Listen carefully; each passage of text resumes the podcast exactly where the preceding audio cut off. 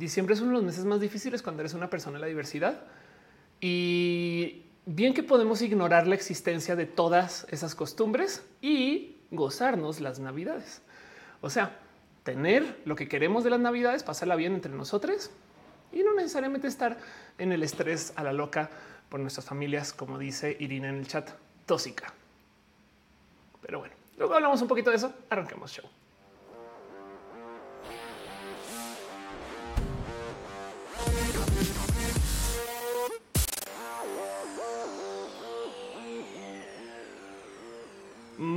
Buenos días, tardes, noches, muy buenos lo que sea que es, donde sea que estén ustedes. Muy buenos, buenos y muy buenos, chidos. Muy bonita luna. Sean ustedes bienvenidos a este show que se llama Roja, este show que se hace desde mi casa, que tiene una cantidad de raras dinámicas y cosas especiales, únicas y detergentes que suceden en Roja. Mucha gente no entiende por qué Roja es tan rara y es que es bien difícil explicar la neta. O sea, a veces yo le digo a la gente, no es un show de cuatro, cuatro horas. Sí, pues es que eso pasa. Y entonces, de cómo va, pues es que no se trata de mí, se trata del chat, se trata del chat. Tantas cosas. Ferdinand Alexa dice aquí la reunión de Herbalife. Exacto. Sean ustedes bienvenidos a su esquema multinivel para promocionar youtubers, donde para poder estar acá, todo lo que les voy a pedir es que dejen un like. Ahora, si consiguen que seis de sus amigos dejen un like también, y que seis de sus otros seis amigos también dejen likes también. Imagínense cuánto éxito podríamos tener. Roja, de hecho, es un show que, como pues lo dije, existe porque hay chat.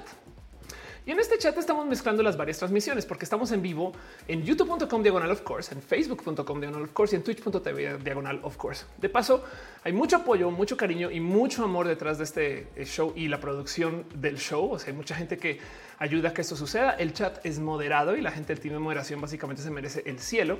Entonces les van a encontrar en varias plataformas por aquí por allá. A veces les van a encontrar también, eh, eh, no sé, pues en Twitter, en Instagram. Y eso está bien, porque quiero también que sepan quiénes son y lo que hacen. Cada quien tiene sus proyectos, sus ideas, su vida y están haciendo cosas súper cool. El team de enteramente pues, de gente que voluntaria su tiempo pero que también tiene permiso para asegurarse que el chat esté eh, pues, decente, chido y que tratemos de mantener un lugar seguro acá. Y en eso le quiero súper dejar un abrazo a Caro, a Uva, quien está tuiteando cosas muy de familia que pasó. Chequenle a Uriel, Fabián, Monse, Jesse, a Tutix, al hígado de pato, Denise, Aflicta, es una lista bonita de gente. Este eh, y a Nisa Gama Volantis, quienes están por aquí por allá y que tienen sus negocios, sus cosas. Por favor, escúchenles, conozcanles y demás. Pero bueno, el caso es que roja justo sucede porque ustedes están aquí. Y eso quiere decir también que como yo estoy haciendo los cambios de cámara, o sea, miren, miren, cámara 2, cámara 1, cámara 2, cámara 1. Yo hago los cambios con el mouse del poder. Que para que entiendan el nivel de nerdez, este mouse es un mouse silencioso para que literal no moleste mientras se hace roja. Le di clic a todo y casi que acaba el stream, ¿no? Eh, que ya solo, solo por demostrar que suena ya, Ofelia. El caso. El punto es que como yo estoy haciendo los cambios, dependo de ustedes para que me digan cosas. Eh, o sea, cosas que tienen que ver con el show y se los juro que es para bien. Nadie se va a sentir mal. Si me dicen, Ofelia, es que no te escucho bien, eh, el audio está tantito más alto o más bajo, todo eso para mí es oro, oro. Entonces agradezco mucho que me den todos estos comentarios, pero no pasa nada. y se borró el internet, Ofelia. De paso, déjame decirles que hoy estoy celebrando porque... Em, Hice un cambalache de paquetes con mi proveedor de Internet y ahora tengo Internet de un giga y ya no entiendo qué es la vida. Porque y, digo un cambalache es porque como trae paquetes de que Netflix y demás, entonces lo que me ahorré por no pagar Netflix y Disney Plus y, demás, ahora me gané mi Internet mucho más rápido, lo cual quiere decir que entonces ahora tengo chance de investigar hacer roja con calidades diferentes y vamos a ver a dónde va eso. Pero eso es otro tema. El punto es que este show existe porque ustedes están acá. Dice Chocuevas, tengo algo que decir. Qué bonito está tu show. Muchas gracias. Arnulfo dice yo me morí y no me di cuenta. Es muy posible. Em, Cristina Alemania dice yo necesito producto de stand home, please. Em, y Pablo Rafael no sabe más sino comentar acerca de mis senos. Pues muy bien, muchas gracias. Eh, este, la verdad es que son del mismo tamaño, no más que tú los estás viendo cada vez con más ganas. Dice Mura Arts, justo está pensando que ser youtuber es casi como estar en una pirámide.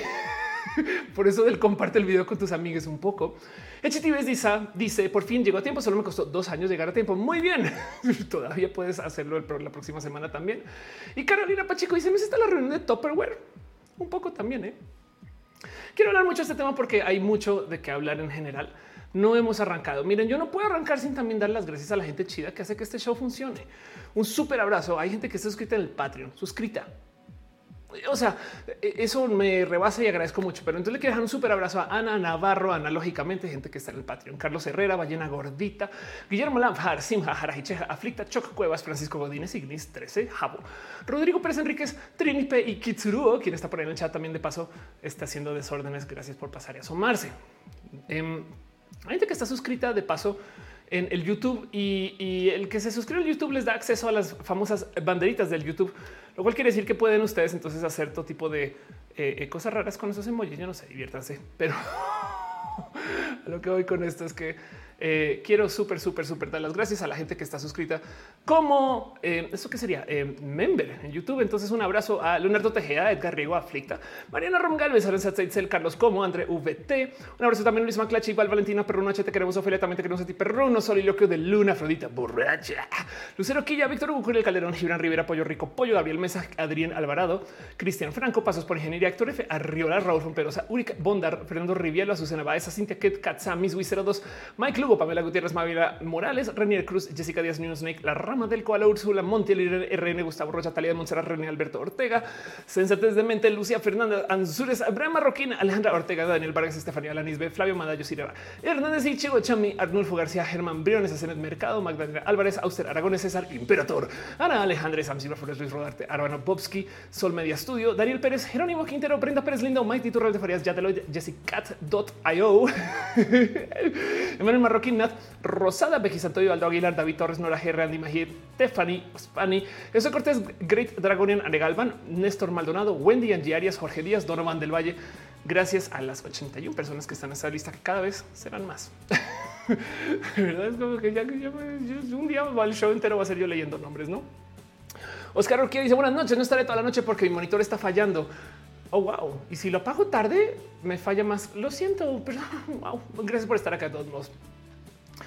Arnulfo García dice no estoy muerto. Y Sofía Sánchez dice, pero cuando empiezan con la decoración navideña, ya vi gente de, hablando de eso y me acabas de recordar que tengo un tema ahí que quiero hablar este, eh, eh, de eso, no eh, rentar árboles. Es más, yo estaba platicando de esto.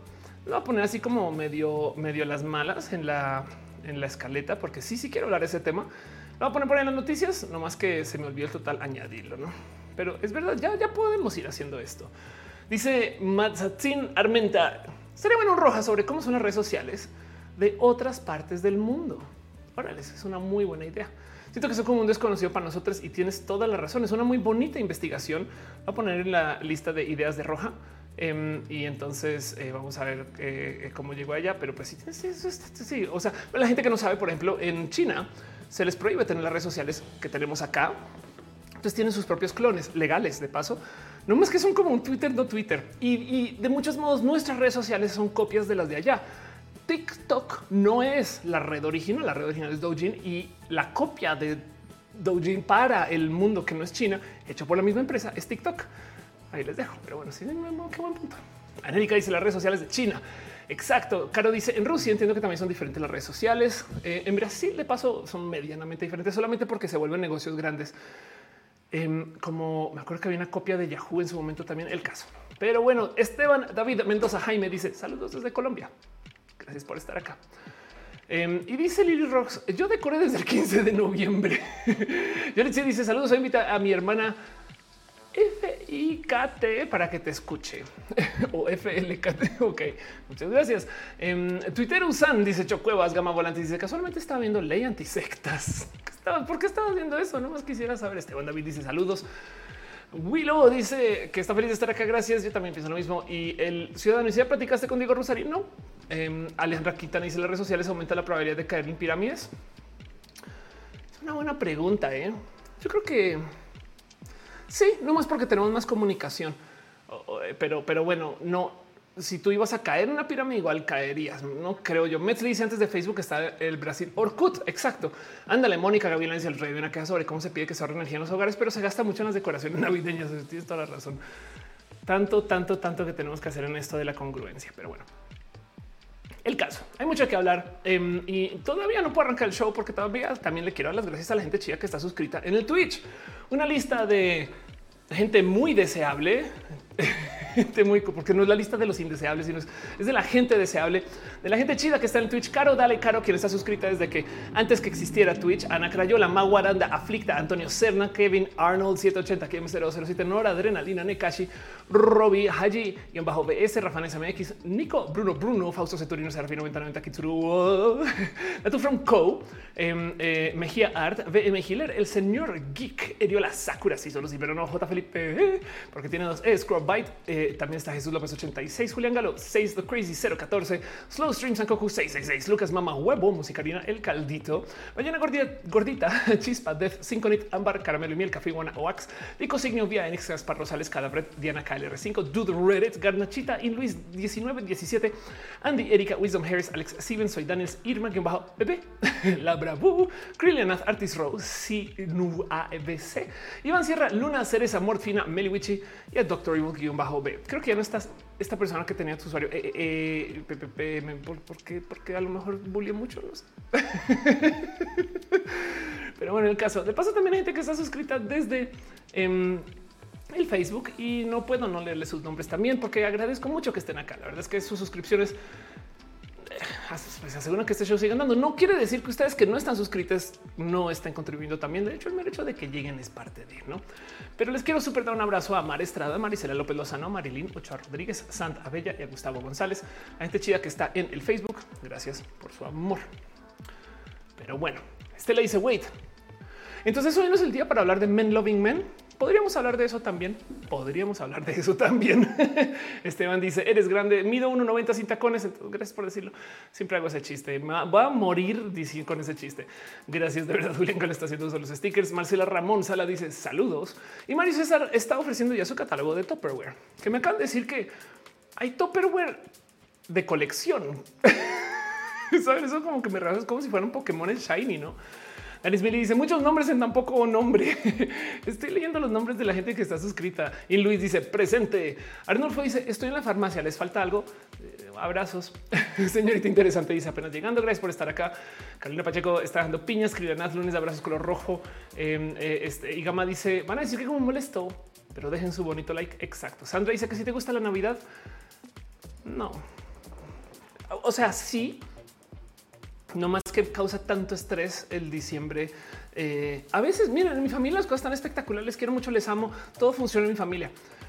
Pero, pero todavía me da ansiedad el tema de las fechas y, entonces no como que como que no, no logro no son momentos relax, no que lo deberían de ser. Entonces no es culpa de mi familia, es culpa de mí. Pero bueno, así de todos modos veo tanta gente pasarla tan mal, tan mal que, que como que no, no siento este let it snow, let it, no, como que no, no, no, no me siento muy navideña generalmente. Em, y a lo mejor tiene que ver con pues, haber enfrentado muchos años de que nada fuera certero, de que todo estuviera así como al aire y quizás, quizás en otra época hubiera sido diferente. Ahorita me gustaría darle fast forward y volver a enero, pero pues toca pasar diciembre y dejar que la gente se lo goce y, y entonces yo veré dónde me escondo mientras tanto porque algo haré.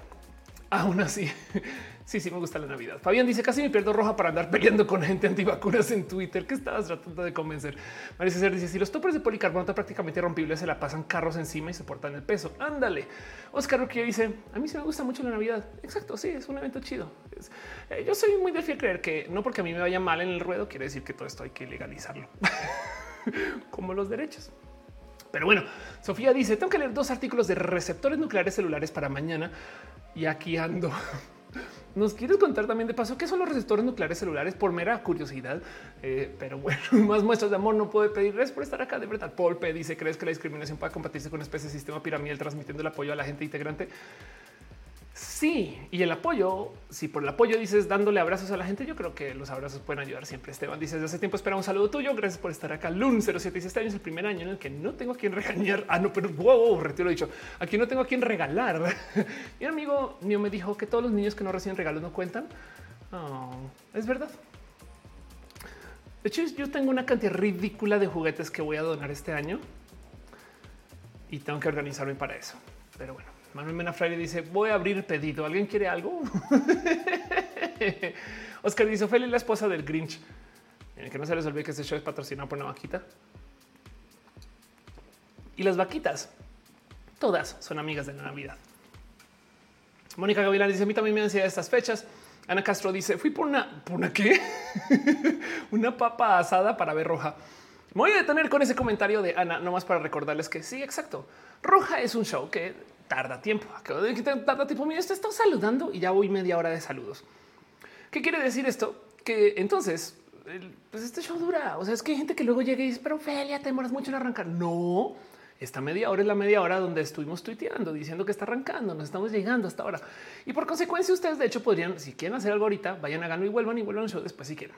O no, quédense, déjenlo de fondo, guiño, guiño, si lo dejan la tabla, la tabla abierta, nadie se va a quejar.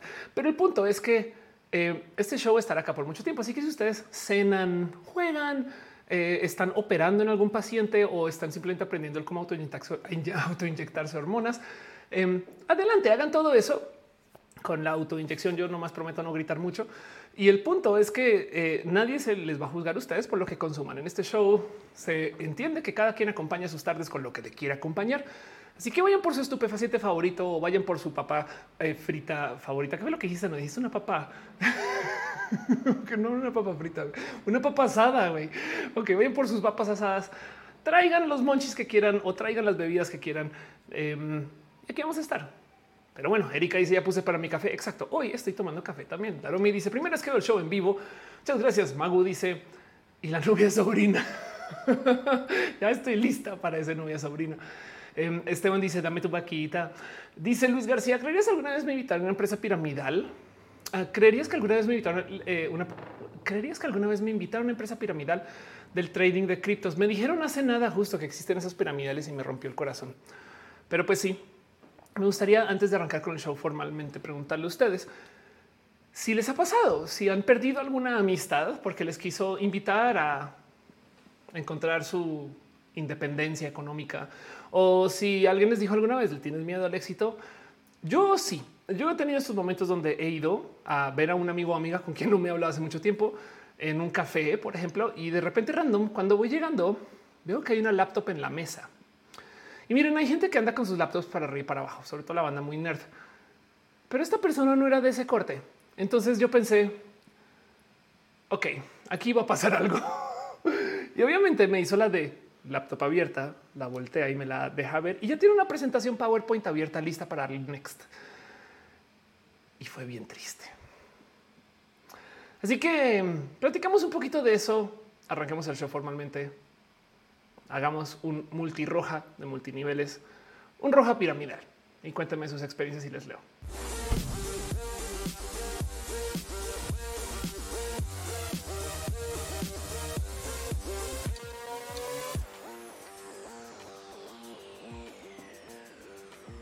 Dice en el chat Mariana, una de mis maestras de la secundaria renunció a su trabajo para unirse a un esquema piramidal que vende cremas milagrosas eh, eh, y, esas cosas que se para bajar el peso y demás, ¿no?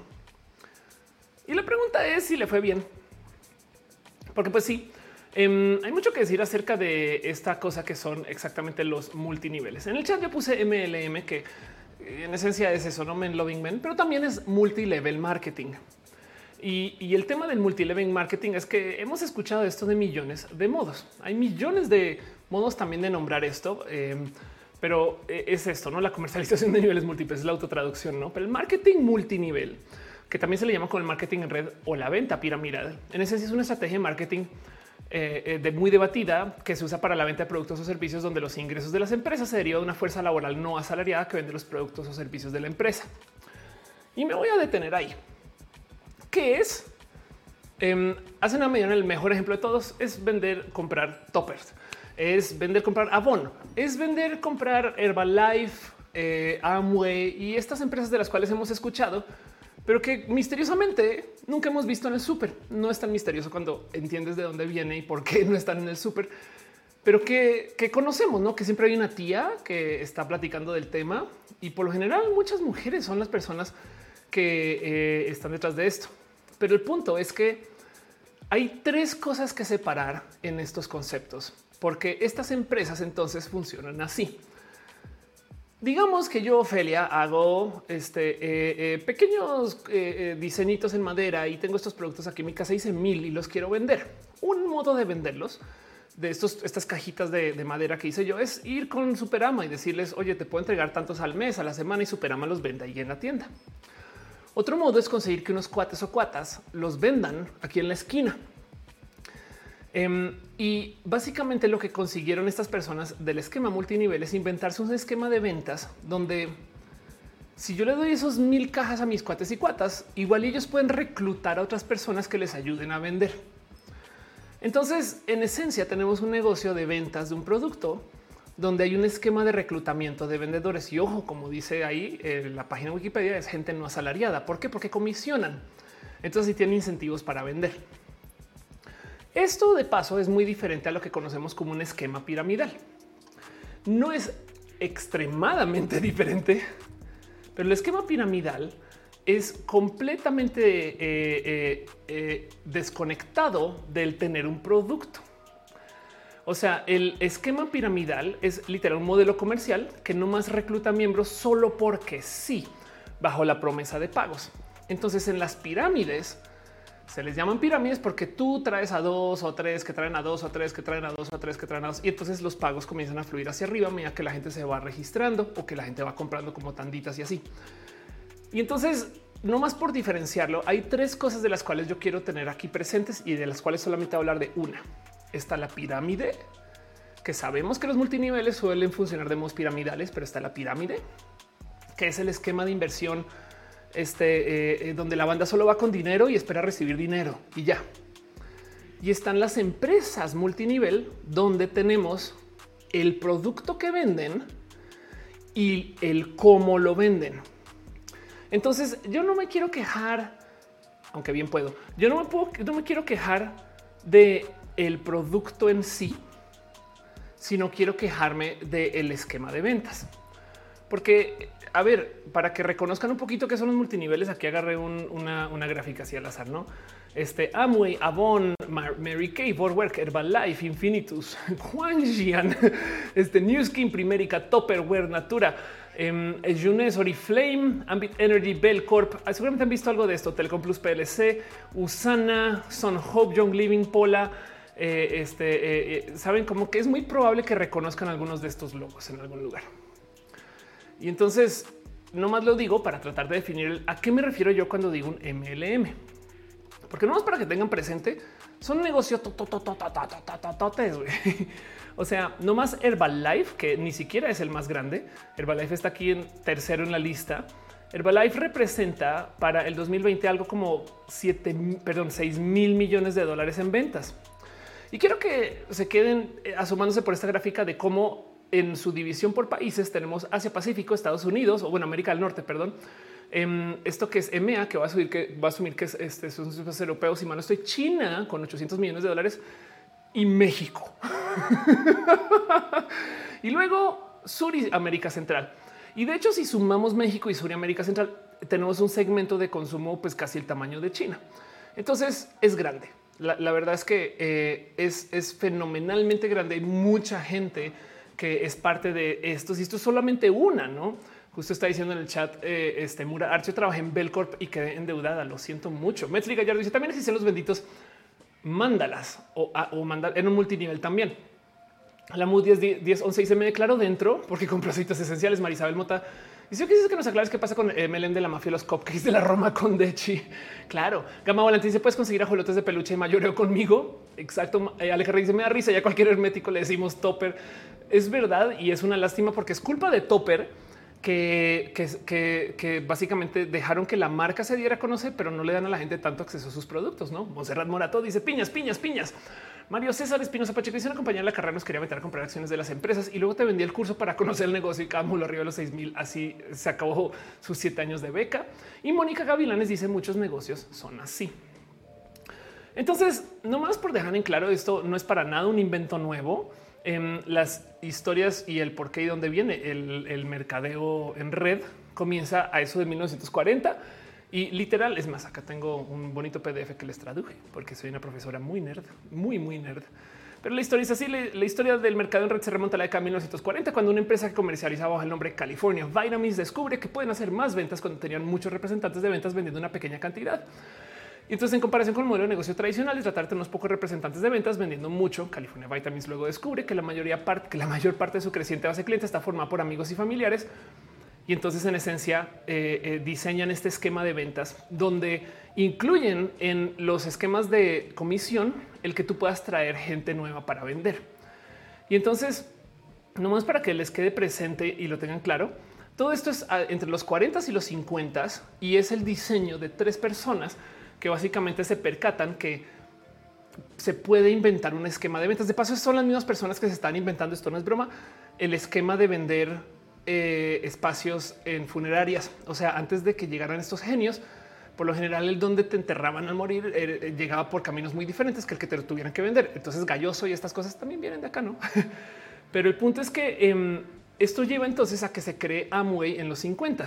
Amway, eh, que por si no le conocen, es esto viene de American Way, que es una empresa estadounidense de marketing MLM y de paso, ojo que no es la más grande. De paso, ah, no, pero sí, sí es la más grande. Parece que Avon era la más grande. Amway la más grande. Amway la mamá del. Ok, sí, toda la razón. Amway es la mamá del, del MLM. Este, pero el motivo por el cual a Amway le fue tan, tan, tan bien a comparación es que Amway es su modelo de negocio decidió añadir procesos religiosos. Entonces, por si no lo sabían, el motivo por el cual a Amway le va bien es porque está conectado con la ideología conservadora cristiana. De hecho, mucha gente en los espacios cristianos, por lo general, por eso no sé si Estados Unidos, no sé si esto en Latinoamérica, pero por lo general consumen Amway. O sea, el, tema es que eh, em, os digo, aquí hay una random entrada de una persona hablando en un post religioso en, Eternity News. Me explico. hablando de cómo amo y le enseñó cosas como persona cristiana y entonces eh, eh, eh, cómo te vuelves mejor persona vía amo y este tipo de cosas así. Así que, em, pues por supuesto que les va a ir bien, no? Si te atas con el esquema religioso, le añade mucho más a tu producto. Y esto es parte del motivo por el cual es tan tóxico el proceso de los MLM. Las empresas multinivel, por lo general, piden que tú vivas con el producto, que tú consumas el producto, ¿no? Y por eso suena tan raro. Es como suena medio oculto porque está diseñado para ser así.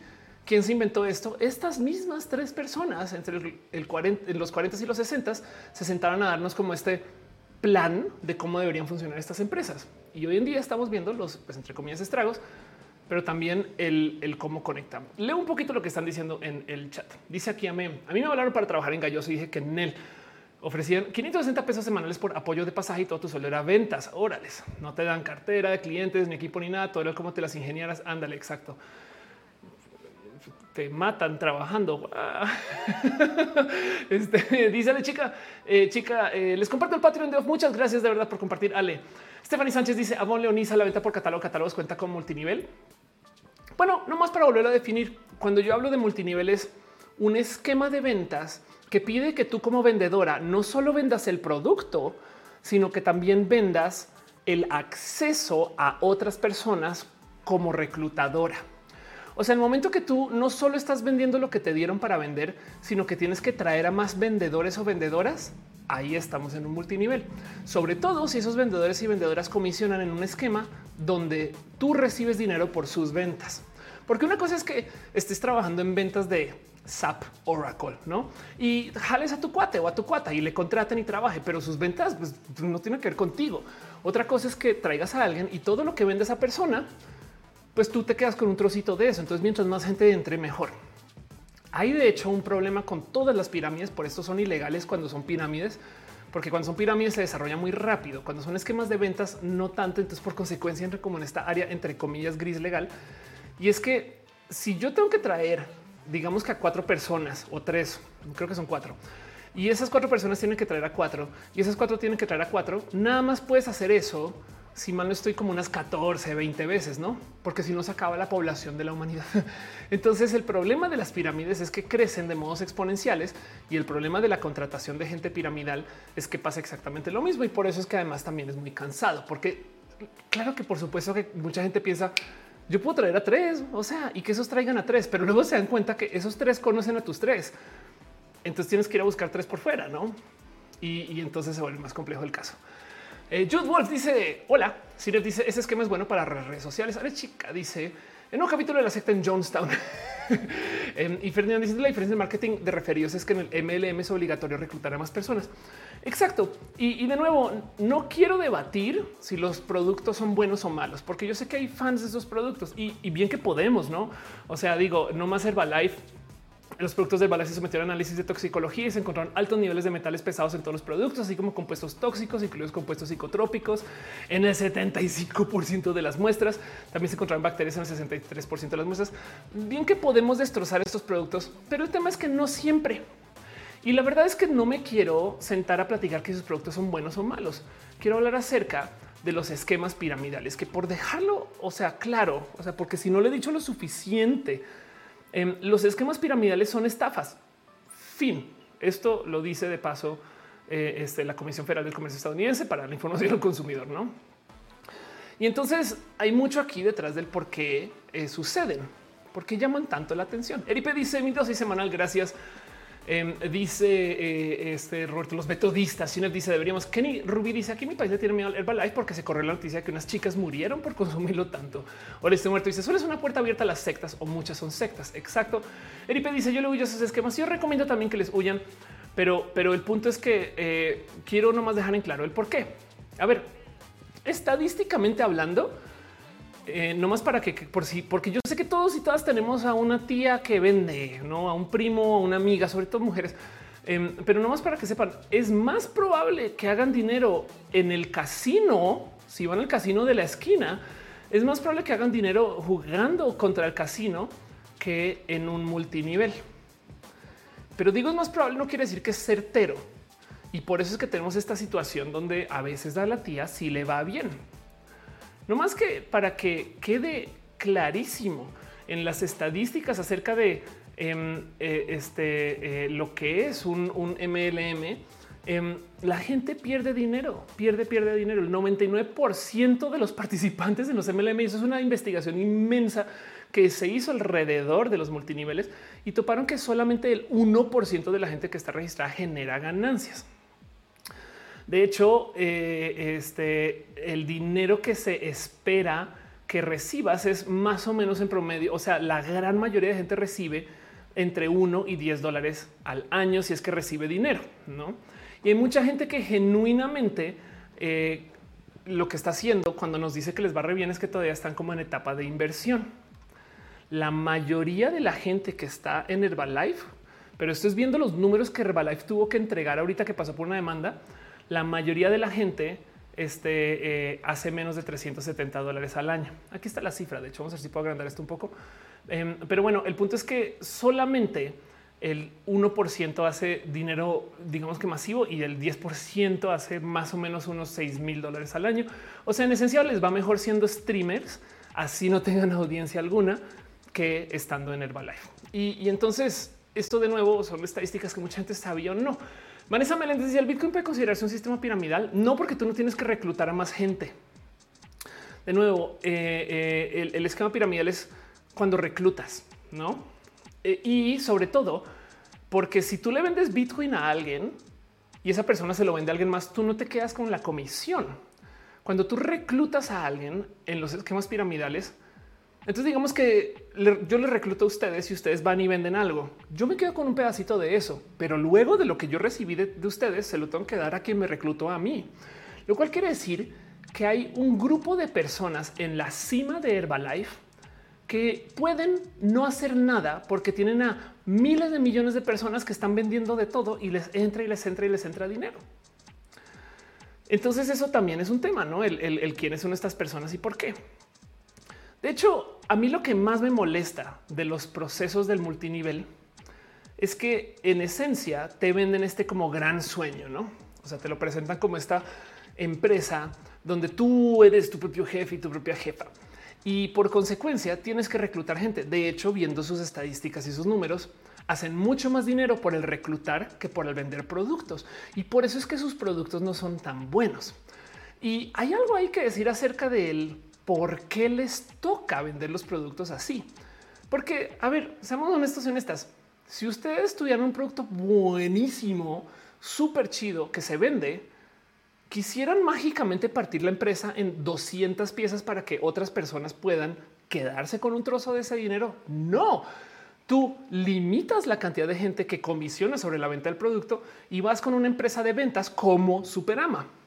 Pero por supuesto que no es así, porque la gran mayoría del dinero que generan estas empresas viene de la gente reclutada.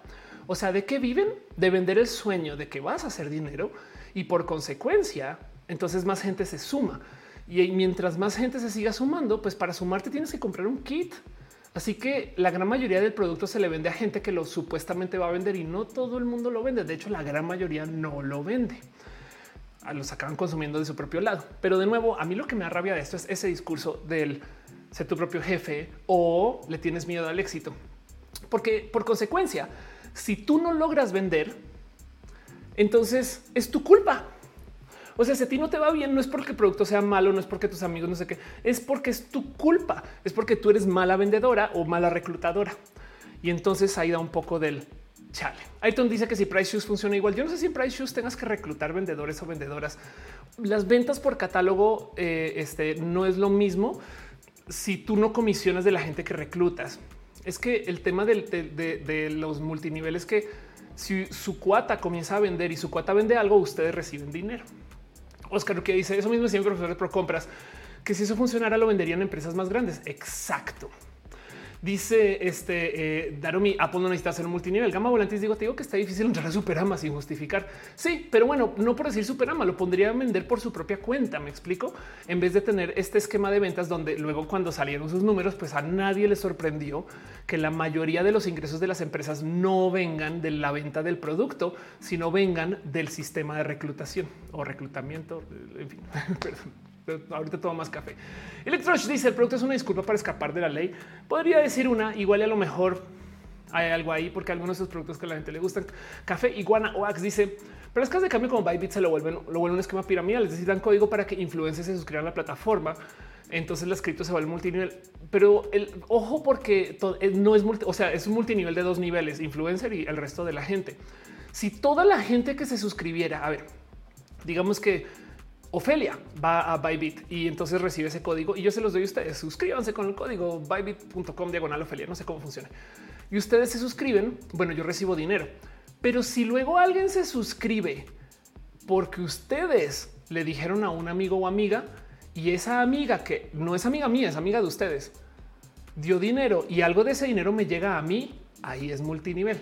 Ya ven cómo es. O sea, en los esquemas multinivel, el dinero fluye desde la gente recién reclutada hasta el presidente, por así decir. El dinero siempre fluye para arriba.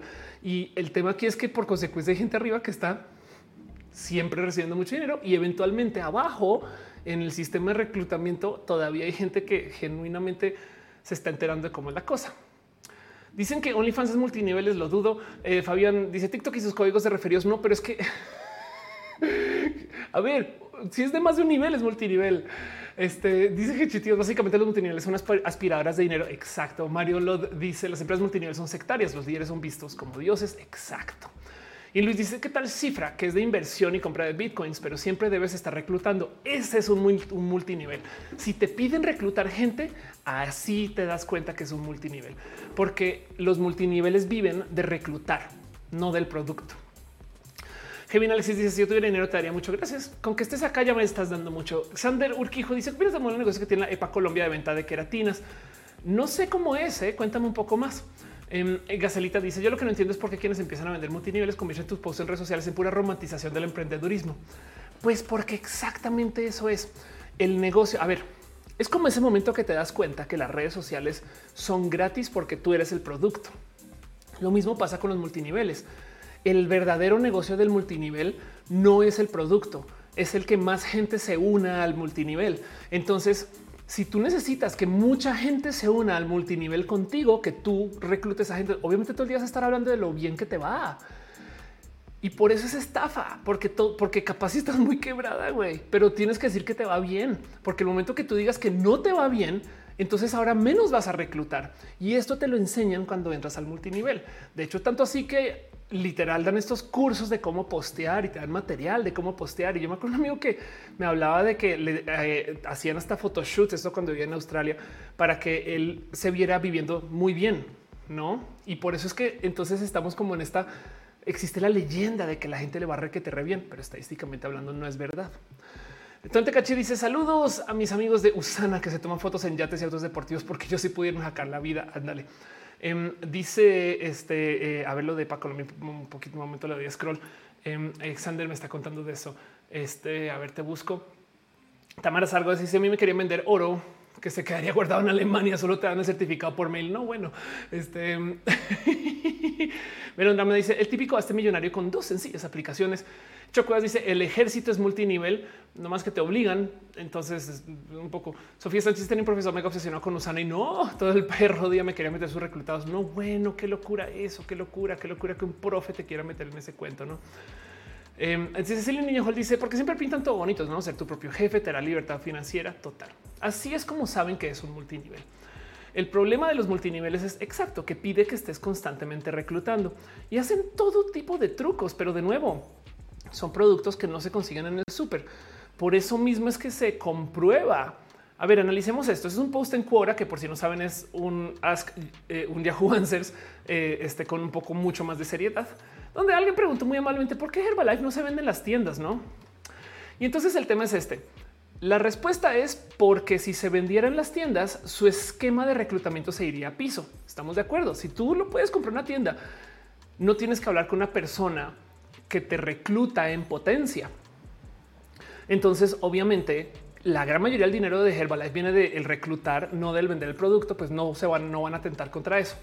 Ahora tenemos un problema y es que la gente que trabaja en estos ventas de multiniveles tienen presión para decir que les va súper bien y que el negocio es bueno y válido porque así es como reclutan. Entonces, ¿qué esperamos ver en las respuestas?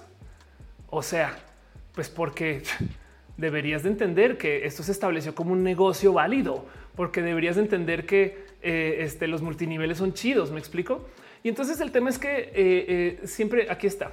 Los productos funcionan mejor cuando tienen lo que llamamos un asesor de bienestar que te va a guiar sobre cómo tomar los productos, cuándo tomarlos y qué productos adicionales puedes tomar para lograr su objetivo. Y si un poquito de es en serio que eso es el motivo por el cual no se venden las tiendas, porque los productos requieren de un asesor Wow. Eh, Bonais de Mole dice: ¿Cómo que no puedo hacer rica diciendo a la gente que tiene madera de líder y pidiéndole dinero después? Gracias. Exacto. Café Guanox dice Usana. Em, eh, me gusta tu user de paso. Bonais de Mole. Hola, ese muerto dice: Si lo hacen muchos profes en México, me estoy enloquecida con que eso suceda. Claro, además, como seguro les pagan poco a los profes. ahorita voy con eso. Es Laura dice: Si es demasiado bueno para ser verdad, es un multinivel también. Algo de vértigo dice mi mamá solo vendía Tupperware como un extra. Ni de pedo había podido, sobrevivir solo con eso. Chocuas dice pobres de los reclutados terminan siendo víctimas hasta aislamiento social. Nadie quiere convivir con alguien que se la pasa queriéndote enrolar. Sí, es que justo ahorita voy un poquito más con eso, Choc, pero eso es exactamente lo que quiero hablar. El te acaban de reclutar y ahora tienes que jalar a tus amigos y amigas. Entonces, pues por supuesto que vas a arrancar con la gente cercana a ti. Igual que como andar otra vez, Ofelia. Exactamente igual que como cuando se arranca un podcast que lo primero que le dice a tu gente cercana, güey, estoy grabando un podcast, vengan, no, y y vamos, no, y ah, está muy chido, está bien, está chido, arranque sus podcasts. El tema es que em, cuando se trata de vender y reclutar gente, eh, luego les estás dando a estas personas el peso de que no solo es comprar el producto, sino que ahora ellos y ellas tienen que reclutar a otras personas, gente que de paso no compita contigo. Es que eso es lo más cabrón, porque si tú reclutas a tu amigo o a tu amiga, a la primera persona a la quien va a tratar de vender tu amigo tu amiga es a alguien que también es tu amigo, tu amigo, tu conocido, tu conocido. Y es muy posible que tú ya te hayas ido con esa persona. Entonces, no solo les estás jodiendo en que ahora tienes que subir más gente, sino que también les estás dando el peso de y no puedes hablar con ninguno de mis contactos. Pero bueno, Moon dice mejor que el multinivel sería mejor vender productos digitales. Pues sí, claro, sí, total. La Susana dice cómo salir esas cosas, no entrando. Pero sí, hay que entender eso y ahorita voy para allá. Cecil pues dice como el video de la llamada. No sé cuál es el video, pero va a decir sí. Eh, te está dejando eh, piñas y abrazos. Muchas gracias. De paso, me voy a sumar dos segundos por las piñas, eh, los donativos y cosas que han estado dejando. Perdón, porque veo que Donovan del Valle se hace member, Lun 07 se hace member. Muchas gracias de verdad. En el Twitch, em, Flavio Sira se suscribió con Prime. Gracias. En, Tartic Penguin está dejando eh, eh, eh, un, sub de, suscripción de regalo. Gracias de verdad.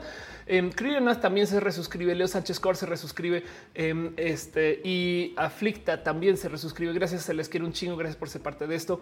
En el Facebook, Ángel Michael Boria dice: Los faraones deben de estar revolcándose por usar su símbolo para hacer trampas. Wow, eso es verdad. Tienes toda la razón. Pero pues sí, exacto. Sí, todo eso. Gracias, piñas para ustedes. Se les celebra mucho. Gracias por ser parte de esto y seguimos con el show.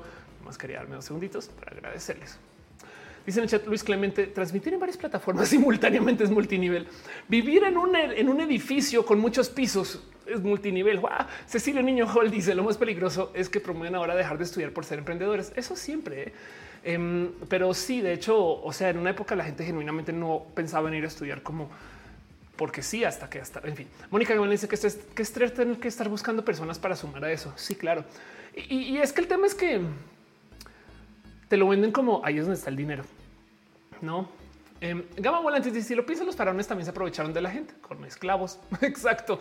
Caro dice: si en la parte alta de un cerro, los que viven abajo me deben de pagar. Solamente eh, capaz si te pagan y que te suben agua, luz, electricidad. En fin. Jugar Jenga es multinivel, dice Luis Alejandro. Exacto. Eh, Dice Darmi, eh, ¿qué opinas de lo que pasó hoy con Ed Team? Varios tech-tubers hablan de eso. No sé qué pasó. No sé si nos quieres contar en el chat. Disculpa, estoy un poco fuera del loop. TikTok Golden dice: En mi rancho anduvo de modo una app llamada PBF Trasher y Firetoss. Y un amigo le dije que eso era piramidal. Él seguía con que era inversión en Amazon y me terminó bloqueando total. Siempre y cuando ustedes tengan que reclutar uno y ese, esa gente que reclutan de quien reclute les paga a ustedes dos es multinivel. Dice Daromi, DMG hasta novela tuvo exacto. Que de paso, DMG no era las siglas de un nombre como Daniel Martínez Gómez, una cosa así, no sé. Kevin Alexis dice, ¿cómo puedo ser emprendedor? Comienzas tu negocio. Cinef dice, debería ser un show tipos de estafa. Te recomiendo una serie de Netflix que se llama en pocas palabras Las estafas. Roberto dice, sáquenme de Latinoamérica, por favor. Solo te voy a decir esto, Roberto. Em, Estados Unidos es el país donde más se mueven los multiniveles, pero bueno. Aún así, de todos modos, la verdad, verdad, este cuento es que la gente la pasa muy mal. Se me instó a dejar de pagar mis facturas para invertir en más inventario. Se me instó a deshacerme la televisión. Se me instó a empeñar mi vehículo. Simplemente tuve que tomar medicamentos para la ansiedad, sobre todo porque comencé a tener ataques de pánico. Y hay un sinfín de historias. Pueden ver lo que quieran en videos horribles de gente hablando de cómo cuando entras al multinivel es como ir al casino, perder dinero y que te digan el único en el cual te vamos a dejar salir es si ganas otra vez y entonces vuelves a apostar y entonces no, entonces tienes que ir a vender a alguien, entonces tienes que jalar a alguien para que te preste dinero y entonces no, y, ya se vuelve así como que te endeudas más y más y más y más y hay gente que no se puede zafar tan fácilmente de eso, no? TikTok Golden dice decía que ganaba dos mil pesos al día y obvio tenías que meter más gente para ganar más. Exacto.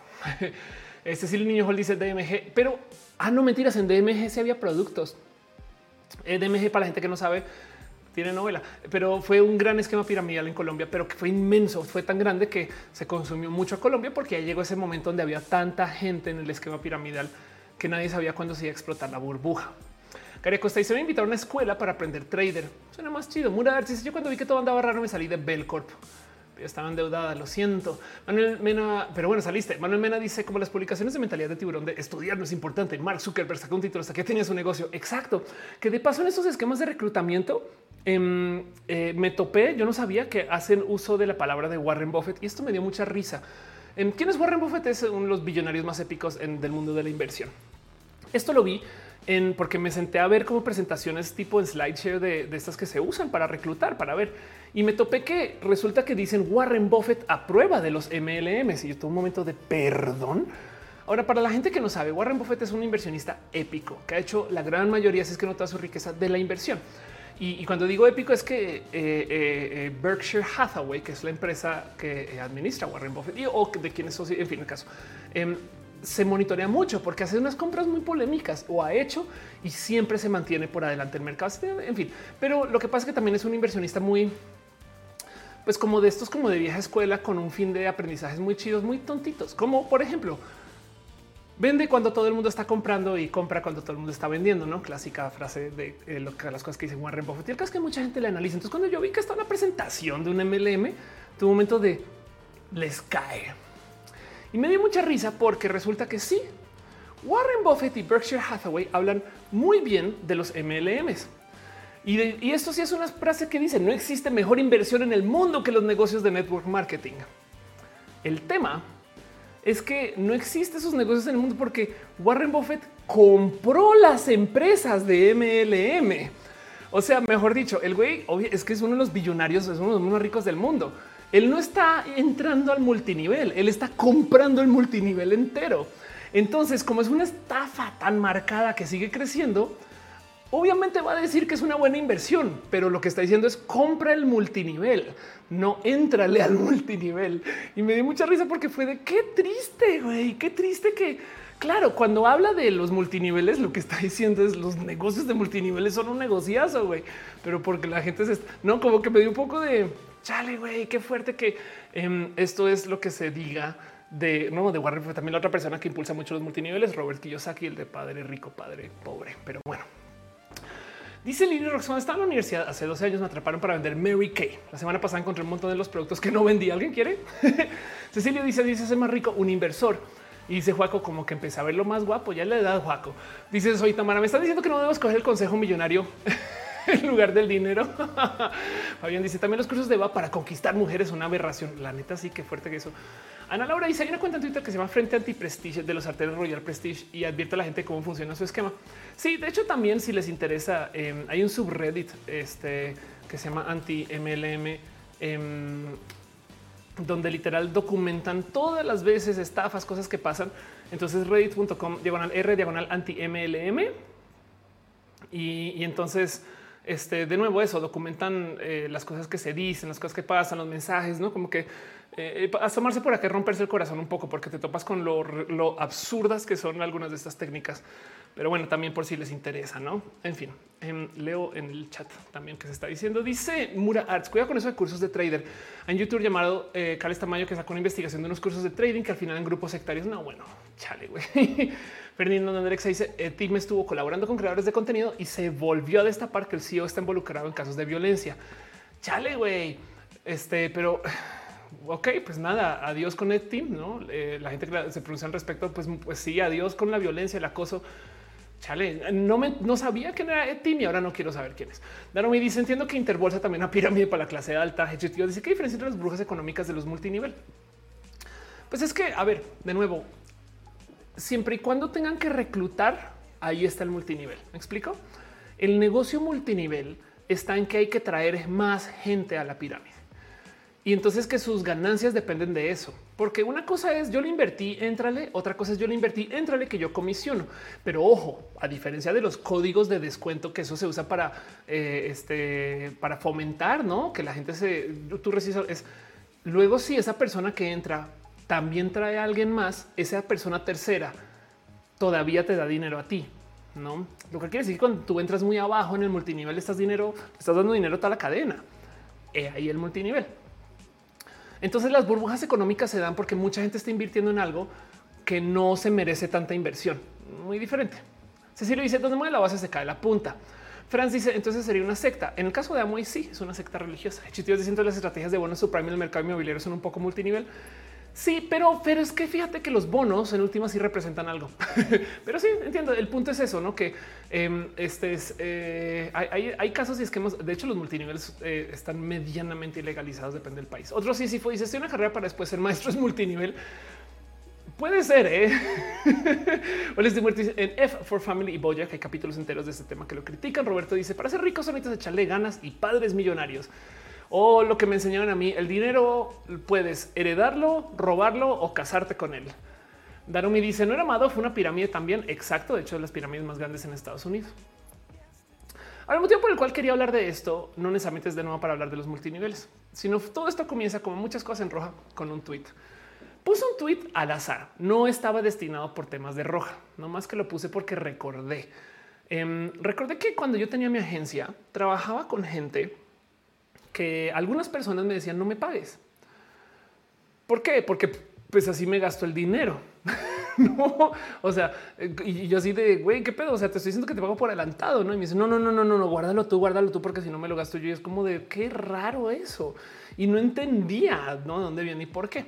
Sobra decir que la respuesta a este tweet de muchas personas es qué mala que es la educación financiera en México. Y esto es roja. Aquí nos gusta nerviar tantito más allá donde sea socialmente aceptable. Y esto es de lo que quiero hablar, porque entonces quiero que guardemos todo este conocimiento de lo que les di a los multiniveles y vamos a seguir hablando del tema para hablar entonces de cómo tenemos un problema presente con esto de la educación financiera.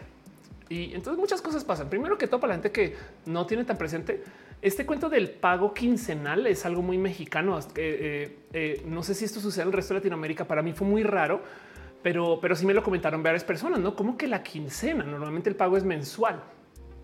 Para mí toda la vida los pagos han sido mensuales. Pero el punto es que em, eso no te digo que sus empleados hacen lo mismo, que no lo pueden ahorrar porque se lo gastan todo, bla, bla, bla, eh, donde su abuelo pagaba, de hecho, semanal.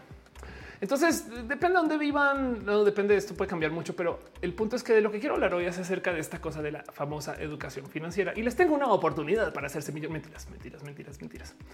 Pero quiero hablar entonces de que ya que estamos hablando de los MLMs, de otra cosa que no es un multinivel, es una cosa que la gente que por fuera de México no conoce, pero que también es parte de, lo que quiero hablar hoy. Vamos a hacer un pequeño giro a la izquierda, muy de la roja, y vamos a hablar de otra cosa que sucede también muy curiosa en México que se llaman las tandas.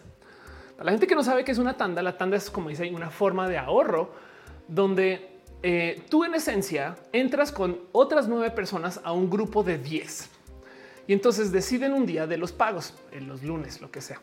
Y entonces cada una de esas personas tiene que ese día hacer un pago fijo. Es un ahorro. Estamos de acuerdo. O sea, sale de mi cuenta bancaria los 500 pesos, los mil, 10 mil, 5 mil, 50, lo que sea, pero sale el mismo monto de todo el mundo. Ahora en la tanda tenemos entonces boletitas con 10 números porque son 10 personas jugando el juego de la tanda. Si a ti te sale el número uno, toda la gente que hizo el pago de la primera semana te da dinero a ti. no? Y entonces, em, en, esencia, tú tienes el acceso a todo el dinero de lo que sería el acumulado de todos esos meses que vas a ahorrar. Sobre decir que la semana o mes 2, 3, 4, 5, 6, 7 hasta el 10 tienes que pagar. No, ahora si te lo en el primer mes o la primera semana, hay que confiar en que vas a pagar los otros. No, pero bueno, si te sale el 10, te tienes que chutar a hacer pagos y al final te llega todo el dinero de vuelta. Lo cual quiere decir que la gente que está en el 10 está muy desaventajada que la gente en el 1 y por eso a veces las tandas tienen como estas cosas que los primeros 5 tienen como otros beneficios, casi depende de quién lo maneje. Pero el punto de la tanda es que es un esquema de ahorro que se usa mucho en México, eh, donde a veces se usa en empresas, a veces en grupos de amigos, amigas, a veces la familia, lo que sea. Y medianamente funcionan o no. Yo creo que todo el mundo tiene una historia horrible con las tandas por ahí guardadas. Siempre que hablo de esto, alguien explota. Dice el calito del círculo, pero si joden la inflación, joden esos meses. Exacto. Y no rinde al final. si la tanda tiene muchos problemas, Naz Rosa eso se le llama una cadena en Colombia, César Imperator si alguien millonario que se quiera casar conmigo, el piojito a cambio, gama volantis. es una tanda para cirugía plástica. De hecho, justo la tanda sirve para eso también. Gente que necesita dinero rápido para algo. Em, entonces, el tipo de se organiza una tanda y se asegura de tratar de estar entre los primeros cinco. No, la tanda es una buena técnica si todos cumples, dice Rocío Amaranta. Em, este dice Aromi, qué raro eso de las tandas. Irina dice, yo creo que a veces no es tanto que una educación financiera, más bien no tiene que ser dinero al máximo. Exacto. Ahí voy con eso. Ahí voy con eso. Eh, Zaira me dice en Colombia también pagan quincena. Ese tipo de ahorro se le llama la cadena. Estuvo en uno de 24 personas. Paso mañana es quincena. La tanda es autofinanciamiento. Pregunta en Kit Studio. Puede ser para algunas personas. Puede ser. Y entonces ahora aquí y de esto es de lo que quiero hablar. ¿En qué se parecen las tandas a los MLMs? Porque les voy a decir algo. Ya saben cómo van las cosas en este show o en este canal. Yo quiero observar y no juzgar. Es muy fácil culpar a la gente que cae en los multiniveles pero luego también es la tía, me explico, o la prima. Em, y, de un poco de por güey, ¿por qué? Ah, no, o sea, tú eres lista, güey, ¿por qué estás ahí? Em, y, también es muy fácil entender el que por qué le entran a la tanda cuando hay millones de motivos por los cuales tú, pues, no sé, eh, estar poniendo tu dinero en otro lugar. Dice Mini Dopamini que te invitan una tanda es la primera señal de que eres adulto. TikTok Golden dice: ¿Saben qué pasa con esas apps que les digo? Pues sí cerraron, algunos listos le sacaron la lana, otros perdieron nomás para que me bloqueó mi amigo. Anda. Justo el problema en qué se parecen las tandas y los multiniveles está en que tenemos un problema de confianza bancaria. Y hay millones de motivos del cual, eh, eh, millones de motivos que pueden justificar esto. Saben? O sea, la verdad, verdad, verdad es que chequen esto. 8 de cada 10 personas ahorran en México, por la mitad las a través de mecanismos informales. Ok, esto ya es viejo, pero todavía aplica. No sabemos que la gente hay gente que no usa el banco. Más del 51% de la población general desconoce la existencia de estas cuentas de ahorros o de inversión. 23% em, asegura que los intereses son bajos, las comisiones altas, 22% no confía en las instituciones bancarias. Y por supuesto que sabemos que México tiene un tema de la famosa este, eh, em, este, eh, bancarización. Tanto que en la Ciudad de México no tuvieron ningún problema. Esto me parece un golazo de bancarización en hacer que las tarjetas del metro sean de Mastercard. Y por consecuencia, entonces Mastercard dice, tenemos tantas tarjetas en México, sin bancos, no, porque la gente genuinamente no está abriendo cuentas bancarias. Y entonces esto nos trae al tema del qué es lo que está realmente pasando, no? Como que claro que podemos hablar y quejarnos de el cómo los esquemas MLM están horribles y podemos quedarnos durísimo de eso. Pero así como ese episodio cuando nos sentamos aquí a hablar acerca de cómo la gente tierraplanista realmente está hablando de otras cosas y no les podemos hablar, no? Y la gente antivacunas realmente tiene eh, unos temas de los cuales hay que platicar. Entonces yo creo que también tenemos que hablar acerca de los multiniveles, el cómo parte del problema no son los multiniveles, sino es que nuestros bancos están rotos, güey, pero rotos, rotísimos. y esto, pues, ¿cómo no? O sea, digo, estamos en México. Vaya que hubiéramos estado en Argentina, donde literal ve la noticia, nadie confía en los bancos.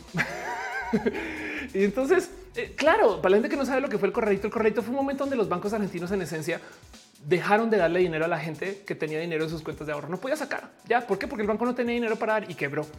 Y entonces perdiste todos tus ahorros y demás. Sé de mucha gente en Argentina y corríjame si esto no es verdad, pero hay mucha gente en Argentina que no ahorra en el banco, o sea que literal sí tiene dinero aquí guardado en el closet, que tienen dinero bajo el colchón, que es horrible estrategia, pero eso es más seguro que confiar en el banco. Y, esto es un tema porque del otro lado también, por ejemplo, México, em, por, si no sabían, México tiene las comisiones bancarias este, más altas del mundo. esto ahora esta noticia es vieja. Espero que haya cambiado porque sé que han aparecido reformas en esto de lo bancario en México, sobre todo las fintech, pero pues es del 2018.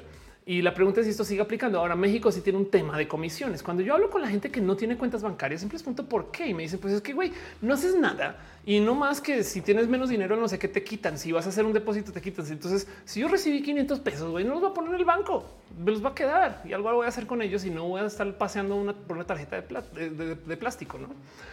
Y eso me hace todo el sentido del mundo. Daromi dice: Me suena similar a natilleras en Colombia que empezaron a prohibirlas en algunas empresas porque están robando a otros trabajadores. los argentinos, mis ahorros. Emanuel dice: Has leído deuda eh, este, los primeros cinco mil años, no, pero suena súper interesante solo de su nombre. Vanessa Meléndez dice: ¿Y qué usan las cooperativas? ¿Qué tan fácil es abrir una cooperativa o banco en México? Imposible. O sea, o sea, la verdad es que México tiene un problema em, complejo para todo esto que tenga que ver con estas instituciones bancarias. Mónica, bueno, ahorita con, la, con las fintech esto cambió porque todas las startups lo pueden hacer, pero en fin, Mónica dice en Ecuador después del cambio del dólar la desconfianza en bancos es muy grande, muy grande, claro. Em, y dice eh, Emanuel, me fui media hora que me perdí. Estamos hablando de eh, los MLMs. Takis Conspiration, dile, dice, hola, estoy muerto. Ángel Gamboa dice, y las devaluaciones. Arnulfo García dice, me perdí un rato que hizo algo raro en mi YouTube, tuve que reiniciar, después me puse a hacer algo, se me olvidó rojas, luego me acordé, gracias por estar acá. Dice además Ángel Gamboa, los mexicanos no confían en el gobierno y los bancos por el FOBA PROA.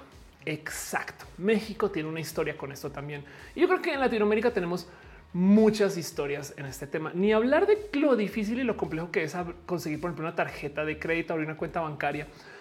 Hice una búsqueda hacia al azar. La verdad es que no fue tan fácil de encontrar, pero bueno, me encontré con un lugar que ahí medio documenta un poquito, no como el que se necesita para una tarjeta de crédito. Entonces, mayor de edad, demostrarnos ingresos regulares, tener un plan de celular por presentar un comprobante de domicilio, tener una identificación oficial y luego, por supuesto, que te van a analizar quién eres, cuándo ganas, este, eh, cómo es tu hábito de consumo, qué, cuáles son los ingresos que tienes y si tú trabajas freelance, ya te jodes, no? Em, es muy importante identificar qué gasta más, en qué frecuencia, historial crediticio, tantas cosas que pues suenan a nada, pero la verdad es que pueden ser muy complejos para algunas personas que están muy en el espacio. O sea, si usted recibe dinero de OnlyFans, no, no sé, me explico por dar por una random idea o bueno, Em, y luego están estas cosas locas, absolutamente locas. Esta explotó la semana pasada, pero resulta que para una hipoteca, que está bien, es una compra más grande que una tarjeta de crédito, en el BBVA están pidiendo pruebas de VIH, güey. pruebas de VIH para poder tener un... No, hice un poco de... Primero que todo esto yo creo que no es legal, ¿saben? Y segundo es un poco del ¿En qué momento se les ocurre al BBVA que, claro, toca hacer pruebas de cero Perdón, Juanjo Gutiérrez, y tú prácticamente han surgido tantas empresas que están dando tarjetas de crédito. Sí, resulta que en México entonces se liberó el que las startups puedan operar como bancos, por así decir. Startups son ¿no? empresas no que tengan. Y entonces, por consecuencia, esas startups que tienen mucho dinero porque están invirtiendo en ellas, están pensando en el bueno, aparte de dar el servicio de Rappi, por ejemplo, yo también puedo prestar dinero y hacer como los bancos. Y a algunas les va a ir bien, otras no. Pero, pero el punto es que tienen dinero para respaldar esos préstamos o, ese, funcionamiento y entonces están siendo a la par digamos que no solo la startup de lo que es, sino que encima de eso están eh, haciendo startup bancaria. Ojalá les vaya bien porque eh, estos bancos requieren de un freno, güey, ¿no? Dice justo Murars, banqueros. Em, dice el que me suena como los trabajos de las empresas de embarazo. Ándale, yo dice en teleperformance hacen eso, dan comisiones por cada persona que reclutes. Órales. Pero la pregunta es si, si de la gente que tú reclutes reclutan a alguien más, tú también comisionas. ahí la pirámide. Cecil pues dice como los yakuza. Salma ahí se dice: No sé si me recepciono tu audio, pero no entiendo tu disertación. ok, este no digo lo que dices. Alguien más me puede confirmar que este no escucha lo que yo digo. Puede ser a lo mejor estoy hablando muy por encima de la música. Aquí me dice: Me regaló la tarjeta de crédito de Rappi por mi cumple. Wow. Gama Volante dice: Te recomiendo una tarjeta de crédito anualidad cero para generar historial crediticio. Mura Artis en Ecuador tenemos un presidente banquero. claro. Y dice Nicosinio, ya no me simpatizan los de BBVA. Es un tema que dice que asco de banco. Qué bueno que no con él. Saima dice, pero ya te había leído. Franz Saidon dice, supongo que es peor si se van a morir por pagar. dice, em, eh, ya aquí está, perdón, Baruch eh, dice, yo tardé mucho en acercarme a un banco por mis padres y abuelos. Al día de hoy, en vez de cuando mis familias me cuestionan tener cuenta bancaria, ándale. Maya dice que se escucha bien. Muchas gracias. Eri dice, estás nomás hablando requete muy rápido. Es porque estoy tomando café. Metzli dice que se escucha perfecto. Muchas gracias. Fran Saidon es porque habla rápido. Ale Carrera dice: te escucho, nomás me impresiona el tema. Y a mí también. Aquí me dice: En TP solo te dan dinero a ti por referir. Es porque siempre les falta gente. Claro, en ese caso, entonces no es piramidal, pero, pero sí, de todos modos es un incentivo para que traigas gente. Pero bueno, luego en Latinoamérica, dejando de lado el tema de que em, no tenemos este acceso a este sistema bancario chido, también está el famoso, el clásico, el súper hiper presente esquema de la informalidad mexicana, donde hay una cantidad ridícula este, de gente informal. ¿Qué quiere decir informal? Que no pagan impuestos, eh, reciben efectivo y en esencia pues no tienen ni siquiera cuentas bancarias, no tienen RFS en muchos casos em, y viven así y no pasa nada. Ahora, hay un tema con esto la informalidad donde siempre se piensa en el taquero de la esquina Em, la verdad es que si a veces no sé, yo me he topado con mucha gente que son, digamos, a calidad del taquero de la esquina que reciben tarjetas de crédito, lo cual quiere decir que no son informales. Pero, por ejemplo, psicólogos, este, dentistas, em, no eh, hay mucha gente que no son el taquero de la esquina y que también están en la informalidad y no más eh, eh, ocupan dinero para arriba y para abajo, que además es un riesgo ¿no? andar con billetes para arriba y para abajo. En fin. Pero bueno, em, dice Franz, yo aquí me retiro. Mónica Gavilán dice una tarjeta de crédito con garantía es una buena opción con primera tarjeta. David Roro dice por eso ahora la obligación de tener RFC. Exacto. Rocío Amarante dice ya superamos que más de la mitad de trabajadores están en la informalidad. Entonces quiero dejar eso ahí porque, ok, ahorita hablamos un poco más de los MLMs y quiero dejar en presente que a mí me salta que mucha gente caiga en los multiniveles porque están horribles. Pero luego del otro lado es que están horribles porque el esquema formal está también de la chingada. Parte del motivo por el cual tanta gente le entra al MLM es porque tiene un dinerito para invertir y no saben qué hacer con él. No es suficiente quizás para que compren bienes raíces, pero también es tampoco es lo suficiente para que compren su propio negocio. ¿no? Entonces como que dicen, güey, yo arranco mi negocio de Herbalife y esto me va a traer dinero porque me lo vendieron. Y yo creo que eso hay que considerarlo. Yo quiero observar y no juzgar. Yo quiero, yo quiero entender por qué hay tantas tías en esto. Y, tristemente, desafortunadamente, los sistemas multiniveles encajan muy bien con esa narrativa. Y hay gente que no tampoco tiene tanto dinero para invertir y está tratando de agarrarse lo que pueda. Entonces, también en últimas, como es tu propio negocio, no tienes que cumplir con estos requisitos pendejos de la contratación, sino que tú emprendes por tu cuenta. Entonces, están diseñados desafortunadamente estos esquemas multinivel para abrazar a estas personas. Y es bien triste eso, porque además el tema de nuevo es confianza. La verdad es que el que exista tanta gente haciendo uso de las tandas o los multiniveles realmente habla de lo malos negocios que son los bancos. Son tan grandes y tan a la vieja que hay una cantidad ridícula de gente que sí quiere tener esquemas de ahorro, no más que los bancos no son buena opción. O sea, el momento que tú dices, yo para qué ahorro en un banco, yo mejor ahorro en la tanda porque es un banco con juegos de azar y mujerzuelas literal. Entonces ahí los bancos están perdiendo una gran parte de un negocio. Y eso es un tema que está muy presente en muchas otras esquinas. Esto habla del nivel de entendimiento de las industrias viejas, de la actividad nueva, porque no solo son los bancos, o sea, hay todo tipo de cosas que están rotas porque no han querido adaptarse a la vida moderna. Por ejemplo, las aseguradoras. ¿Cómo es posible? ¿Cómo es posible que un tercio del dinero de GoFundMe sean procesos de la salud? Esto habla no de GoFundMe, sino de las aseguradoras de salud, porque, porque claro, con cualquier estupidez te sacan de tu cobertura. Entonces, ¿a cuánta gente conocemos que ha tenido que ir a GoFundMe a conseguir dinero cuando se supone que eso es lo que hace la aseguradora? supone que la aseguradora es un esquema donde entre muchas personas se consigue dinero para que entonces podamos pagar por los gastos médicos de otras personas y entonces hacemos algo colaborativo, pero se empeñan en tratar de doblar las reglas de tal modo que la mayoría de los clientes son personas que no necesitan de tratamiento médico y eh, la gente que está pagando en esencia es gente que está pagando solo porque otras personas puedan pagar y entonces deforman el motivo y la razón de la existencia del negocio. Dice Mario lo de ese contra una empresa multinivel. Pues el momento que tú comienzas a reclutar, la verdad es que si estás rascándolo un poquito allá Em, al ser buena o mala persona, no porque, porque estás jodiendo la vida de otras personas también para sostenerte a ti y eso no, suena tan chido. Pero bueno, Baruch dice igual es un poco desconocimiento porque muchos eh, sofipos te permiten invertir con poco capital. Pues sí, el tema es que justo em, hay que ver nomás, nomás por fines comparativos. Y ojo que no quiero hacer un comentario malinchista, solamente quiero dejar en claro que eh, en los países donde el crédito es laxo, hay todo tipo de otras raras dinámicas de la inversión. O sea, por ejemplo, em, esto, cuando yo vivía en Estados Unidos me era súper, súper, súper, súper normal. Em, el, por ejemplo, yo abrí una tarjeta de crédito que todavía ocupo de paso que se llama Blue for Students. Em, y es, una, esta es, la línea, no se lo juro que no la estoy vendiendo, simplemente les quiero mostrar el producto. Se llama American eh, Blue Cash, se llama ahora. Antes en el centro se llama Blue, Blue para estudiantes. Y esta tarjeta de crédito tiene como límite de crédito para estudiantes de 25 mil dólares. Que es una, o sea, está muy loco. Pero además del otro lado, la otra cosa que sucede con las tarjetas y los bancos en Estados Unidos es que todos los cargos que tú veas que no reconoces te devuelven el dinero inmediatamente. Ahora, ¿cuál es la diferencia entre, por ejemplo, American Express y Mastercard o Visa? Que American Express te da la razón a ti. O sea, tú puedes ir con American, tú puedes ir comprar un BMW, ir con American Express y decirle no lo compré yo. Y entonces te van a devolver el dinero y luego investigar si, si lo compraste o no. Em, y en ese tiempo te puede estar pelado con el coche, me explico. Mientras que las otras tarjetas de crédito le dan la razón al establecimiento, a la tienda, a quien sea que haya hecho la venta y luego investigan. Pero el punto es que el dinero siempre lo devuelven porque en Estados Unidos existe un esquema que se llama FDIC. Y el FDIC es un seguro federal que existe para garantizar que los bancos siempre tengan respaldo. Entonces, las cuentas de banco que abres tú, sobre todo las de ahorros, tienen respaldo por si el banco quiebra. Y cuando digo que ese respaldo es este, eh, el gobierno federal estadounidense te respalda hasta por 100 mil dólares en caso de que tu banco quiebre. Lo cual quiere decir que la gente está incentivada a ahorrar hasta 100 mil dólares en cualquier cuenta banco, en cualquier banco patito, porque ese banco, o sea, porque el gobierno siempre lo va a poder respaldar.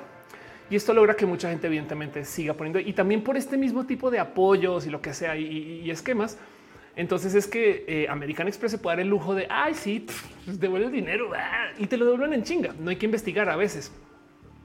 Entonces ahí hay un tema raro em, porque la pregunta es: ¿es bueno esto? No, es que de nuevo, por eso que no quiero hacer un comentario malinchista acá, porque es bueno esto. Híjole, hay que, hay que debatir eso. Estados Unidos tuvo lo que quieran en o ha tenido lo que quieran en crisis de préstamos, hipotecas. O sea, el dinero es demasiado fácil de conseguir también por esto. Y esto lleva a que el mercado sea no volátil, sino lo que le viene. Ha habido todo tipo de crisis hasta mundiales por esto. Y entonces quizás no, quizás es bueno ponerle trabas a estas cosas. Pero lo que voy es que lo dejo ahí como fin comparativo, porque el tema es que es muy normal vivir y convivir con la cultura de la inversión en Estados Unidos por culpa de esto, de tener fácil acceso al crédito. O sea, tú puedes abrir una cuenta en algún tipo de trade que lo acaba de comprar un banco y entonces sin tener dinero tuyo, pedir dinero prestado para invertir, comprar criptos. No es muy normal que desde el, colegio em, ya te estén buscando para darte tarjetas de crédito. Como les digo, las tarjetas de crédito con límite de 25 mil dólares. Em, este o acá tiene un estudiante secundario que ganó 300 mil dólares negociando acciones este, desde la casa. Saben como que Em, el por qué ahorita tenemos estas acciones que le llaman acciones de memes es porque genuinamente mucha banda estudiante que está invirtiendo. Y entonces dice Melewichi, tampoco tengo la oportunidad de, endeudarme por 25 mil dólares. Exacto. Entonces no, no quiero, no quiero venderlo como que sea bueno o malo. Solamente quiero decir que esto es una alternativa y entonces por consecuencia estos son espacios donde la gente está más empapada de vehículos de inversión. Porque volviendo a los MLMs em, y, al esquema de, de la venta multinivel, la verdad es que sí que hablar de algo acerca de quiénes son las personas que venden. Y la gran mayoría son mujeres mujeres entre 35 y 64 de paso. Y, esto da ahí un poco del pensar de qué significa eso. De paso, estas son cifras para Estados Unidos. Evidentemente, para Latinoamérica esto cambiará, pero por lo general son mujeres y da un poco del. Yo creo que esto también es que hay gente que genuinamente no está aceptando en sus procesos de empresa que las mujeres se embarazan, entonces ya no las dejan trabajar. Eso me parece, saben, como que hay, hay tanto aquí más que solo hoy gente tonta se subió al multinivel.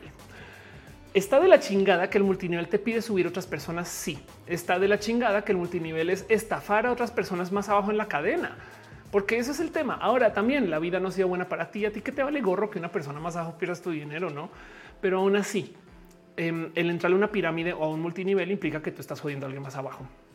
Y entonces está horrible eso, pero yo creo que también quiero no juzgar tanto a estas personas. El chiste dice un rojo de burbujas económicas y como no aprendimos nadita. Em, dice Gustavo Valencia, podría ser eh, que hay un video de Selena Gómez que lo explica. Um, dice Melwichi, eh, ya me deprimí por no tener 25 mil dólares como estudiante. Qué peligro, la verdad. Confieso que fue un peligro en su momento. Ángel Gamboa dice: Las aseguradoras en teoría son buena idea, pero cobran la prima a la hora que tienes un siniestro. Siempre buscan la forma de decirte que tu cobertura no es válida. Exacto. Franz Aidon dice: Las dos formas en las que ahorras que cualquiera que pueda hacer este son bonos, metales, plata y oro. Muy bien. Em, dice Luis García, ¿qué pasa con las franquicias? Nada y siguen. Hace un tiempo que no las oigo. Te lo prometo que todavía hay un gran mundo de franquicias por ahí. Uriel Montes y las iglesias protestantes cuentan como multinivel. Em, de hecho, Amway funciona con esas iglesias. Entonces, capaz sí. El señor JFC dice cuando el tema de las afores ahora te piden los biométricos. Claro. René Alberto dice: ¿Qué opinas de las tarjetas de crédito alternas que anuncian en los juegos de celular de las tías? Eh, pues es nada, es, casino, casino en el celular, ¿no? Mónica Gavilán dice, odio que las aseguradoras en mi país te cobren por coberturas que no usas y no las puedes quitar. Rocío te dice, em, este, es que las aseguradoras son capitalistas, si no mantiene el dinero, entonces sería, no sería buen negocio. Esta dice, puede ser que es compatible con las tareas del cuidado. Em, y dice Rocío que si la música de fondo es de la gente gadget, no, pero es muy similar. Toda la música de fondo viene de la biblioteca de audio libre de YouTube. Darumi dice por alguna razón Herbalife le pone mucho empeño a reclutar latinos en Estados Unidos, pues porque justo vive de vender el sueño estadounidense, vive de, como la lotería, no? La lotería vive también de venderte este sueño de algo que no va a pasar y eso me parece cruel, no? Como que también hay gente que genuinamente les dicen vas a poder hacer cosas que nunca has podido hacer, no? Y da un poco de qué fuerte eso también, no? Como que hay algo que pensar acerca de em, por qué tanta gente cae en los esquemas multiniveles y de nuevo, y nomás para ir cerrando el tema, bueno, a leer sus comentarios un poquito. Ahorita cierro. El Witch dice la música me sale pura música exageradamente dramática. Em, yo la tengo seleccionada y de hecho yo uso un iPad para darle play, pero sí. Anufo dice los cursos de coaching eh, coercitivos de traer más gente para revelarte el siguiente nivel de conocimiento. Suena totalmente a multinivel eso. Lun 07 dice creo que es posible que sin deshonestidad personas que sepan invertir esos esquemas pueden funcionar. Es que siempre y cuando lo que vendas es el producto y no el talento humano, o sea, eh, entonces, claramente ahí sí estás generando un negocio. Y digo porque el talento, porque es, porque es limitado. O sea, no hay tantas personas, no todo el mundo puede reclutar a tres. Y si tú dejas que cada quien reclute tres, es exponencial y por consecuencia en nada vas a llegar a la población de la humanidad. René dice, tengo una tía que su empresa era parcialmente multinivel. Después de trabajar 35 años ahí no tiene seguro, retiro ni pensión. Qué lástima. Lo siento. Y Andy Erika dice, considerando que estoy Grecia una aseguradora, no me quejo de pagarlas. Exacto, sí. Es que varía, pero la verdad, verdad es que em, la estadística de cómo hay mucha gente que le toca ir a GoFundMe porque las aseguradoras están dejando ahí dinero sobre la mesa da oso, oso. Sara de noche dice los tradings no sé si también entran como estafa, depende del trading, em, pero pues por lo general hay gente que abusa de eso. Caro dice en la escrito podrían considerarse multinivel, no invitas a nadie pero los primeros que llegan suelen ser quienes se llevan la mayor ganancia. Em, eh, no necesariamente es multinivel porque, porque para que sea multinivel tú tienes que, a ver, en un multinivel tú puedes recibir comisiones de la gente por allá abajo de por vida. Y eso es lo que está pasando, que te da un poco de rabia, ¿no? Pero bueno, eh, dice Gama Volantis, es bien feito no tener seguro social. Gracias. Eh, sí, total. Capitán Garra Negra dice mi amiga juraba que su curso de coaching no era pirámide hasta que yo decliné su invitación, la multaron y no la dejaron graduarse de su curso. Aparte de cínicos crueles, chale. Qué fuerte eso. Solo alguien dice, este, alguien dijo caguamas. ¿Por qué hablando de caguamas? Pues sí, caguamas lo digo yo. Eh, muerto, ahora ese muerto dice, miren, ser piramidal como un animal sin pastillas es como un señorito blanco que lo es what. Puede ser. Sara de noche pregunta por los 30, te había leído, pero bueno. Em, y dice Murat, eh, si es el M Academy, si es multinivel, pilas, exacto. Denuncian los multiniveles siempre y sepan que los multiniveles en esencia, luego habrá gente que genuinamente sabe que si está jodiendo a alguien más. Eso pasaba con el colombiano, no ¿Cómo se llama DMG, que la gente sabía, sabía que se le estaba jugando y que ponía dinero en esa cosa y que le iba a regresar más dinero mientras se registraba más gente y sabían que estaban jodiendo a alguien más adelante en la cadena, pero les valía gorro así como el COVID les valía gorro. Eric Frank dice en un multinivel se depende de los eslabones más abajo. No todo donde ganes por llegar primero es un multinivel. Exacto. Em, este y dice TikTok Golden. Entiendo si le entran eh, doñitas o jóvenes sin estudios, pero si tienes más 20 estudiantes en la universidad y tienes acceso a Internet y le entras a esos negocios, para mí estás engañando gente por tu conveniencia. Claro que sí. Pero de nuevo, también este cuento de que profesores vendan multiniveles habla de lo poco que ganan los profesores. Saben, es que quiero Em, quiero quitarle un poquito, aunque yo sé que hay gente muy malvada en esto, no? Pero quiero que quiero también hablar un poco de cómo hay gente que genuinamente está ahí porque es donde puede estar. Miren, de los multiniveles de nuevo, a mí lo que me da rabia de todo este cuento es que eh, te culpen a ti porque no te vaya bien. No, eso sí que eso sí que me parece cruel. O sea, ese cuento le tienes miedo al éxito. Si tú no vendes bien, van a decir es tu culpa, güey, porque no lo vendiste bien. Es como de no, es porque tu producto no es vendible, no? O porque me estás pidiendo una cosa que es muy difícil en mi zona, no sé qué, y no me das un camino alterno. Y el producto es tan no vendible que evidentemente de lo que dependen es del sistema de reclutar otras personas. Entonces, pues miren, en lo general, sí les dejo el consejo, teman a los multiniveles porque no sirven. Y yo sé que todos y todas tenemos eh, una tía que le fue súper bien vendiendo, pero, pero es, es como en ese tipo de relaciones, tipo de es una comparación súper cruel, pero pues tipo de esta gente que vive en estos matrimonios pesadilla, pero que tiene algunos momentos muy felices que compensan el infierno, saben como que ese tipo de cosas. Pero, pero si se le hace contabilidad decente sobre los números de estas personas que dicen que viven re bien, es muy probable que topemos que no, no van tan bien. Pero es que el momento que digan que no van bien, dejan de reclutar. Entonces hay un incentivo para que digan que les va, pero de huevos, yates, no sé qué saben, como que eso es lo que no mucha gente ve que como el negocio es reclutar, no vender productos, entonces tiene que dar una imagen de éxito a todo momento. Y luego con eso es que agarran a la gente un poquito más vulnerable o nueva. Y, de hecho, cuando te sumas, depende del multinivel, no? Pero en lo que te subes a estos espacios, porque les digo yo que me senté a ver sus presentaciones y demás, em, muchas veces sí te piden que eh, nunca digas que las cosas no van bien. O sea, es parte del acuerdo, no? O sea, como que hay un pequeño compacto de sangre para que nunca digas que las cosas van dos, dos. Eso también em, es un tema. Pero el problema es que, miren, por ejemplo, en Latinoamérica hay un tema donde la gente que tiene dinero para invertir compra muchos bienes raíces, tanto que hay burbujas, explotación, hay un problema muy, muy, o sea, si quieren buscan en Twitter a Calicho con K e Y Calicho, quien habla todo el día de esto, no de, el cómo eh, la inversión en bienes raíces por ser inversión y no por eh, eh, ser algo que genuinamente se vaya a consumir es muy tóxica o dañina, sobre todo en espacios donde eh, pues hay que proteger el medio ambiente, ¿no? Calicho se enfoca mucho a hablar de eso, pero el punto es que esto sucede también porque hay mucha gente que no, no tiene bien dónde invertir. En Latinoamérica, por ejemplo, también es ese tema de que, cuál es la bolsa local donde yo invierto comparándonos con estos chamacos estadounidenses que tienen Wall Street a la mano con una cuenta que pueden abrir con tres requisitos y adiós. Entonces el tema es un si hay dinero para invertir, ¿dónde lo pongo? y también por eso acaban en estas cosas, porque es fácil invertir en Herbalife, es fácil invertir en eh, estos esquemas piramidales porque se puede. Emilio Sáenz dice mi religión prácticamente enseñándome que no soy feliz es porque no estoy viendo los eh, preceptos de haberlo sabido. No tendría que sufrir una cosita llamada ansiedad. Tendría que ir a terapia, claro. Murar si se le hay un man que se llama Don Nasa. Él armó una pirámide en la ciudad y la prensa lo denunció. Y la ciudad entera lo defendió, claro, porque todo el mundo está haciendo dinero hasta que es que hasta que explota. Yatsiri dice em, no hablar de que no va bien se promueve como pesimismo. Sí, total, exacto. Se promueve como que el sistema no funciona. No nadie, dice el pero también es que se aprovechan de la precariedad laboral. Exacto. Hay muchas de razones por las cuales no te quieren contratar y te orillan a probar esos negocios. Ahí voy. Entonces, nomás para extraer un poco del por qué suceden los multiniveles en Latinoamérica. Es porque tenemos problemas de precariedad laboral, tenemos problemas de acceso a banca digna y decente que no nos quiera consumir con cualquier bobada, con unas comisiones que son innecesariamente altas. Es porque no tenemos esquemas de inversión donde podamos invertir de modos chidos. Entonces hay que buscar como dónde y entonces la gente acaba en todo tipo de negocios raros. Y para rematar, caemos en lo mismo que pasa en la tanda. ¿Por qué funciona la tanda? Porque yo confío mucho más en estas 10 personas desconocidas muchas veces que en el banco. Entonces, en vez de ahorrar mes con mes en el banco, que de paso yo puedo ahorrar un esquema que esté atado a la inflación, porque es que es la otra cosa con la tanda. El dinero que yo pongo en la tanda no está atado a la inflación. Entonces, si tú eres el último turno de la tanda, pierdes por la inflación. Pero como sea, el punto es que eh, la gente confía más en gente desconocida que en los bancos.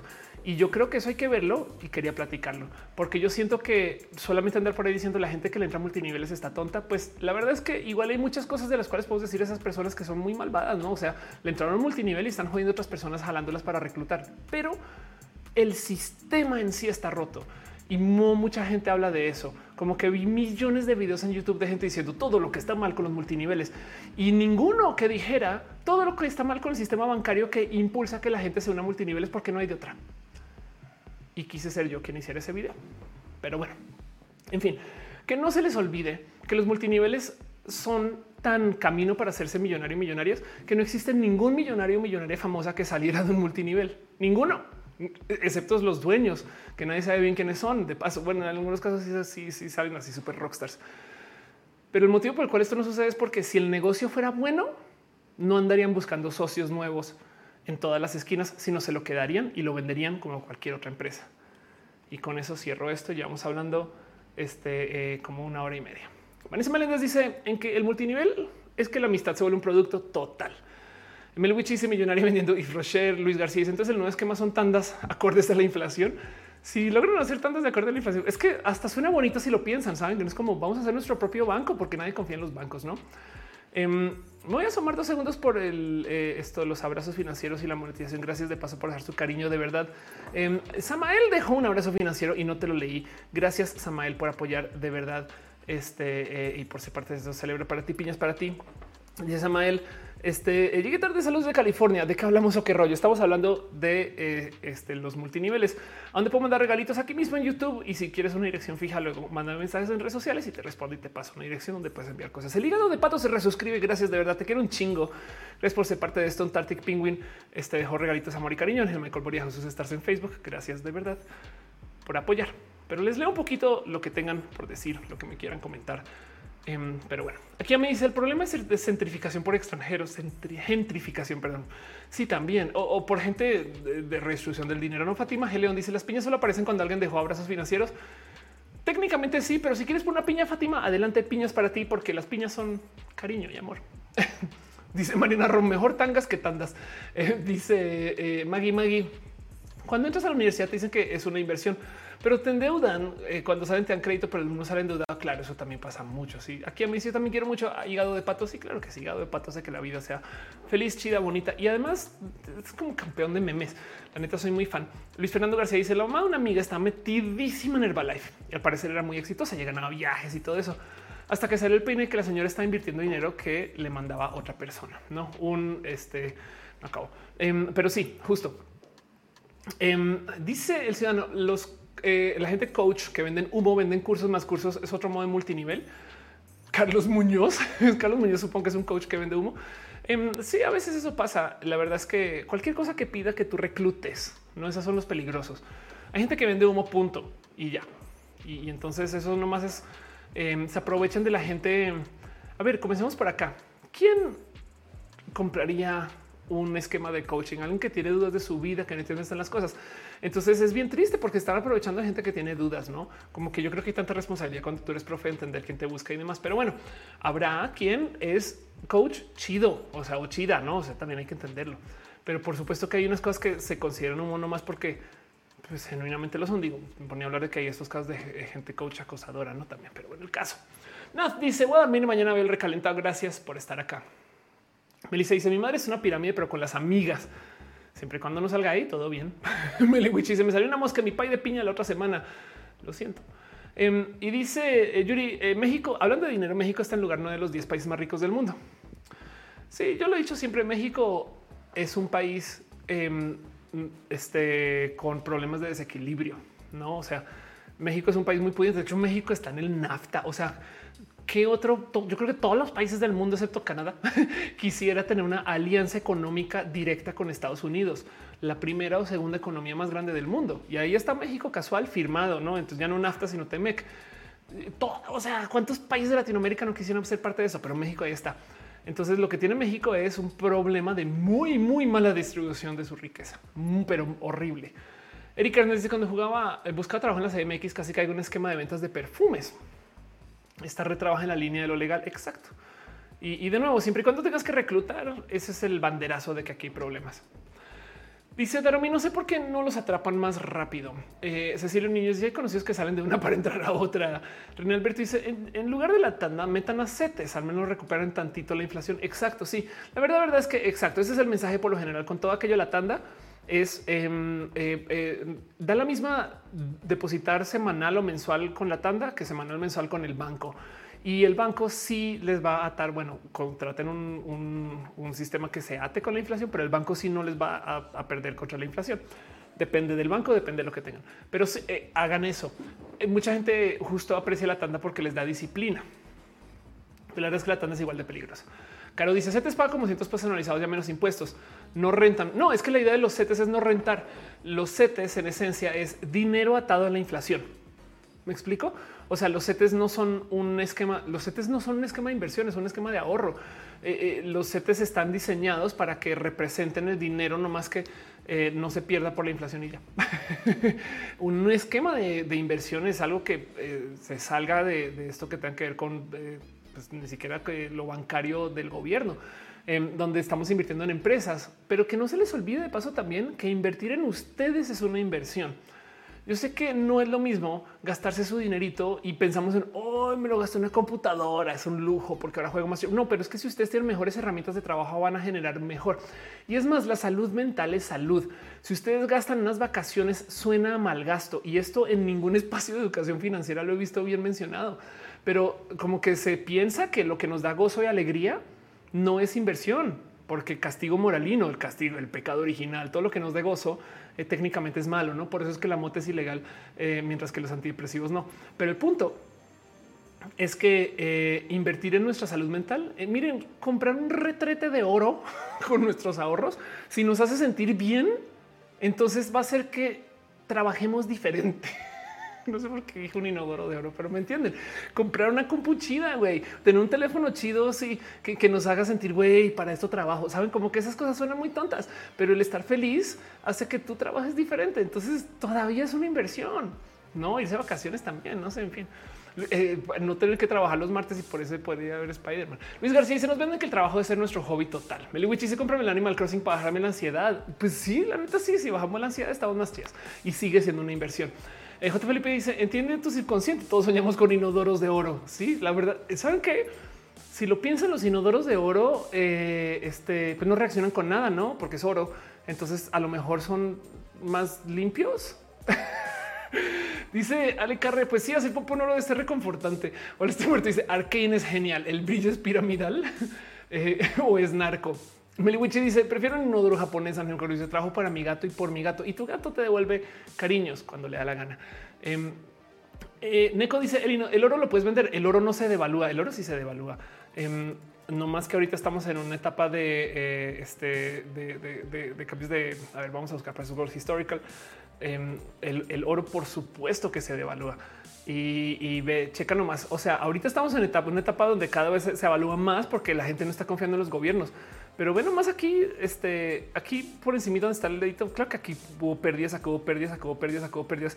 Y si le hacemos zoom in, vamos a encontrar millones de momentos donde el oro se ha devaluado. Lo mismo con las bienes raíces. ¿eh? Yo no sé por qué la gente piensa que las bienes raíces no se devalúan. Ale chica dice em, bandera de lentitudes transincluyentes. A la que tengo ahí atrás. Claro que sí. Masatzin dice a mí pasó apenas cuando invertí en una silla ergonómica y mi vida ha mejorado mucho. Exacto, exacto. Murat dice que si ya viste Arcane, ya vi Arcane em, y de paso, si les interesa, Em, este tengo un video donde hablo del tema. que voy a, está bien, voy a tratar de traer a mi canal. Más que son esas cosas que luego me, acaban quitando el, tengo problemas de copyright, pero bueno, el caso em, este aquí estoy yo en eh, Riot eh, League of Legends Latinoamérica hablando acerca de Arcane. Por si quieren o si gustan, dense una pasadita por ese video em, con la gente chida de Riot, con Cameo yo, en fin. Pero bueno, a ver qué más hay por acá. Eh, dice Mura Arts, hola, estoy muerto. Sí, es lo máximo. Lunes Rojo eh, dice este próximo roja. El futuro de los inodoros es el oro. de paso, em, si hay un tema ahí con el tema de los inodoros, nomás para desviarnos acá dos, dos segunditos. Em, este vamos a buscar. Hay un proyecto que o sea, es, tan grande este problema que Bill Gates em, justo le entró a tratar de rediseñar los inodoros y, es una inversión súper mega millonaria porque el tema de los inodoros es que gastan mucha, mucha, mucha agua para lo poquito que hacen. Si ustedes tienen la suerte o viven con o, les ha ido bien y tienen un inodoro, esos que tienen dos, dos, botoncitos, uno grande y uno chiquito, es exactamente por eso, porque la idea es tratar de limitar la cantidad de agua que consumen los inodoros. Em, y, y, la idea justo ahora es tratar de diseñar inodoros que a lo mejor ojalá y se pueda no consuman agua del total. Pero bueno, eh, si hay mucho, hay mucho ahí presente. Dice René, los bienes raíces se evalúan por su edad o hay más razones. Em, no, las bienes raíces hay millones de, motivos. O sea, se pueden evaluar nomás por, por el que se acaba el tren del mame. O sea, si, si tú compraste bienes raíces en isla super cool eh, afuera de eh, Yucatán y entonces es isla chida, pero resulta que por algún motivo ya no gustó, pum, no se expresan a piso.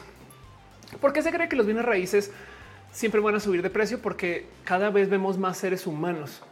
Pero el tema, por ejemplo, es que eh, eh, esto es un tema en general para, el crecimiento de, la población, pero se estima que la población humana no va a crecer como ha venido creciendo desde hace mucho tiempo, sino que eventualmente se va a aplanar.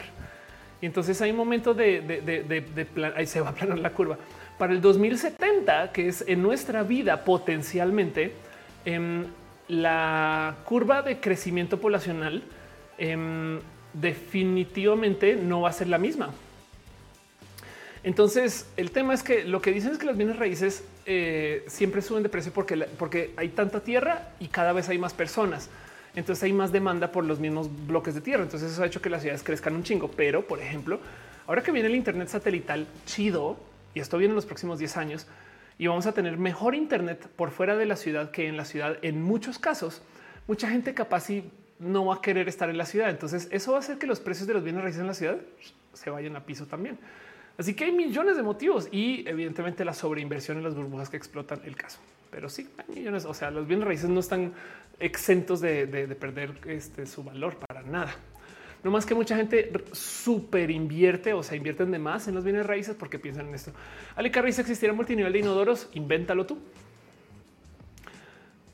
Multinivel de inodoro, ¿cómo se llamaría? Darío Escobedo dice: Mejor el baño seco que usas acerrín y papel que pueden compostar. Sí, eh, este no sé si está. Este eh, eh, me, he encontrado con algunas personas que usan baños secos ahora y me parece bien chido. El Witch dice que ya nada querer bien la condesa, ahora sí ya puedo vivir ahí. Pues sí, es que es que así funciona la, oferta y la demanda, ¿no? Ana Alejandra dice cómo llegar el tren suburbano se desarrollaron mucha casa habitación, ha tardado. Eh, tanto que ahora las casas están abandonadas y la gente con la deuda. Chale. Exacto. Sí, esto es un tema en, Yucatán. Ahorita hay un tema muy loco de esto de la sobreinversión en las bienes raíces. Y de nuevo, es más, si se quieren empapar de esto, denle follow a Calicho, que Calicho está en, modo de guerra de paso. Eh, o sea, la quiero mucho, pero hijo, em, porque está hablando de esto. La señora de las casitas em, y está hablando acerca de esto, vivienda y no discriminación.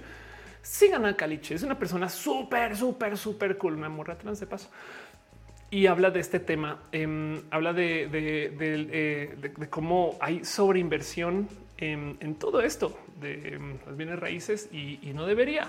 Pero Rosy dice: Ojalá se industriales chido las, las compuestas industriales para sacar energía y por favor. Entrartic Penguin dice multinivel de inodoros de oro. Te damos un certificado del producto que presentas físicamente cuando tu pirámide haya generado suficiente dinero para pagarlo. Ana Rom Galvez dice: Entonces la casa de mis sueños la podré comprar hasta el 2070.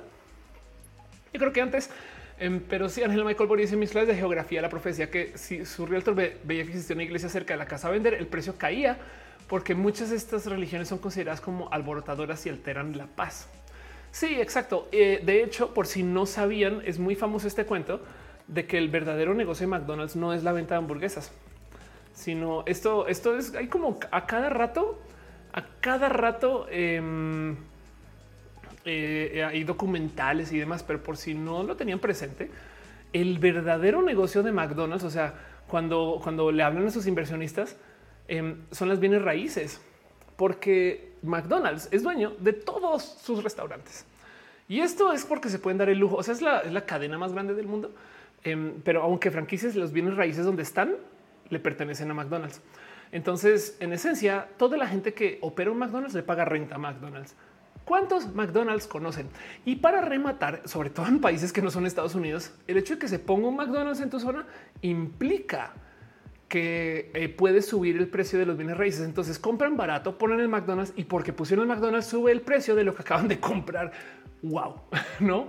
En fin, Melwich se traigo antojo de McDonald's, pide ahorita Uber Eats todavía pues mi dopamina si es mejor no confiarme en vivir de las rentas. No planees en eso, es una inversión más, pero no que no sea la única. Yuri Malona dice, como el poeta Homero Simpson, trabajo muy duro como un esclavo, páguenme dinero. Ahora estoy muerto. Dice, eh, esto de la especie suena muy interesante y más info. Em, eh, ¿Qué fue lo de la especie? Dice, eh, aquí es la que criticó a Holly. Nadie puede criticar a Holly. Holly hace todo bien. No sé, qué está hablando. Richie Rejón dice: Me está haciendo ojitos un Sony Wacom para hacerme feliz. Cómpratelo, invierte en ti. 5JH Reyes llega al curso multinivel de roja. Tiene que ser multinivel porque como soy alta es para que eh, Gisela Gutiérrez dice cada vez te haces más bonito. Muchas gracias. ¿Cómo le haces? Estoy cada vez haciéndome menos, cada vez me cuido menos y entonces ha funcionado.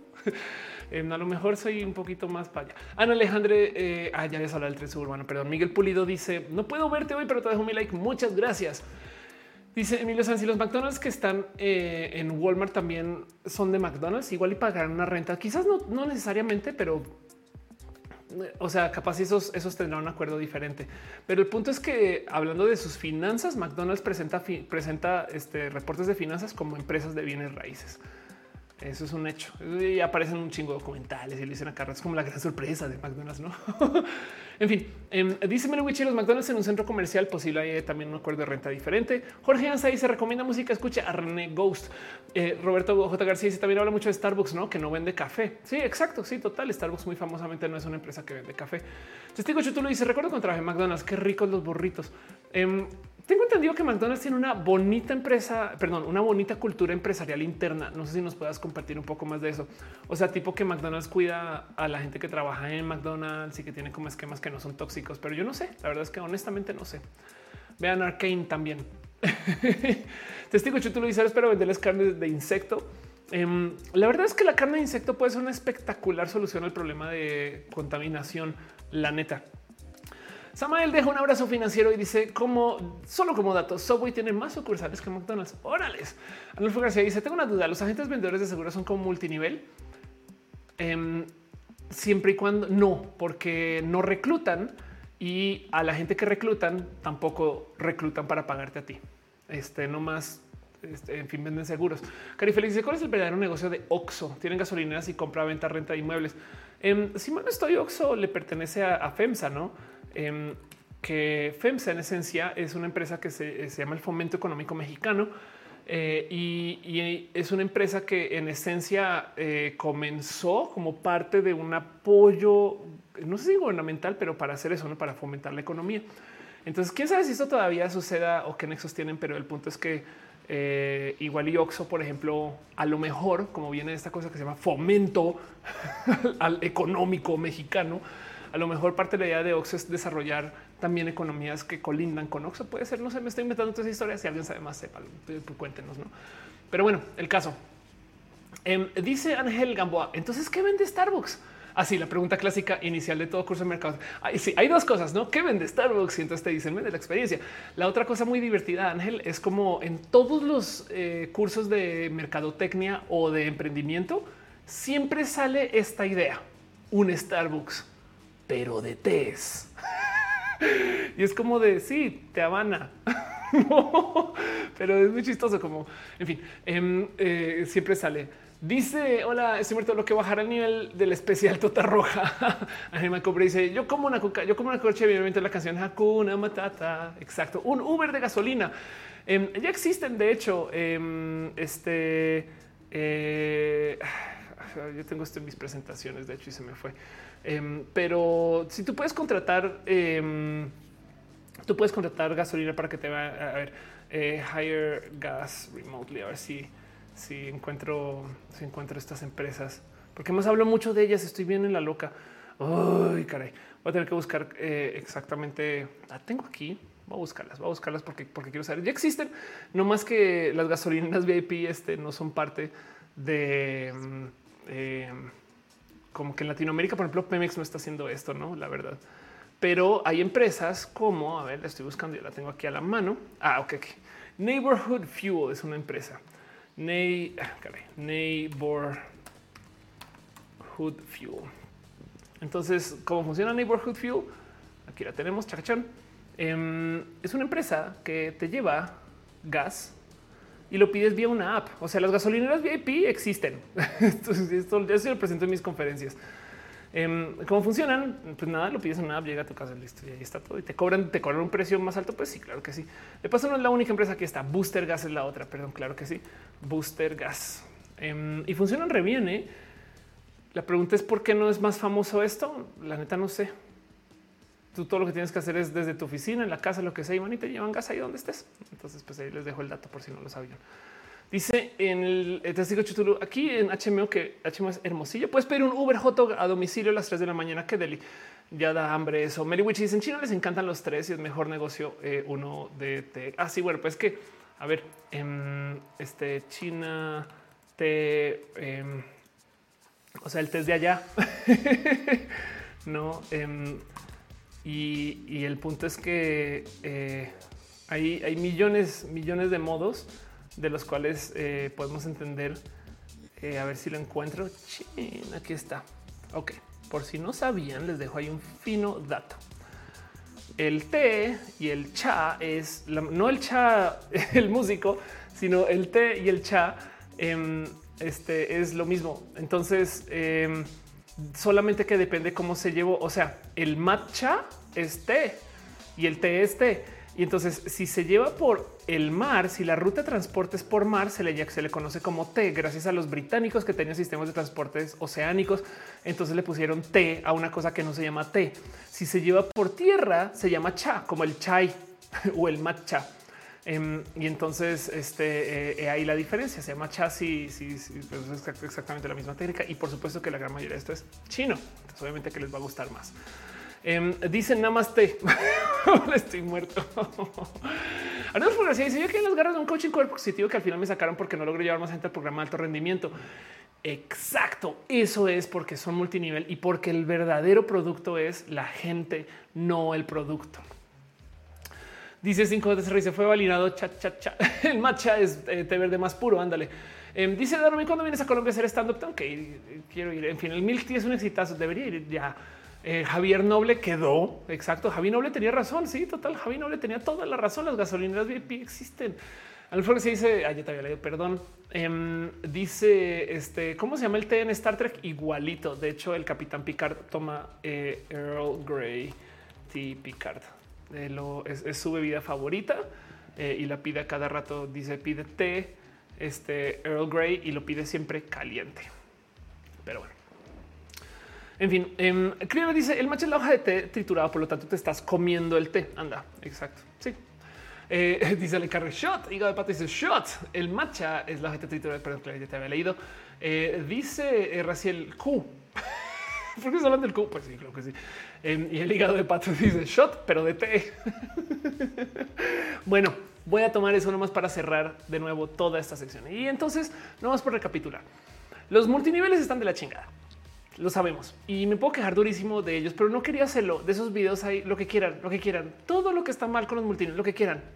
Aquí somos personas súper listas y sabemos que están mal y hemos convivido con y nos ha dado pereza. Nos han tratado de meter a piramidales también. Sabemos que no está chido pero también tenemos familiares que están en estos multiniveles. Entonces yo lo que quería hablar es por qué mi tía está ahí, no? Y, qué significa esto, porque pues también no quiero que estés ahí, pero ahí estás. Y entonces hay que entender que el motivo por el cual la gente cae en esos multiniveles es porque eh, vivimos en una zona de muy baja confianza con esto de lo bancario, que tiene también muy baja confianza con esto los esquemas de inversión. La gente genuinamente no sabe dónde invertir a cada rato. Y pues sí, una cosa es no sé cuál es la inversión chida, pero otra vez no sé dónde invertir. Wey. Tengo dinero y no sé qué hago con él. Y eso pueden ser mil pesos. Me explico que pues para no depende de cada quien, pero pues un dinerito que tengo ahí em, eh, o puede ser 100 mil. Si tienen 100 mil pesos de paso, dejen un donativo. Pero el punto es que em, eh, pueden, pueden hacer mucho dinero para invertir dentro del esquema de lo que es mucho dinero. Y entonces, aún así, de todos modos, la gente no sabe bien qué se hace y los multiniveles abusan de la gente que está como en esa situación, sobre todo de las mujeres. Y entonces quería dejar eso ahí porque andar por ahí asumiendo que toda la gente que está en multiniveles es malvada, yo creo que es ver la mitad de la historia. Y eso era lo único que quería decir. Pero bueno, cierro todo lo que tengo aquí. Vámonos a la próxima sección de noticias. Leo un poquito lo que están comentando porque ya se descarrilaron a hablar del té y el cha. Qué chido, qué bueno. Té y cha son la misma palabra ideograma chino, pero distinta pronunciación. Ándale. Mi dopamina dice que son los aceites esenciales porque huelen rico, pero no quiero apoyar las MLMs. Claro, sí. De hecho, em, eh, eh, el, gran fail y lo gran, la tristeza de los multiniveles es que sus productos no los puedes comprar en tiendas. Y dice, chale, güey, no es, es un, es un, ojalá, no como que algo se perdió ahí. Porque, porque de hecho, preparando para este eh, show, me están diciendo en el chat de team de moderación que conseguir un topper chido es difícil. Y, no los consigues en las tiendas. Entonces da un poco de no, pero bueno. Dice Meliwichino, la gente es el sistema exacto. Siempre es el sistema. sí, o sea, miren, para no más darle, eh, añadirle leña al fuego, como decía la Mars, pinche sistema retrógrada. No es que crea que la Mar sea buena persona, pero tiene un buen punto. TikTok Golden dice: El Luisito comunica si sabe invertir a tu consideración. Oh, el Luisito. Híjole, güey. Como Luisito tiene tanta influencia mediática en lo que invierta, si él dice que está invirtiendo ahí, va a conseguir que otras personas inviertan y por consecuencia, en lo que invierta, sube su valor. Como Elon Musk, pero en chiquito. Borro Castro dice si el mismo Tupperware estropea a los demás para que solo le compren a él. Puede ser. Em, dice o les muerte una persona puede modificar su cuerpo con su cuerpo con ayuda de Kickstarter. A cada rato sucede, sobre todo con las cirugías. 5JHR dice yo quiero esas fiestas de Tupperware que hacían antes si se necesitan luego todavía y de vez en cuando, no? Eh, Montserrat Morata dice ahorita lo vivo. Gracias. Exacto. De hecho, Montserrat era quien está comentando acerca de conseguir el Tupperware. Si ustedes tienen Tupperware chido o venden Tupperware sin meter gente al multinivel, hablen con Monse. Pamela Gutiérrez dice la venta de Thermomix era multinivel siempre cuando tengan que reclutar gente. En Soriana y Topperware. Raciel dice es cierto lo del Topperware. este eh, y dice Mariana Rom Lamars ya su OnlyFans. Lamars es una persona que genera mucho dinero. No más sepan eso, porque entendió bien Lamars que pinche sistema retrogrado y decidió jugar el sistema retrogrado. La verdad, vendamos donas. Dice hola, estoy muerta. Exacto. En fin, Vámonos con lo próximo. Gracias por acompañarme hasta acá. al aire hablando ahora sí dos horas formalmente. Hablemos un poquito de las noticias y cosas que han pasado en la semana. Este y este show sigue.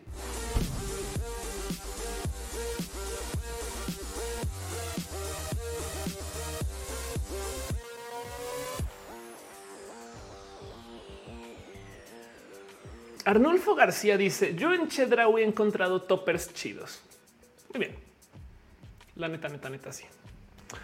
Bueno, a veces pasan cosas en la semana y yo estoy aquí para anotarlas y traerles a ustedes un pequeño resumen de cosas que pasan en la semana que se llama abrazos, porque en una época se llamaba balazos, pero en este gobierno y en la vida en general abrazos, no balazos, eh, y donde me gusta nomás repasar las cosas que pasaron y que eh, pues no me quiero clavar como tan de lleno como lo hicimos con el tema de lo que va el video, pero sí quiero repasar cosas de noticias que de paso también si ustedes tienen algo de lo que quieran hablar, tírenlo. En el mejor de los casos yo puedo investigarlo acá en vivo o nomás lo hablamos ahí en el chat. Por ahora quiero arrancar con lo primero que tengo para ustedes y es que, ¿cómo es que le dices, Caro?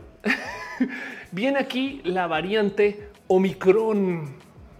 Y entonces hay mucho que decir acerca de lo que es la variante Omicron, eh, porque quiere decir que es una nueva variante del COVID. Entonces, nomás para dejar en claro el por qué se habla tanto de la variante Omicron, es porque hay mucha historia detrás. Llevamos mucho tiempo batallando y hablando del COVID. Evidentemente tenemos estas variantes que ya conocíamos, alfa, beta, gamma, y luego la que se volvió famosa fue la variante delta. La variante delta fue el primer como volteo del no como de, del cambio drástico. Es de uy, esto pone las cosas a la prueba. La Ocnicrom dice el hígado de pato.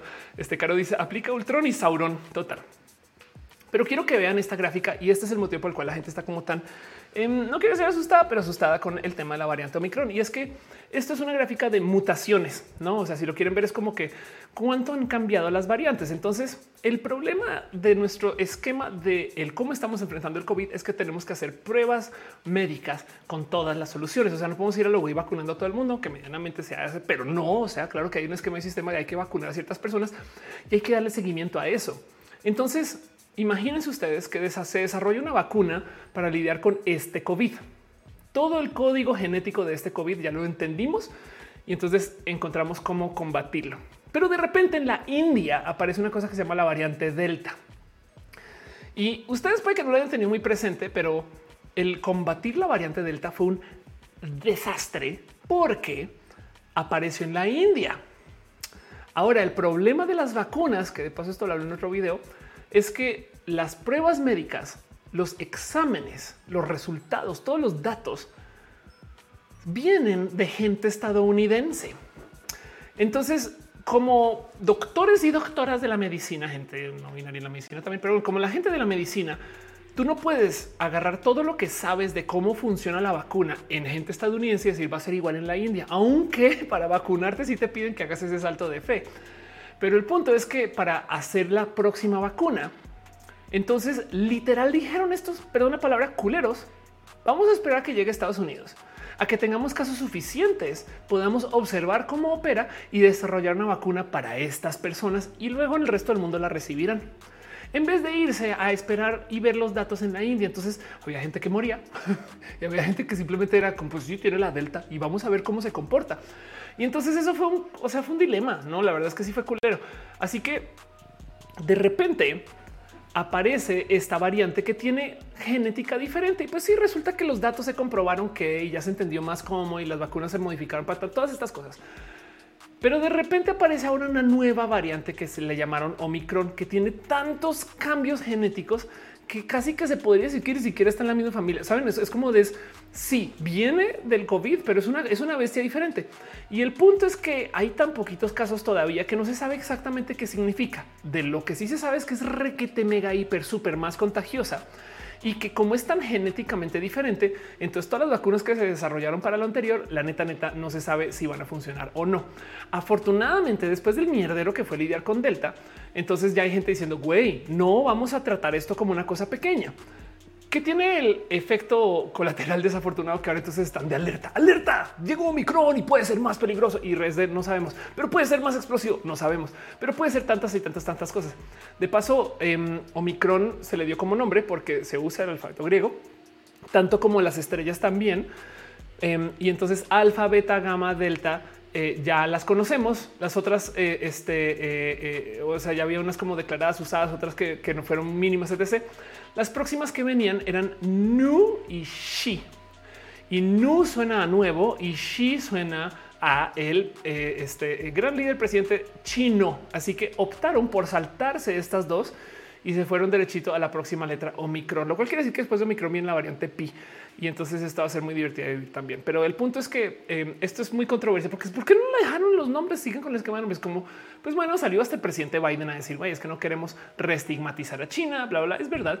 Em, pero bueno, el caso es que se acabó llamando Omicron por eso. Y el punto es que, de nuevo, volviendo a esta gráfica, el tema y lo que pasa con Omicron es, por ahora se ha, o sea, ya sabemos que es mucho más contagioso. No necesariamente quiere decir que sea peor no, o sea, si tiene sus otros casos, lo que sí es que al darle la vuelta a la vacuna, entonces en potencia puede hacerlo otro peor. Y ojo, porque es que la ironía de este caso también es muy injusta. Viene de Sudáfrica. Pero resulta que mientras sacaron las vacunas y se entregaron aquí en México recibimos algunas, en Latinoamérica reciben otras, pero en África no. Y entonces ahí fue donde mutó. si hubiera, si no hubieran dejado vacunas pudriéndose ahí en Miami y se las hubieran, o sea, si los países ricos no hubieran acaparado las vacunas, no se hubiera generado una mutante por allá en un lugar descuidado y a lo mejor estaremos en otro lugar. Pero bueno, ojalá la selección se haya aprendido también. Entonces hay muchas cosas aquí que vienen del cómo como seres humanos somos horribles para manejar estas cosas. Y entonces em, hay mucho que decir acerca de Omicron y, y lo que significa Omicron. Por ahora la duda es y va a ser más grave o no. Saben, me explico. Es, es como la duda es van a funcionar o no las vacunas. Entonces está todo en observación. Está en vamos a ver.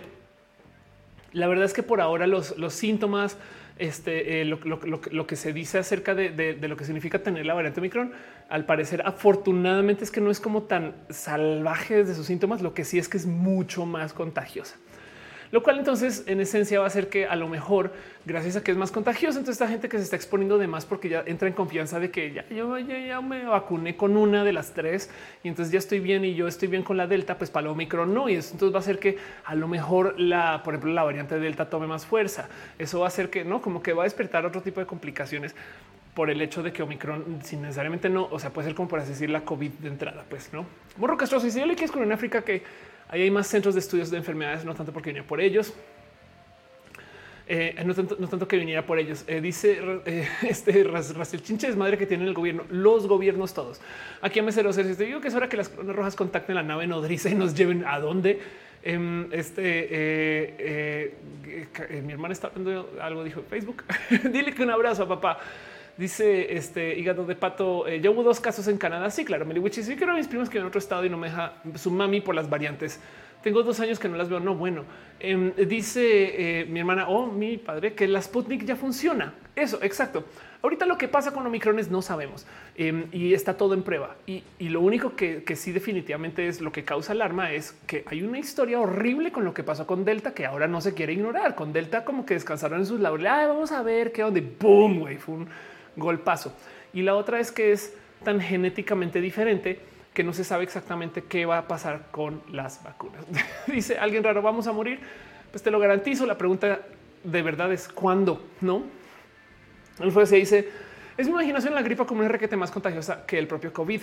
Mi hermano ya ha tenido gripa y no COVID. Eh, sí, y sobre todo si no se está cuidando ahorita, aunque por ejemplo eh, la influenza em, este tuvo una, eh, como está usando cubrebocas, tampoco estas cosas, Em, la influenza, eh, o sea, mucha más, perdón, hubo una caída en los casos de influenza el año pasado muy dramática y eso fue muy bueno. Más gente también se vacunó para la influenza y demás. Pero sí, la diferencia es que te da una gripa, es una gripa. Sabemos que puede no necesariamente ser más eh, este, contagiosa, pero puede ser más ruidosa. no, o sea, como que tipo de es muy normal. De hecho, por eso la, la, ¿no? la gripa es muy común, pues no. Pero bueno, este dice Herbit, estamos hablando de una película de la realidad. Me perdí. Vamos a ver. Este y dice René eh, Alberto, vacunación universal obligatoria sería buenísimo, pero pues la gente antivacuna se está abogando en contra de eso. si ni siquiera se han decidido que se tenga una identificación universal. Pero bueno, Roberto Joshua dice el 2022 va a despertar Lilith y empezará la instrumentalización humana. Sería espectacular. Yo puedo ser jugo de naranja. Sería delicioso. Pero ya, Omurar si Omicron suena y se siente como villano de anime, igual y sí, a lo mejor por eso también causa un poco de escándalo. Fabián Ramos dice, ya no suena tan mal morir por un tercer impacto y ser jugos de naranja. Mándale, saludos desde Atlanta, dice Jorge de León. Gracias. Em, me va a sumar dos segundos por esto de las piñas, los abrazos financieros y este, los donativos. Eh, Samael, este también volviste a dejar cariño y dices, eh, justo lo has dicho, ¿no? Como solo como datos, Subway tiene más sucursales que McDonald's. El hígado de pato también dejó su cariño ahí en el Twitch y en Facebook. Ángel Michael Buria dice: Yo como una yo como una cucaracha y viene la canción de Hakuna Matata. Eh, también Ángel Michael Buria sugirió hacer una pirámide de tamales. Yo la verdad es que sí le entraría a invertir en una pirámide de tamales. Eh, la comida mexicana nunca, nunca, nunca tiene pérdida, sea lo que sea. Baruch Madera dice Omicron Presa 8 como en Futurama. Exacto. Es que de paso, ¿por qué no suena eso? Porque así es como se nombran las estrellas, no? Eh, em, eh, eh, las estrellas por lo general, vamos a ver si encuentro em, eh, una lista correcta, pero entonces em, Orion, Wikipedia, vamos a ver si más bien acá lo encuentro más fácilmente. Como que tú nombras la constelación y luego según el orden de depende de, cómo lo estés viendo. Aquí está. Entonces, por ejemplo, aquí, aquí tienes tú. Es claro que, que está buscando Orión y Orión no es una sola constelación, pero Em, cada estrella tiene, eh, depende del sistema en el que esté, una denominación que sigue el alfabeto griego también. Entonces, lo que dices es que, por ejemplo, este eh, aquí tienes Aldebaran, este que es Alfa Tau, em, este Castor y Pollux que tienen no alfa y beta gem, no ese tipo de cosas. Entonces pasa mucho que en la ciencia ficción se dice que cuando vas a las estrellas vas a estas cosas que tienen nombres que vienen de ese mismo alfabeto, ¿no? porque así se, porque en vez de decir ABC dicen alfa beta, no? Pero bueno, eh, lo mismo que la radiación de paso. Beliwichi se entiende el punto total. J. Carlos dice: ¿Qué pasa si un laboratorio para análisis COVID salgo positivo en el IMSS, salgo negativo? Em, ¿Qué hago? Ayuda. Este, gracias, René. La estrella más brillante, una constelación que conste que estudié física. es alfa y así. Em, bueno, el caso em, dice eh, J. Carlos: ¿Qué pasa en un laboratorio para análisis COVID? Algo positivo en el IMSS, algo negativo. Em, confía en ese positivo más que en el falso negativo. Me explico como que ya te dio un positivo ahí y, toma tu cuidado respectivo para eso. Tania dice el cubrebocas me lastima la vanidad. No puedo usar labiales bonitos más que el bálsamo para hidratar. Sí, yo lo que hago es paradas cuando llego a lugares de quitarme el cubrebocas y recubrir siempre cuando se lo amerite. O el otro hay cubrebocas que son más despegados, pero que todavía te sellan quizás puedas buscar algo así. Gama Volantis dice Gama Volantis es una estrella binaria en la constelación de Volance, el pez volador. Gracias. Sandra Ortiz dice eh, Ofelia diciendo nombres de estrellas. Exacto. Arnulfo dice ¿Has escuchado el chiste de la comida mexicana que cuenta Sofía Niño? No, no quiero saber. COVID Alfa, Alfa Centauri dice el ciudadano total. Em, y dice René, sabía que algún día me sería útil ser astrónomo.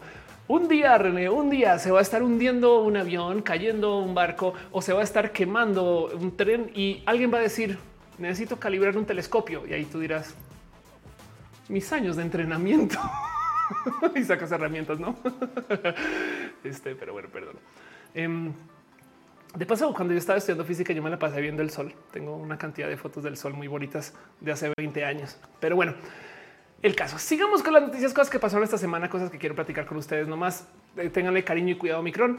Em, y, veamos a ver por dónde va la cosa. Por supuesto, no bajemos la guardia. Vacúnense si pueden. Si pueden conseguir la tercera, búsquenla. Eh, si no, sepan que hoy en día técnicamente tener el esquema completo implica tener tres. Luna dice, chale, todos somos René en algún momento de nuestras vidas. este hígado de pato dice, yo solo sé de las estrellas por caballeros del zodiaco. Rafael Villalobos dice, no puedo creer que estoy en roja en vivo. Gracias por estar acá. Este eh, y se me lo dicho por alguna razón mi tía piensa que estoy toda miope porque chiquita veía el sol. No, o sea, velo con filtro, por favor. Raciel González dice, oye, la pandemia que cuando sales a un lugar no puedes toser ni porque se te fue saliva al pulmón porque piensan que es COVID, es verdad. Normalicemos que hay gente miope. Sí, la verdad es que sí.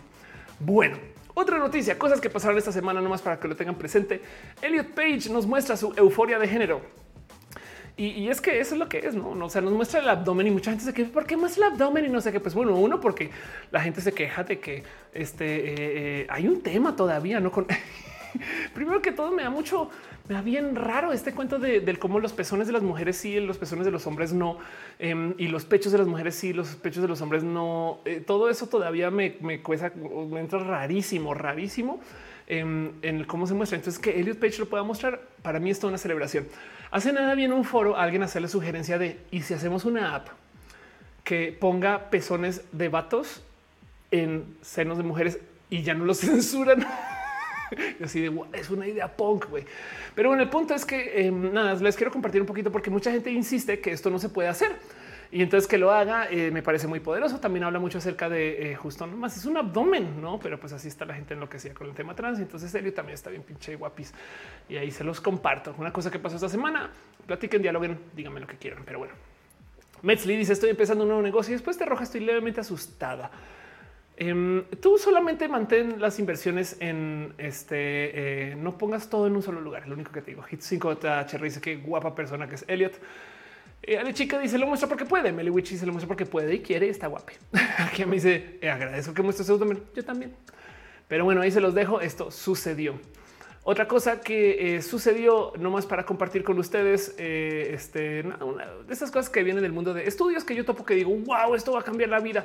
Eh, resulta que em, em, presentan. Ok, vamos a ver cómo podemos entender esto. Una forma de hacer bioplásticos. Entonces, el cuento es plástico hecho de ADN, que en esencia lo que es bioplástico que contiene ADN. Y al ser una suerte de, no sé si la palabra aquí sería tejido, pues un bioplástico a fin de cuentas, em, pero al ser una suerte de material que responde a todo aquello que alberga el ADN.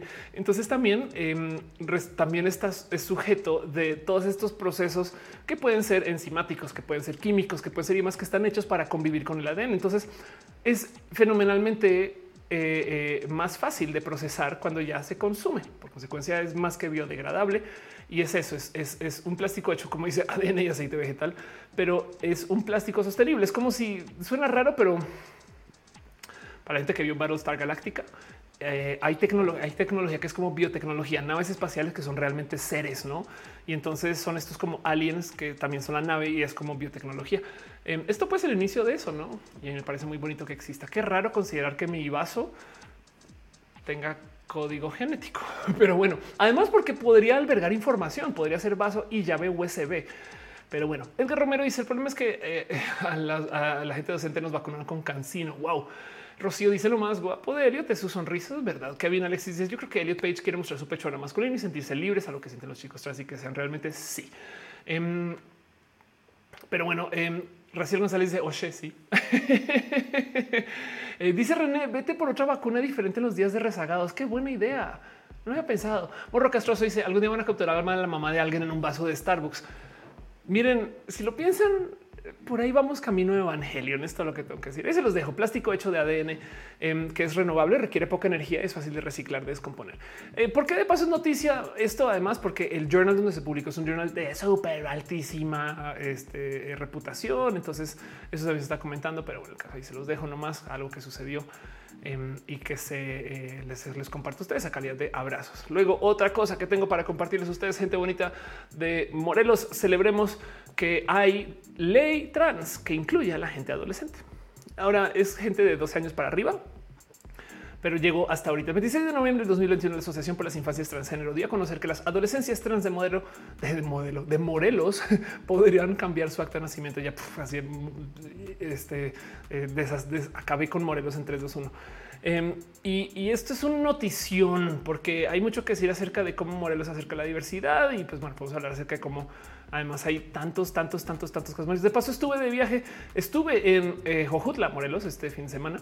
Fui con René, eh, quien estoy, presentando. Fue muy, muy, muy, muy, muy bonito. Si algunos o algunas de ustedes de la gente bonita que conocí en Jojutla está aquí, saludos, besitos, se les quiero un chingo. Pero bueno, ahí les dejo porque esto de paso también implica que así como en Jalisco, em, bien que pueden cambiar ustedes sus documentos eh, allá y subir a México, a la ciudad, pues, o sea, mejor dicho, México ya está. Pero bueno, em, ahí se los dejo. Eh, NN dice qué ganas de vivir en Morelos ahora. Exacto. Raciel dice sí quiero vivir en Morelos. Ándale, René Alberto dice yay Morelos. Witch dice qué pasará cuando tengamos seres vivos robóticos para la vez con sus propios códigos genéticos serían artificiales o ya serían considerados vidas como la nuestra. Sí.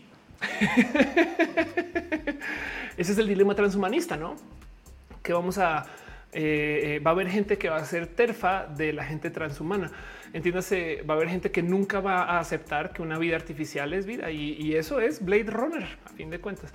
By the way, o sea, perdón, eh, de paso, la conclusión de Blade Runner fue si tenemos vida que es robótica artificial, que no es creada por seres humanos vía el sistema de reproducción humana, pero que no se puede identificar, que por más que le rasques no te puedes dar cuenta que tiene un passing tan chido, por así decir, creo que lo pienso no está tan bueno. Pero bueno, si, tenemos ese tipo de vida artificial que no te enteras que es vida artificial, y no hay cómo saber. Entonces, ¿qué importa? Y ese es el mensaje de Blade Runner. De paso, me parece muy bonito. ¿eh? Em, y de paso, el mensaje de Blade Runner, la nueva, es que así te des cuenta también qué importa. 5JHR dice: ponemos equiparnos plástico nosotros para hacer nuestros trajes Iron Man.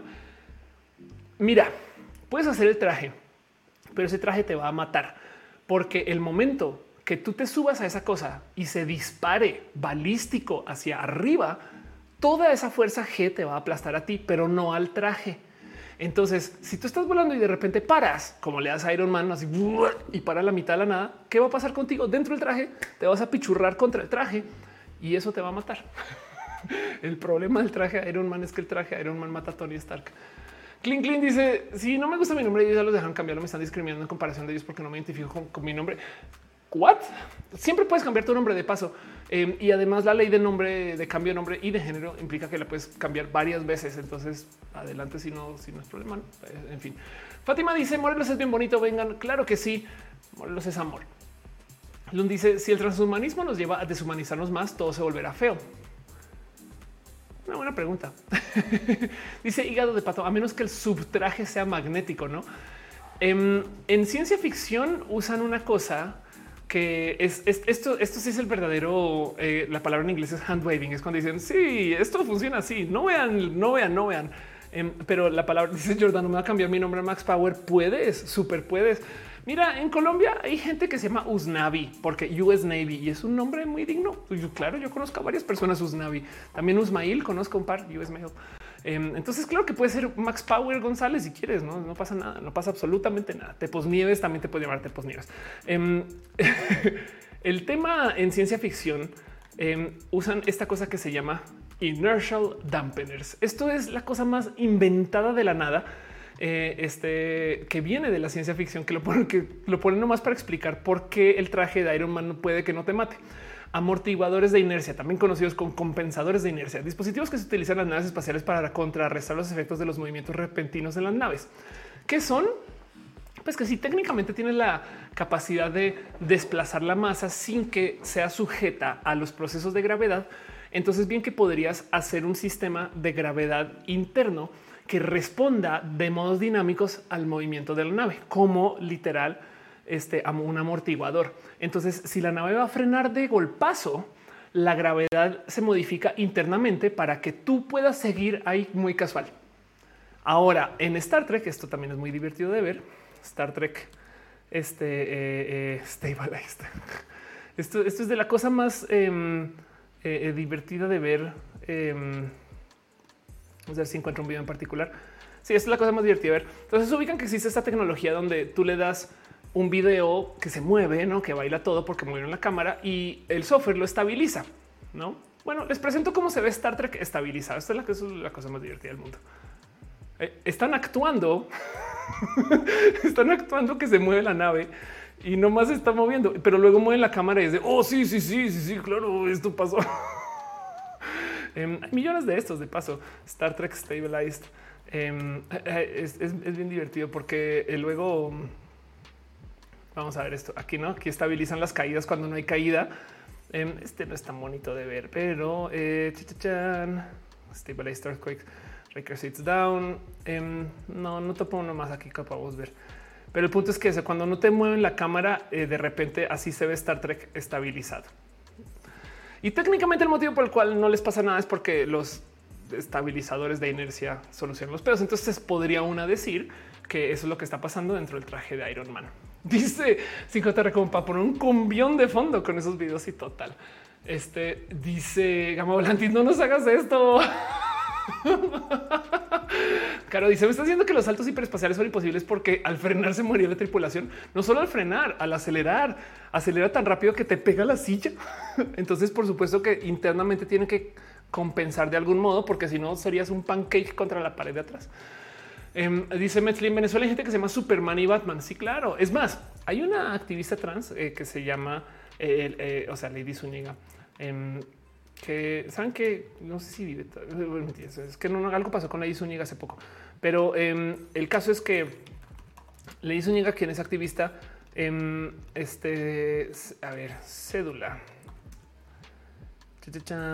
Eh, tenía de nombre ABCDFGHIJK. Entonces cédula A, B, C, D, F, G, H, I, J, K. A ver si con esto apareces. Em, no, ya no aparece esta noticia. Pero bueno, el caso es una persona que legalmente se llamaba el abecedario A, B, C, D, F, G, H, I, J, K, L, M, N, O y luego P, Q, R, S, T, W, X, Y, Z. Em, dice em, este Mariana, no sé mucho de Marvel, pero quiero saber por qué la gente se volvió loca hoy con el estreno de Spider-Man. Nada, porque no hay tanto cine, porque no hay tantas películas que se han estado presentando. Y además, ok, eh, en el universo de Marvel, Marvel le dedicó desde el 2008, 2009 hasta el 2019, 10 años a contar una historia, la historia de Thanos. Entonces es una historia que es una saga muy épica, la verdad. Yo ahorita la acabo de ver toda de ceros hasta final, eh, incluido las series. Y entonces eh, te cuentan una cantidad de historias que se atan, se hilan y demás. Y cerró, cerró con el final de Endgame. Entonces lo que viene después hay muchas dudas de y qué va a pasar después. Y el primer gran paso de eso, porque las series nos dieron pistas de por dónde va la cosa, pero el primer gran paso de para dónde va ahora esta locura está en Spider-Man. Entonces hay mucho hype. Hay mucha gente que quiere saber a dónde va Marvel después de tremenda cosa. Para mí dice mi hija se llama QWERTY. Ándale. 5J Reyes dice es porque hay muchos físicos que no creen en los ovnis, no? Eh, porque como dan vueltas pasando por el de la gravedad. Em, sí, y también porque este es porque ciencia irreproducible. No es, que el tema es que em, a ver, hay cosas que se pueden observar, hay cosas que evidentemente es un no, no tenemos siquiera una idea de que se observó. Por ejemplo, con el tema de los ovnis, qué casualidad que cuando llegó la tecnología de las cámaras portátiles, se fue a piso los avistamientos de ovnis. Lo cual entonces dice algo ahí, ¿no? Es un, no deberíamos estar viendo más ovnis ahora y no, es, ahora que hay cámaras en todos lados, ya sabemos que lo que estamos viendo eran cosas borrosas en las cámaras y así, pero bueno. Dice Nadia, yo necesito que me explique cosas del universo de Pokémon. Están en su Pokébola, pero cómo funcionan adentro, están suspendidos en el tiempo, envejecen adentro, es como criogenia, les da hambre adentro. Em, es una buena pregunta. Eh, este eh, eh, no había en había un Pokémon donde tú podías acariciarlos dentro de la bola. No me acuerdo cómo funciona eso. Los ovnis no existen. Bueno, ovni quiere decir objeto volador no identificado. Entonces, en esencia, sí existe porque es algo que se vio volando por ahí y no sabemos qué es. No? Ovnis y fantasmas grabados con cámaras papá. Exacto, les dolerá el cuello adentro. Seguramente el sitio dice ya hablamos de encanto y cómo los colombianos lloramos toda la película. Yo no hemos hablado de eso, pero vean encanto si pueden. En fin, sigamos un poquito más. Tengo una noticia más que compartirles. Es otro estudio y, esto eh, está pensando en dedicarle el roja a esto. Pero bueno, el punto es el siguiente. Es un estudio que me dio mucha risa que existiera, porque es un estudio que topa que eh, este, o sea, investigan el cuánto pueden o quisieran fumar las personas, no cigarros, pues. Entonces un estudio que topa que los fumadores seguirían fumando incluso si un paquete de cigarrillos costara 60 euros, o sea, 68 dólares. Evidentemente esto es en un país donde la gente genera dinero para pagar cajetillas de 68 dólares. Em, es muy diferente el que dice la gente en un estudio al que sucede en la realidad. Pero el motivo por el cual me divierte mucho este estudio es porque la verdadera prueba aquí es un qué tanto está la gente dispuesta a pagar por su vicio, no? Y, entonces, pues hay mucho que se puede decir de, cómo la gente convive con esto y demás. Ahora em, me divierte mucho también que hayan investigado cajetillas, porque no sé si saben que cada año, desde hace muchos ayeres, la gente está dejando de fumar cigarros. Desde hace mucho tiempo han ido muy a la baja hasta que en el 2016 más o menos aparecieron los cigarros electrónicos y el vaping. Y estamos pasando por una nueva época del reconsumo de la nicotina. Y entonces em, no es queja, la verdad es que quería justo estaba pensando, les quería preguntar a ustedes si les interesa este tema porque quisiera hablar de esto en roja, del cómo los cigarros realmente ya no están a la baja. Ahora la pregunta es si está mal, porque a ver, el tema con el fumar cigarro es que el humo de segunda mano es dañino pero el vapor y el cigarro electrónico no deja humo de segunda mano que sea dañino. Entonces, si alguien quiere consumir bajo su cuenta, así sea enfrente mío, este, eh, pero no me está haciendo daño a mí, entonces pues, adelante. Me explico como que le quita. Eh, o sea, si, tú quieres arruinar, no esto como que entonces da un poco de em, pues entonces no está tan grave, excepto para esa persona que lo está consumiendo. Ahora, del otro lado, esto también responde a esto de la adicción y de nuevo, claro que es algo que podría ser potencialmente problemático porque al estar dentro del sistema de adicción, la gente estaría dispuesta a pagar lo que sea por tener la cajetilla. Y es que a mí me da mucha risa el cómo tratan de combatir esto. Porque no sé qué, o sea, evidentemente han visto que no sé si en sus países, si están por fuera de México, se han topado con que en México, por ejemplo, hacen esto que ponen fotos horribles de las cosas que te pueden pasar si fumas, no es parte de la ley. Pero yo creo que eso les hace más. O sea, el cigarro puede decir esto te va a matar, no? Y tiene fotos tuyas del futuro. Marty McFly, no de tu así toda la familia llorando por tu muerte. Y entonces tú lo compras más. me está haciendo chistes, pero espero que me entiendan. Em, como que siento que siento que eh, este tema de mostrarnos esas cosas horribles, la gente luego lo normaliza y ya y aprende a ignorar esas cosas. En fin, mucho que decir. En em, Emanuel dice: Me sorprende que en TikTok existe un tren de fumar té. Claro. Em, dice San Coco, a mí también llevo, llevo, tres años vapeando. Fausto Ceturino dice: Si les sube el precio, seguro habrá personas que lo comprarán solo por demostrar que tienen para comprarlos. También total. Entonces, esta es la última noticia que tengo para ustedes hoy y es eh, dejar el dicho que em, la gente sigue fumando, no más que los cigarros del futuro no son dañinos para la gente que rodea. Es que miren, no si a ustedes les tocó, pero ir a un antro de noche em, donde todo el mundo está fumando adentro era la chingada por todo este humo que había acumulado y toda la noche te tenías que fumar no solo tú yo, sino todo lo que está fumando la gente. O sea, y en oficinas también. Esto ya no me tocó a mí, pero me decían también oficinas era un tema que a veces entrabas como tipo una reacción o algún lugar donde no como que había gente como que muy acumulada y entonces todo eso era extra humo que te llegaba. Entonces ahora pues sí está la cultura de que sales y a la calle o sales y a la cabinita afuera pero en la dinámica del eh, vape y del vapor, nada de esto aplica. Y entonces, en esencia, la solución de las tabacaleras fue inventarse una tecnología que le quitara lo tóxico, em, que le sigue haciendo daño a la persona que lo consume, pero no a la gente que le rodea. Y entonces no sé si decidirme si esto es bueno o malo y no quiero hacer juicios moralinos, pero quería preguntarles, ¿no? Em, dice Ale Carre, el olor a cigarro, Ángel Michael por eso el área de solo fumadores. Vale, MT dice, pero esa estrategia que asume que es consciente y no lo es. Las tabacaleras saben cómo llegar a nuestro subconsciente. Lo mismo pasa con el azúcar. Claro, eso es verdad. Raciel González Valdivia dice: Yo creo que sobre fumar y caer en el abuso de la nicotina porque estamos encerrados y caemos en ansiedad. No hay nada que hacer eh, eh, y por experimentar quienes lo han hecho claro. Em, Irina dice: Hubo quien coleccionaba las cajetillas y sus advertencias. Sí, esas personas que tienen podcast que se llaman El Grito. En fin, pero sí conozco a esa gente. Total, tienes toda la razón. Sax mío dice cuál capítulo de What If te gustó más. Em, yo me gocé, me, gocé toda, toda la temporada de What If y definitivamente está donde Ultron es ya, o sea, donde gana, me parece lo máximo. Pero yo creo que mi mejor momento de What If es cuando pelean este em, eh, quiénes son la Capitana América y Thor, si mal no estoy o no, perdón. Eh, eh, el caso es que pelean dos personajes que eh, o, es, Marvel, la capitana Marvel versus Thor. El punto es que pelean dos personajes que normalmente no pelean. Marvel tiene el horrible vicio de siempre poner a discutir y a pelear personajes que tienen el mismo nivel de poder. Tanto que la final de WandaVision es Visión versus Visión y Wanda versus otra bruja. La final Iron Man es Iron Man versus otro Iron Man, no? Em, este Ant-Man, también el villano de Ant-Man es Ant-Man.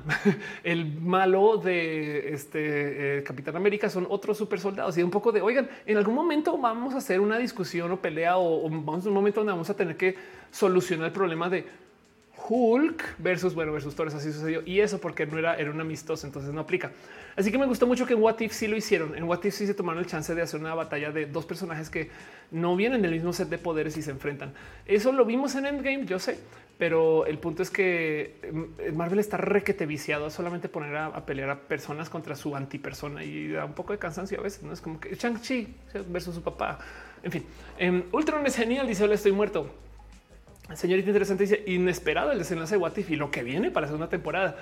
Este Psicoterra dice en la primera Avenger aparece Capitán América versus Thor versus Iron Man. Eso es verdad. Em, Dice eh, Kevin Alexis, yo gastaba 1244 meses en cigarros y otros gastan más. Es verdad. La resistencia es el punto más delicado de los vapers, ya que se pueden oxidar rápidamente, por lo que es necesario una mayor investigación en metales. Obviamente lo que quieren es que estés comprando vapeadores nuevos cada tres días, no? Pero sí entiendo tu punto. Meliwichi dice: Pues a mí me siguen echando el humo del cigarro los dañitos del centro.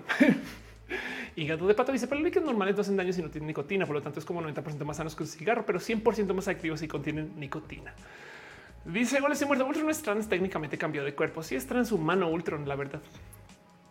Pero claro que sí, eso sucede. Em, y dice SP, el vape también es 95% menos dañino que el cigarrillo. Sí, exacto. Sigue siendo consumiendo eh, nicotina, pero bueno, por eso les pregunto que si les interesa que hable de este tema en particular, porque a mí me parece muy interesante. Em, por si no lo saben, el motivo por el cual em, se ha logrado dejar que la gente fume es porque se hicieron campañas de concientización muy marcadas en contra del cigarro. Ahora, no mucha gente sabe esto. ¿Quién paga esas campañas? Las tabacaleras. Les fue tan mal en su demanda por el tema de la cantidad de gente que literal mataron que las tabacaleras tienen como obligación pagar el marketing en contra de su producto. Y tanto así que Philip Morris ahora ya no es Philip Morris, si mal recuerdo que se llama Alteria. Em, pero esto fue parte de no. Y entonces yo creo que hay mucho que hablar ahí, pero de repente tabacaderas dice ahora estoy muerto. De repente, eh, de repente hay mucha gente que está volviendo a consumir nicotina y la pregunta es: estamos, le estamos dando reversa algo que estaba solucionado, que estaba arreglado, no un roja del cigarro para que no lo fumemos. Puede ser. Raciel González dice alguien más eh, cuando chico jugaba con las colillas del cigarro que se encontraba en la calle. No, no, no. Otra vez decía sigue siendo desechable y contaminante el vapor. Claro, por supuesto que va a contaminar un chingo y les va a valer gorro también. A ver, poner esto entonces en las ideas de rojas si les interesa. Em, es un tema que tengo así como atravesado desde hace muchos ayeres, pero eh, hay mucho que buscar ahí. Vaping. Voy a poner el enlace a esa gráfica que tengo aquí, porque Team Vaping está súper disparado. Es que es una llavecita USB también, es muy fácil de esconder, mucho más que el cigarro de paso. ¿Por qué fumamos? ¿Dónde está el placer? La nicotina eh, es el químico activo ahí y el placer es que calma Entonces hay mucha gente que le saca placeres diferentes a la nicotina, te quita la ansiedad, te quita el hambre para algunas personas y te da algo que hacer con tu ansiedad de las manos y esas cosas. Entonces le responde muchos como deseos de nuestro comportamiento que para algunas personas puede ser buena. Sax me dice quién crees que ganaría entre Scarlet Witch y Jean Grey. ¿Será que el Fénix lo cambia todo? Bueno, es que es muy diferente Jean Grey que el Fénix. Eh, si es Scarlet Witch y el Fénix, técnicamente es entendido que el power level, el power set más grande de todos detrás. Bueno, ahora que tenemos a la Capitana Marvel, que es eh, tiene el power level por todos lados, entonces nadie sabe qué puede suceder. Pero se supone que el Fénix es como no, este el caso, aunque la Scarlet Witch también acaba como era. Tú estás destinada a acabar con la humanidad. En fin, yo tengo una teoría por ahí al aire y es que la Scarlet Witch es la villana de WandaVision y, y al revés, la bruja que se quedó ahí atrapada es la, o sea, quería detenerla. Y por consecuencia, la Scarlet Witch es la villana del multiverso, de la batalla multiversal, pero ah, no quiero spoiler nada. Halgaf dice, ¿seguirán siendo requete fumadores, la gente en París? No sé, venido para mí dice, mejor regalarle un popita cada fumador. El witch dice, para mí con las manos me gustan los filletos. Sí, claro, sí, total. Roja del vapeo. Eh, prometo que me clavo. Eh, que si he visto Q-Force en Netflix, preguntas a Mal, no he visto todavía. Em, pero bueno, en fin, eso es todo lo que tengo por ahorita. Llevamos al aire dos horas, eh, 40 minutos. Voy a nomás pasar eh, a lo próximo, que es no, son las preguntas y respuestas de todo lo que me quieran dejar en el chat. Escriban sus preguntas y dense eh, mucho, mucho, mucho, mucho, mucho cariño y apreciación ahí en el chat, si no entre ustedes y quedémonos para el final de este show.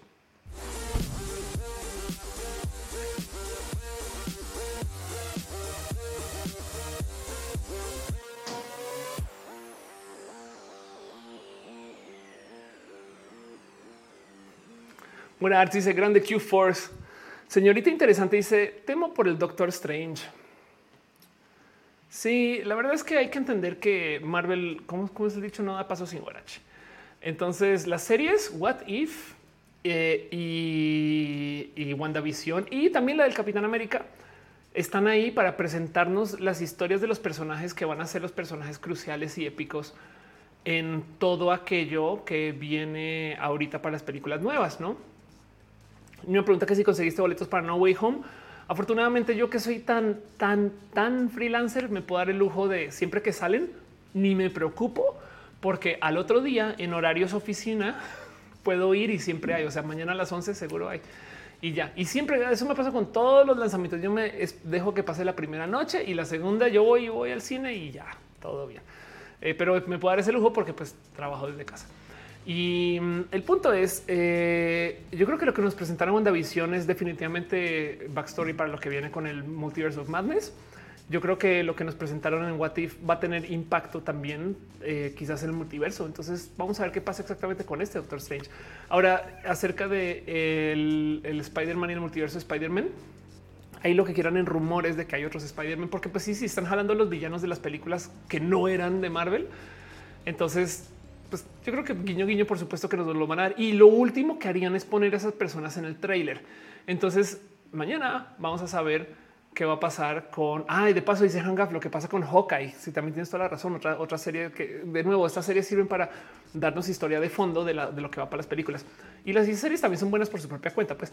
Pero el punto es que, eh, eh, por ejemplo, Loki también. Vean nomás el cómo eh, yo creo que Loki, por ejemplo, va a encajar con la Ant-Man de cómo se llama Quantum Mania, no? Porque Quantum Mania lidia con este, con, este tema de los círculos que de paso es lo que pasó con Loki el caso. Y el nuevo gran villano, eh, evidentemente, va a ser Kang. Ya se presentó que es Kang. No más que hay que ver cuántas versiones de Kang nos presentan para la gente que es fan de Marvel. Saben de qué estoy hablando. Emanuel dice: Si soy adolescente y me quiero una cuenta bancaria, ¿qué me recomiendas? Abre una cuenta eh, eh, de nada, ve y abre una cuenta de débito cualquiera. Eh, intenta que no tenga. Es que hay unos que te cobran mensualidad, anualidad, no sé qué. Tú, en esencia, eh, negocia lo que mejor te funcione. Yo soy, o sea, enemiga de las comisiones, como que a mí me choca. Como yo prefiero tener tantito dinero en el banco y que no me cobren comisión a estar pagando una mensualidad, porque entonces ya no tengo control de cuánto le estoy dando al banco. Me explico, aunque eh, tener tanto dinero en el banco para que no me cobren comisiones, también dejar un dinero ahí, ¿no? Dice René, no hagan spoilers de las series, no todo el mundo tiene Disney Plus. Dejen que se enteren lo que pasó cuando salgan las pelis. Claro, eso también de paso. Sí, tienes toda la razón, René. Pero bueno, eh, Caro dice: Habrá que ver cuántas rupturas en el tiempo hay si Kang es el malo eh, que saca algunos personajes de la serie temporal principal. Sí, claro, sí, total. Sí, la verdad es que me parece muy listo lo que está haciendo Marvel ahorita. Yo creo que desafortunadamente va a dejar en, trocitos el, al fandom, porque va a haber gente que va a seguir una historia, gente que va a seguir otra y vamos a tener multiversos. Entonces, em, a ver cómo les funciona. Hank dice: Super que Andrew Garfield declaró que quiso proponer que Spider-Man fuera bisex y le cancelaron la saga. No me sorprendería lo más mínimo, pero del otro lado, eh, acabamos de tener Eternals con una pareja abiertamente homosexual, con familia. De hecho, David Padilla dice: Ayuda, estoy haciendo un ensayo de la ley de infancia para un profe conservador. Y no sé si, no sé si seguir, quiero defender mi postura, pero leer textos TERF me enojó un poco. Wow. Em, pues tú, mira, si te va, si, si te va a poner problemas, no te preocupes que hay tiempos para hacer activismo. Si a lo mejor este no es. Pero si tienes acá cómo, cómo ganarte un golazo de, la educación de la, de, la diversidad, lo recomiendo. Aquí a mí dice HCBC tiene una que es libre de cargos. Qué chido. Sax me dice me urge ver Morbius. Ese personaje me gusta mucho. Es de la serie animada entera de Spider-Man. Kevin Alexis es una tarjeta de los Oxos. Isabel Mota dice yo ando toda frita porque ya muero por Matrix Resurrections y mis fobias no me dejarán ver en el cine como vi la la primera en mis 20 los años. claro. Pero aún así, miren, yo soy, yo por lo general vivo muy desconectada del hype de lanzamiento de todo, tanto así como todavía no he visto eh, Game of Thrones, pero porque soy de la, o sea, traigo esta fiel creencia que si es bueno ahorita va a ser bueno en 10 años. Y hay cosas que sí me pierdo la interacción social del momento en redes. Admito que eso da un poquito de chale a veces porque quieres salir, quieres hablar y la gente ya lo vio, ya lo, hace mucho tiempo. Les voy a decir algo acerca del tema de spoilers, ¿eh? de paso. Em, a ver si lo encuentro rápido. Me queda claro que culturalmente hablando, técnicamente no nos gusta ver spoilers. Estadísticamente hablando, los spoilers nos gustan. ¿Cómo nos puede gustar los spoilers? Porque si tú sabes de qué va la historia y llegas con una mente abierta acerca de esa información, entonces a lo largo de la historia te la pasas buscando las cosas que conectan con lo que sabes que va a pasar mejor dicho, si yo les digo a ustedes algo acerca de eh, Usual Suspects y ustedes ya saben por dónde va, entonces a lo largo de la peli van a estar como, ah, ¿será que es por eso? ¿Será que es por aquello? Y la satisfacción que da el sí atinarle es muy chida. Ahora, eso es muy diferente a que te cuenten toda la película, ¿no?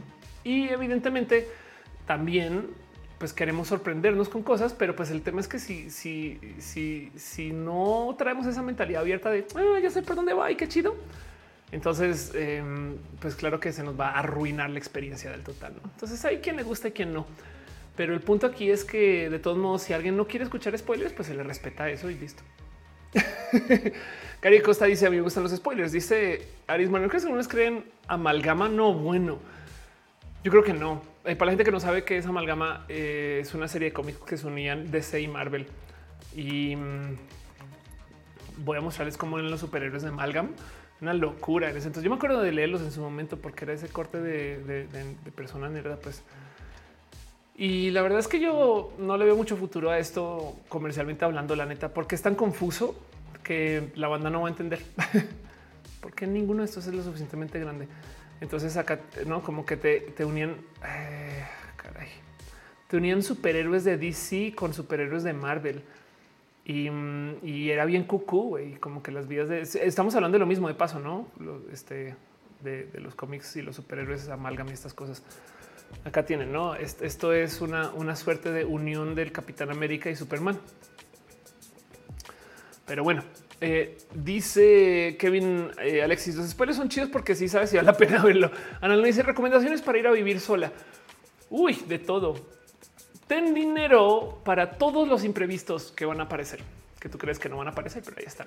Eh, eh, siempre, siempre, siempre documenta tus gastos y no le temas a no tener cosas. ¿no? O sea, si te vas solita, eh, no le temas a que tus primeros meses no tengas ni dónde sentarte casi, casi. Ahora invierte en dormir bien invierte en lavar tu ropa bien y invierte en tener siempre seguridad de que donde estás vas a hacer tu lugar y lo vas a comenzar a construir y no le temas a que las cosas toman tiempo, no? Pero bueno. González y yo del CEO de Twitter Jack, el CEO de Twitter, se va de Twitter. No, no creo que no dijo a dónde, eh, de paso. Eh, pero, pero yo creo que Twitter es una bestia tan grande que no necesariamente depende. O sea, vamos a ver qué pasa. Hay mucha gente que se queja que dice que se le acabó el activismo a Twitter por eso. Puede ser. Pero el CEO es arroba Jack, por si les interesa. Franz Saidon dice cuando peleó Batman versus Hulk le pegó en las bolas. yo no entiendo los que les gustan los spoilers tan recios. Eh, puede ser. Dice Gama Volantis, tu experiencia en la marcha del 25N. Ah, eso es muy bonito de ver. Vamos a ver si creo que estuve tuiteando tan poquito. Les voy a compartir las historias de René Alberta González Ghost en la marcha del 25. Es para la gente que no sabe, eh, el, 25N. Vamos a ver si, lo encuentro así tan rápido. Es aquí está. Es el Día Internacional de la Eliminación de la Violencia contra la Mujer. Em, se conmemora anualmente el 25 de noviembre para denunciar la violencia que se ejerce sobre las mujeres en todo el mundo, reclamar políticas en todos los países para su erradicación.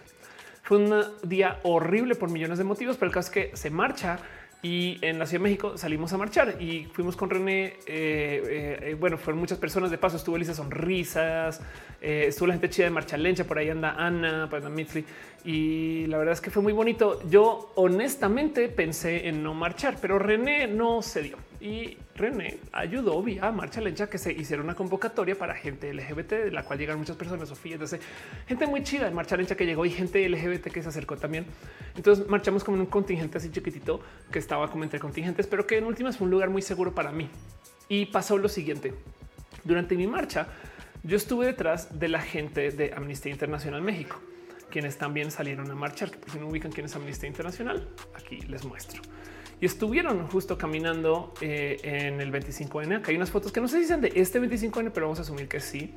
Em, ahí se quedó cargando. Em, no, 52 semanas. Esto es del 25N del año pasado. Eh, y no tiene ninguna foto de paso. Qué lástima. Pero bueno, el caso es que la gente chida, igual ya vamos a ver si alguien eh, tagueó a Amnistía Internacional. Y entonces estuvieron marchando también en la Ciudad de México y fue bien raro de ver porque estaban marchando con sus banderas, no su campaña, todo demás. Y enfrente de la gente de amnistía había un contingente, o sea, no feminista, lo que le viene, o sea, un hiperfeminista, o sea, morras, güey, así casi que la cara pintada de los colores, todo verde y no necesariamente se veían como morras trans incluyentes. Cuando tú vas como persona trans a estos lugares, si la gente no dice que es trans incluyente, vas muerta del susto.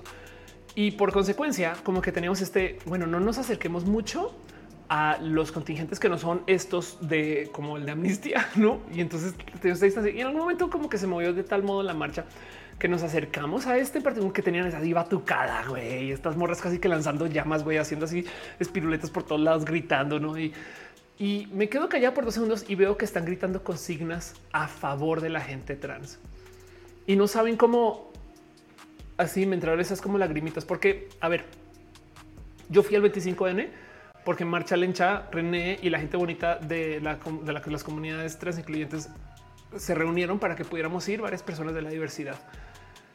Eso ya por sí me toca el corazón. Amnistía me había invitado también y eso me tocó el corazón. Pero luego ver a estas morras feministas súper de estereotípicamente me das miedo porque tú no estás, no hablar de la gente trans y quejarse de la violencia a, las, mujeres trans me tocó porque fue de güey. Yo pensaba que eran violentas, no?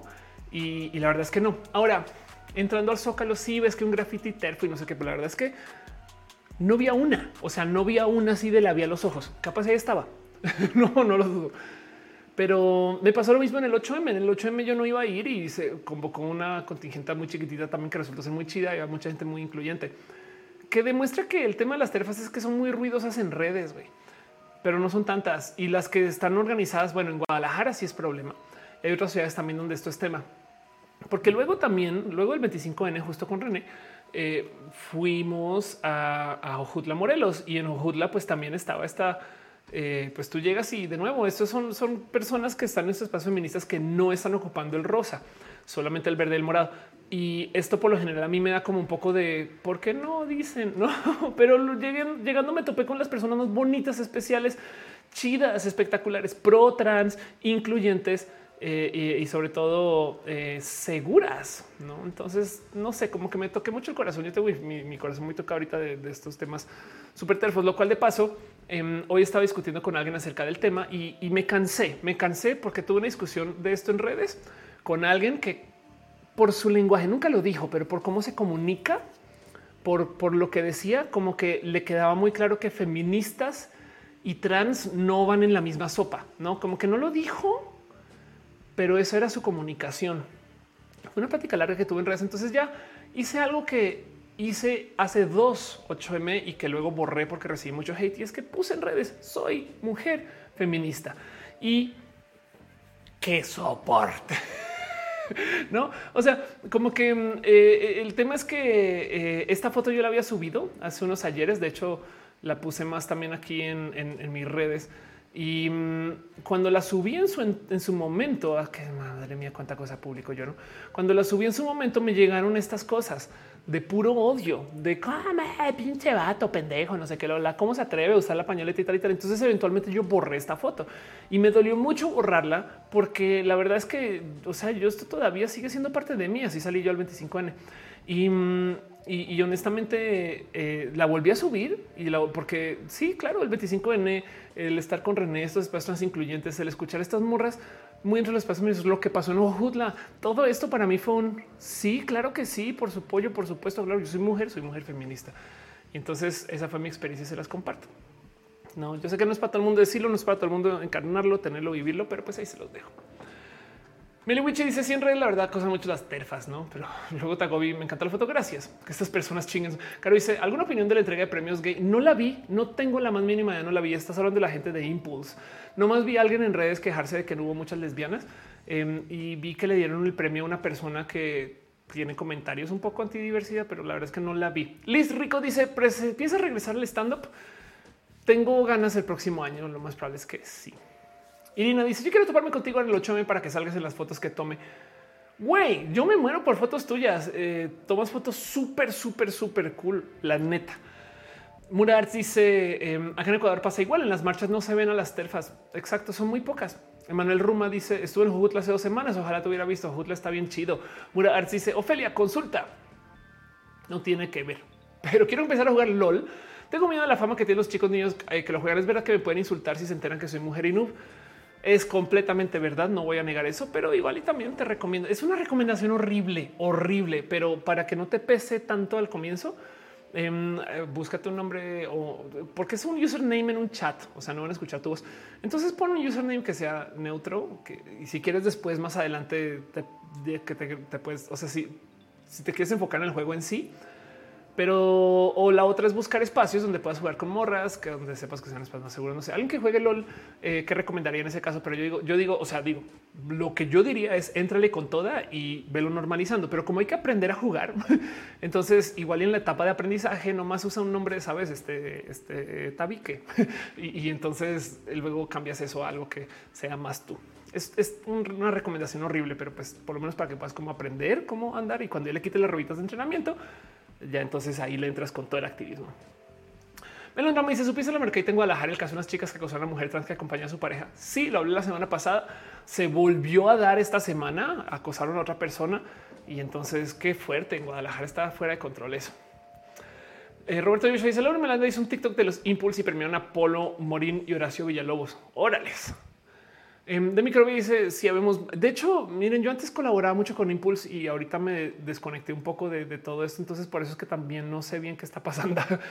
Em, espero que sea para bien. Me consta que es gente que tiene em, mucho corazoncito, pero pues quién sabe también en qué tiene en mente. Pero en el caso, Ana Canet dice: Mi novio dice que también recomiendas activar el chat de LOL. Ándale de micro dice em, sí, habemos morras, pero ponte un nombre neutro. El mío no es neutro, pero nunca jugué clasificatorias. Exacto. Así como que yo todo lo que digo es em, no te estoy diciendo que escondas quién eres, no más que para aprender y para que no te rebote el juego en una semana de, todo este bullshit. Eh, entrale y luego sales. No es, es, desafortunado, pero pues así las cosas en LOL.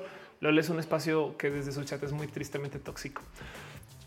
Pero bueno, em, Irina Aflicta dice, claro, toma muchas, muchas, muchas fotos. Sí, claro que sí. Este, en general, en la vida. Hanka pregunta que si no vino el Capitán Garra Negra. Claro que sí, por ahí anda. Emanuel dice: Recuerden decir TERF no es misógino, ser TERF. Claro que lo es.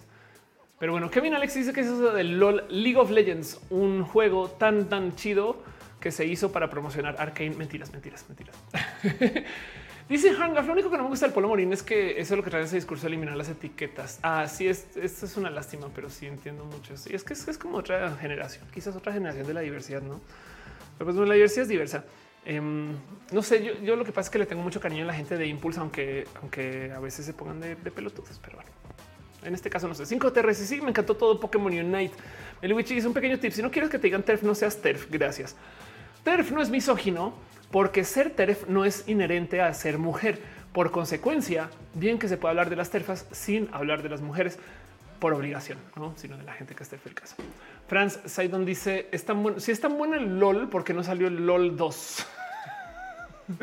Eso es verdad. Raciel González dice: eh, Yo estoy en Guadalajara y hace un mes escuché noticia que golpearon eh, y tuve que hospital es una chica trans y me sentí mal porque mi padre dijo que eso era un güey. No, no, no, no, no, que sí, Guadalajara tiene tantas cosas así. Ojalá eso se arregle. Hola, estoy muerto. Dice este LOL es la promo del bello y perfecto Arcane. Es bello y es perfecto. Exacto. League of Legends es bien chido. La verdad es que creo que lo más complejo de jugar League of Legends ahorita es que te topas con que hay cosas que hay chistes que llevan años cosiéndose, no? Entonces, si tú le entras desde ceros, te vas a topar con un chingo como de bagaje cultural que es esto qué significa y, por eso la curva de aprendizaje ya es muy alta, no como que eh, genuinamente hay gente que no ha parado a jugar LOL en 10 años. Gama Volantes dice es como los que dicen que es heterofóbico cuando hablas en contra de los homofóbicos. Sí, claro, pero bueno, es que la, la discriminación a la inversa no existe. El racismo a la inversa no existe. ¿Qué es el racismo a la inversa? Que tú digas hoy, ahora discriminan a los blancos, no? Ahora discriminan a los hetero. No, porque si tú eres una persona violenta, digamos, eres un blanco violento que es racista con una persona negra y esa persona negra te responde, entonces ya no es discriminación, es una respuesta. No, no es una discriminación a la inversa, no es racismo a la inversa, sino es una respuesta a la violencia. Pero no me llamo Juno, dice soy joven y a veces siento que nerdear y aprender no sirve mucho, como que no aporta nada a mi futuro económico que me recomiendas. Em, hay muchos nerds que eh, conviven, unen los dos. Digo, ten mucho cuidado porque igual y no te vayas por el camino del cripto bro, que son básicamente estos eh, fans de las criptomonedas que son tan tóxicos que oh, invierte, invierte, uh, tienes que invertir todo del cripto, no? Y que son personas muy tóxicas. Pero el punto es que hay mucha gente que es nerd de lo económico. Y digo lo económico que es nerd de eh, la inversión, o es nerd eh, de, cómo generar dinero, estas cosas. Y eso también es todo un rubro muy bonito. Em, acerca del que te recomiendo en general, ahorita estamos en espacios muy inflacionarios, entonces esto del dónde poner mi dinero para que no pierda valor, uf, prepárate para el dinero durísimo con eso. Mura dice: Si por Arcane quiero jugar LOL, qué chido. Psicoterra según Arcane tardó en hacerse seis años. Dale, Fernando Sena dice: quiero dejar super chat, pero no me dejó PayPal. Chale. Em, bueno, no te preocupes. Eh, em, no te dejó tu PayPal o no te dejó, no recibió PayPal. Si no, no te preocupes que hay otros espacios y si no, pues acá sigues. El mero hecho de que estés aquí ya es un regalo. Pero bueno, dice: Hola, estoy muerto. Hay rumores de que la inteligencia artificial escribió Arcane. De hecho, sería bien chido saber de eso, no? J. Felipe dice: Has hablado de los mercados de los NFT. Sí, tengo un video donde hablo de los NFT que desde entonces, de allá para acá, los NFT se han vuelto muy tóxicos, muy tóxicos. Cada vez los NFT son más un esquema para robar dinero y es una, perdón, para robar arte y es una lástima. La verdad es que ya no le tengo mucho cariño a los NFTs. O sea, en ese entonces lo hablé muy por encima. Ya ahora sí me da un poco de qué tóxicos que son los NFTs, pero bueno. Dice Aflicta, si no sirven los superchats, siempre estará el Patreon. Gracias, te quiero un chingo. Dice Dulce Romo, invierte en crico. No, invierte en cripto. Dice Hangaf, ¿es verdad que te topaste con la entrega de premios del Teatro Metro? Yo sí lo topé y tiene inclusión muy forzada. Tampoco vi los premios del Teatro Metro. Eh, y esto de nuevo em, eh, es porque yo no, no sé por qué no me interesa. Quizás porque no estoy haciendo nada de teatro ahorita. Dice Hangaf, tuvieron un número de poder prieto. La verdad es que te voy a decir algo. Em, sentiste la inclusión muy forzada. Prefiero eso a nada. Me explico. Es como que yo prefiero tener malas representaciones a que no tengan, porque bien que pueden haber no, hecho nada, no? Entonces, que tengan ahí su mala cosa o, igual era buena con buenas intenciones, nomás que le ejecutaron con las patas también. No sé, no lo he visto, no tengo la más mínima idea, pero a lo que voy con eso es pues que la tengan, no mejor eso a nada, porque por muchos años no tenemos nada, no? Pero, pero, bueno, que cripto el perro Superman. Em, eh, vi a muchas personas como con quien he trabajado, amigues, influencers, etc. en esto de los premios Metro. Entonces debería de saber más de esto, pero bueno. Meliwich dice en TikTok me borraron un video por contestarle a un vato que decía que tengo voz de hombre y le respondí que mi voz es mi voz. Y si soy mujer, por lo tanto soy mujer y a TikTok eso le pareció a cosas en sí. Desafortunadamente TikTok eh, no favorece la diversidad desde su sistema algorítmico. Como empresa me consta que sí, que tienen gente que está dedicada a tratar de superar y arreglar eso, pero el algoritmo está la chingada y es horrible porque hay gente que abusa ese algoritmo y vamos a ver hasta cuándo le dan con eso, ¿no? Es bien triste. Digo, te borraron un TikTok. Escucha a gente que pierde sus cuentas. Es una lástima total. Dice: Hola, estoy muerto. ¿Cómo le recompensa si te quisieras poner escamas en la campaña? Em, ponerse escamas depende del tipo de escamas y qué recompensa. Que poder, porque alguien donaría dinero para ponerse escamas. Bueno, quizás puede ser. Em, más bien trataría de eh, quizás buscar el cómo a otra gente que le interese tener escamas y entre varias personas tratar de fondear la cirugía. Puede ser algo así. Ahora anda dice malas representaciones. No, no hablamos a los tiempos del terrorismo de la única representación que hay era ser objeto de burlas. Me queda claro, sí, por supuesto, pero es que es, si es eso o nada, prefiero eso. Em, como que ya que hay una mala representación, se le puede poner la queja de que lo hicieron mal. Si no dicen nada, o sea, la queja, o sea, bien que se pueden lavar las manos con pues ni lo hicimos. Me explico. Entonces, ojalá y esto sirva para que para las próximas le vayan aprendiendo y es yo cediendo, la verdad. O sea, sería súper chido que lo hicieran chido ya. Pero bueno, Caro dice, podrían ponerse escamas de grafeno adiamantado sobre la piel. El costo ni idea, pero es ser carísimo. No más voy a dejar esto aquí. Resulta que la piel em, de la piel de tilapia eh, se usa eh, para tratar las quemaduras. Entonces, eh, esto es una realidad que mucha gente para, para, para sanar y para curar eh, les cubren con piel de tilapia y, sanan y curan muy bien. De paso, esto en Colombia es toda una cirugía, que es una técnica de cirugía. Entonces, em, este, hay una eh, práctica de vaginoplastías que usan piel de tilapia. Em, digo que literal te hacen tu, tu vagina con esta técnica. Y entonces, eh, ¿cómo se usa la piel de tilapia para vaginoplastia y resignación de sexo? Eh, esperemos que no tengan fotos porque esta cirugía es brutal, pero sepan que esto existe y esto sucede. Hay gente que se implanta piel de tilapia. Pero bueno, em, dice Mura Arts, ¿te enteraste eh, de, la marcha trans en Quito por la discriminación en la basílica? Sí, sí me enteré y, y lo único que digo es, o sea, claro que esa discriminación no debería existir, pero híjole, pedirle a la gente en una basílica que sea incluyente. Mis respetos de batalla activista. La neta es, de, es de, o sea, claro que hay que hacerlo y, qué fuerte como, como pues maltrataron al, pero, pero es de, eh, hijo, em, es, una batalla muy, muy cuesta arriba, ¿no? Y qué lástima que haya sucedido, porque pues nadie se merece que le maltraten, que le indignen, que le, que le hagan menos y demás en ninguna esquina. Y menos la gente que anda por ahí hablando de que son la religión del amor y no, como estas cosas que dicen de la iglesia, ¿no? Pero bueno, dice Hangaf, es cierto que en Colombia hay excelentes cirujanos plásticos. Es completamente verídico eso. La, neta, eh, la industria de la belleza colombiana está fuera de lugar. O sea, lo he escuchado mucho. Dice Felipe Meneses, te pones piel de tilapia y luego ya sabes nadar como Aquaman, sería lo máximo. Aunque a mí me gustaría más que nadar como Aquaman en mm, trae tacos Logan. Pero bueno, Meliwichi, o bueno, llegan los pescados con tacos, ¿no? Con tacos de marlin. Qué fuertísimo ese chiste. Meliwichi dice, yo me enteré por una amiga de operación vaginoplastia con tilapia, me parece interesante. A mí también me, me parece cucú. Es que, a ver, que exista la cirugía de tilapia para tratamientos de piel es impresionante. O sea, saben, es como de, pero luego del otro lado, la pregunta es, ¿a quién se le ocurrió esto? ¿Saben? O sea, como que hoy me interesa mucho saber quién fue la persona que dijo, güey, güey, a ver, a ver, a ver, a ver, a ver, para las quemaduras, a ver, a ver, a ver, a ver. Ahí te tengo una idea, güey. piel, pero no humana, güey, de tilapia, güey, de tilapia, güey, funciona, te lo juro. Acto seguido, cirugías con piel de tilapia. ¿no? en fin, la gente de la ciencia es bien chida, güey. Este dice eh, en el chat, este caro, em, yo no me haría Neo y con tilapia, me va a a pescado. No, sí, no, Wendy. Que ni dice un mes El Salvador negaron a ley a favor de los derechos trans que había estado en discusión de años. Qué pinches lástima, güey. Si piedra de la pema no recuerdo fue de un pueblo nativo. Wow, pues sí, exacto. Claro, como dice, le estoy muerto. Comenzó por güey, pongámonos escalas. Y alguien más dijo jalo. Em, este em, bueno, si se tienes el plantón salió muy lindo. Qué bueno, me alegro, me alegro que ese plantón salió bueno, porque a mí ese plantón es vamos a tomarnos fotos, no?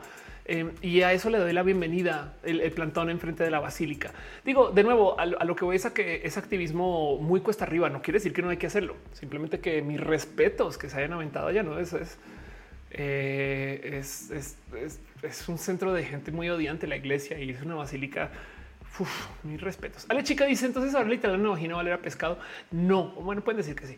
Eh, quizás por un rato. Yuri Maldonado dice limpiense allá abajo. Yuri Maldonado dice Sireno man y chico percebe entraron al chat. Sax Miau dice Serendipias 420. Reina Soch dice, pero la tilapia se puede reproducir en una escala, además puede después sobre el cultivo. Imagino que no sabían qué hacer con tanta y la enfocaron a la piel. Sí, claro, exacto, sí. bueno, si hubo fotos y Vogue frente a la basílica. Hermoso, qué chido. Em, dice: Hola, estoy muerto. El Black Alien es bien tierno. Entonces, mi dice: Están por las nubes, güey. La neta, sí, la neta, neta, sí. Dice: Hola, estoy muerto. Hay noticias de robots del espacio esta semana. No, excepto la lección que nos dio este René acerca de cómo funcionan las eh, estrellas y su nombrado desde la más brillante a la menos brillante usando el alfabeto griego. El Witch dice: Yo me por un amigo la operación vaginoplastia con tilapia me parece interesante a mí también mucho. F Valente dice: Hola, hola. Bien, Alexis dice: Tú coleccionas. Sí, colecciono, colecciono eh, consolas retro. Hace mucho tiempo que no le añado cosas a mi colección, pero eh, ahí me desalcanzar. Estos son videojuegos, videojuegos. De hecho, excepto esto, que es un gran regalazo de este gama volantes, quien está en el chat. Em, y ahí están las consolas. Ahí pueden ver esto. Este son consolas retro todas, pero bueno, en fin, entre muchas cosas que colecciono en la vida. Irina dice, Off no conoce al Black Alien, pero debería conocerlo. es un transhumano bien con qué chido, qué chido. Em, colecciona corazones también, colecciona piñas de paso. ¿Qué consolas portátiles tienes? Híjole. Em, hay de todo. Hay, una cantidad ridícula de Game Boys. Tengo ahí un, tengo de hecho dos Virtual Boy, uno, uno que funciona y uno por repuestos, porque así de, así de abusiva soy con eso. Em, tengo una historia muy tierna por ahí en mis jóvenes años de transición. Una persona, yo no había jugado Pokémon por millones de motivos en la vida, ya tiene años, no? No había jugado Pokémon y entonces les comparto una historia de una persona que se acercó conmigo y me dijo, quieres, deberías de aprender y jugar Pokémon. Entonces me regaló em, un Game Boy y eh, también me regaló este eh, Pokémon este, de la primera y segunda generación. Pero me regaló un Game Boy que tiene dos colores, porque resulta que lo había reconstruido. Y entonces esta persona, que le tengo mucho corazón a esta persona, le un detallazo. Resulta que tenía la versión opuesta de ese Game Boy con las otras dos tapas puestas al revés. Y me dice, yo también voy a comenzar a jugar Pokémon. Estamos hablando que eso es en el 2000 12 o 2014. Me explico si esto es ahorita. Me dice, yo también voy a comenzar a jugar Pokémon de estas generaciones para que podamos cambiarlos y puedas tener la experiencia completa de todo el Pokémon. Ahí tengo el Game Boy que es de dos colores, pero bueno. Este, en fin, eh, entre mis eh, otras cosas que tengo mis colecciones de consolitas. Dice Iris Rubio, está en Guadalajara cortándose los dedos del alien negro. Em, eh, Alexa John Jackson dice: ¿Cómo le haces para ser freelance? A mí me da miedo la idea de la incertidumbre. Eh, sí, la verdad es que mm, es un momento, es un momento de la vida donde te avientas. Eh, de paso, un abrazo este, a, Pau por tu regalazo que lo tengo ahí todavía guardado. Em, a ver, en toda, en toda vida del espacio freelance y, o de la gente podcaster o de la gente que hace contenido, lo que sea, eh, siempre está este momento donde dices, ok, estoy ganando un salario en mi empresa o puedo aventarme a mi proyecto. Y llega un momento donde tu proyecto ya no puede crecer más porque tú no le estás dando suficiente gasolina o atención gracias a que estás en tu lugar seguro de ingresos. Y ese salto al vacío es cabrón. Es súper difícil y no todo el mundo está para hacerlo y está bien. No todo el mundo lo tiene que hacer. No te metas en el cuento de este tienes que ser tiburona y no tu, vida segura es la que está enfrente de tu vida libre. No como que hay tantas cosas que dicen, tú persigue tu alegría y, ahí el tema, porque cuando luego cuando te independizas, te esclavizas mucho más. O sea, trabajas mucho más, ya no hay horas, no hay muchas cosas que pierdes. No solo es la seguridad o inseguridad del, del, salario mensual. Em, pero bien que podrías argumentar o hacerte el chaquetazo mental, pero estoy haciendo lo que quiero. ¿no? Entonces, eso lo podemos negociar mucho. Pero el punto es que ese momento del salto, cuando llega, llega. No hay de otra. Y del otro lado, hay gente que, nunca está en el otro lado. O sea, hay gente que toda la vida ha sido freelance entonces por eso se ve como es como que es un salto que es muy fácil de hacer. ¿Quién es la gente que siempre ha sido freelance? Por ejemplo, existen esos artistas, sobre todo musicales, que solo saben hacer lo que saben hacer. Solo saben hacer, eh, eh, solo saben tocar guitarra. Entonces, si tú les dices consíguete una chamba, es como güey, yo no sé dónde ir, yo no sé qué puedo hacer. Y esta gente, por consecuencia, cuando busca chambas, busca chambas alrededor de lo único que sabe hacer o prefiere tocar en la calle en la esquina porque no hay más que sepan hacer. Y ese corte de artistas también existen y esa gente se desarrolla en su rubro, solo en su rubro, porque lo único que saben hacer es como que saben que saben que alzar cajas para cargar pallets no pueden, güey. Entonces tocan en unas situaciones hiper precarias, pero luego cuando salen adelante es como que eso es lo que les forma. Así que también hay que tener presente que hay mucha gente que se ve muy libre de su arte y no sé qué, pero es porque nunca entró al esquema de la seguridad laboral y no sé qué. Entonces, eso te lo hay presente, pero lo que voy es a que no te quiero decir tómate el salto, sí o sí, sino optimiza por tu alegría. Yo no sé por qué transicioné, pero sí sé que me hace feliz. Entonces tú búscate estos espacios que te den alegría y capaz por accidente un día te topas perdiendo tu trabajo porque estás dedicando más tiempo al freelance porque te hace feliz. Y entonces ahí sabes que sí o sí ese fue el momento del salto o acercándote a arriesgarlo, alguna cosa así. Me explico como que si, si no es obvio y evidente el salto del freelance a la inseguridad, entonces es porque todavía falta algo. Pero sí es verdad hay que tener presente que hay un momento donde tu freelance no puede crecer más porque tú no le estás dando la gasolina. Y eso a lo mejor se puede solucionar con esquemas intermedios, tipo de puedes contratar a alguien que ya sea freelance para que te apoye, para que cuando hagas el salto sea más safe, por ejemplo, por dar una idea, ¿no? Pero bueno. Dice Sax, ahorita acabo de entrar de Godín. Ándale, exacto. Que de paso también puede ser y volver. Metzli dice: Yo siempre fui freelancer y ahora estoy en esa disyuntiva. La luna Shira dice: Soy freelance. Y se puede ir así a las 11 de la mañana, pero hay ocasiones que te pierdes cosas porque la chamba llega. Sí, total. Sí, claro. No, cuando eres freelance no quiere decir que trabajas menos ni de lejos. Eh, Mura Arts dice: eh, Diseñadores normalmente siempre son freelance o bueno, la mayoría. Em, dice Franz Saidon, los pintores y filósofos. Mura Arts dice: Yo lo que callamos los freelance, dice Café Guanabax. A lo mejor si eso que dice de eh, ser streamer no sé ganar algo que de multinivel me dejó pensando. Sí, claro, es que del multinivel paga muy poco. Lo que pasa es que existe la leyenda que paga mucho porque de eso viven para poder reclutar. Sí, JHR dice: Yo quiero ser científico freelance. Em, debe de algún modo hacerlo. Me explico. O sea, si lo piensas, la gente que o sea, e, el narco está lleno de químicos freelance, no más que amenaza de muerte, pero, pero existe. Qué bien existe. Yo quiero ser cineasta. Qué chido. A la chica dice: Hablan de ser freelance, estoy buscando un artista digital. ¿Qué tipo de arte? No, obvio, pago dinero, no más que, que musical, visual, en fin. Fernando dice: Yo siempre sigo Dean. Eh, María Lee dice que salte es padrísimo. Me acabo de hablar de narco horrible, no? Daniel Henry dice: ¿Prefieres una mente tiburón o colmena? Siempre colmena, siempre, siempre colmena. Si tu éxito depende de hundir a otras personas, de maltratar a otras personas, de pisar a otras personas, entonces tu éxito es vacío porque siempre necesitas gente para pisotear y un día se van a acabar. Mientras que las mentalidades colmena de lo colectivo siempre van a construir algo que le van a funcionar a más personas. Y entonces el dicho es que cuando sube la marea, suben todos los barcos. Si tú te encargas de que en tu ecosistema todo el mundo le vaya bien, güey, luego el ecosistema crece y eso es lo que te sostiene en el futuro. Pero bueno. dice Ofelia, la fan de las comunidades, ¿no? 5JHS, H dice, Roja, no es que los narcos ya salgo ingeniero químico el próximo semestre y no quiero ser. No, nadie quiere ser freelance ahí, nadie quiere ser freelance ahí. Em, eh, este, eh, más bien, si quisieras trabajar en espacios de ingeniería química, yo creo que lo hemos hablado bastante acá. Esto de la medicina DIY, yo creo que tiene un futuro, no sé cuál y no sé si va a ser bueno, pero tiene un futuro. Eh, Kat G dice: Siempre quise tener una cafetería, ahora se presenta la oportunidad. Me da miedo. ¿Hay chance de que lo hagas temporalmente? Me explico que te pongas un si no funciona en tres meses, vuelvo por darme idea. Es Uribe dice: Tengo un año de freelance, he tenido más logro satisfacción que en 10 años de trabajo estable. Soy diseñadora. Qué chido. Em, no más que nunca se te olvide que historias, cuerpo, privilegios, sabes? O sea, qué chido que te funciona a ti. No quiere decir que sea el caso global, aunque yo soy freelance y funciona para mí también. No más que estoy teniendo consideración que hay gente que te de otras historias y hay que también dejar eso ahí en mente. Pero sí, el freelance para mí es muy chido. Del otro lado, mm, seguro, médico, prestaciones, no?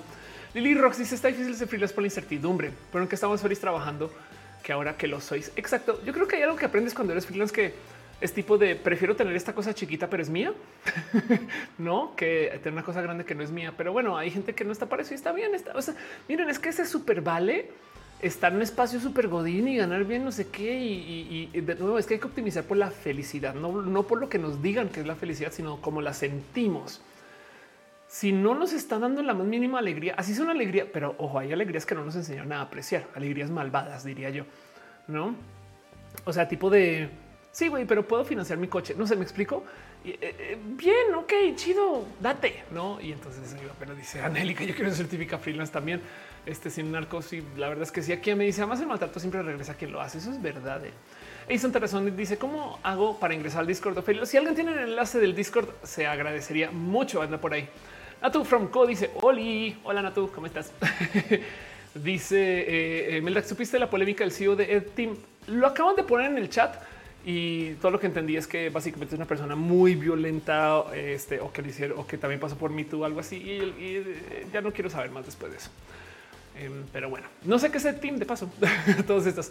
Eh, y ahora nos abre. Lun 07 dice: Y si dejamos los Insta páginas de nuestros negocios, sería chido. Nomás no pongan la arroba porque creo que no deja pongan nomás el nombre de usuario o pongan IG espacio y lo que sí. Y sí, claro, démonos follow masivo.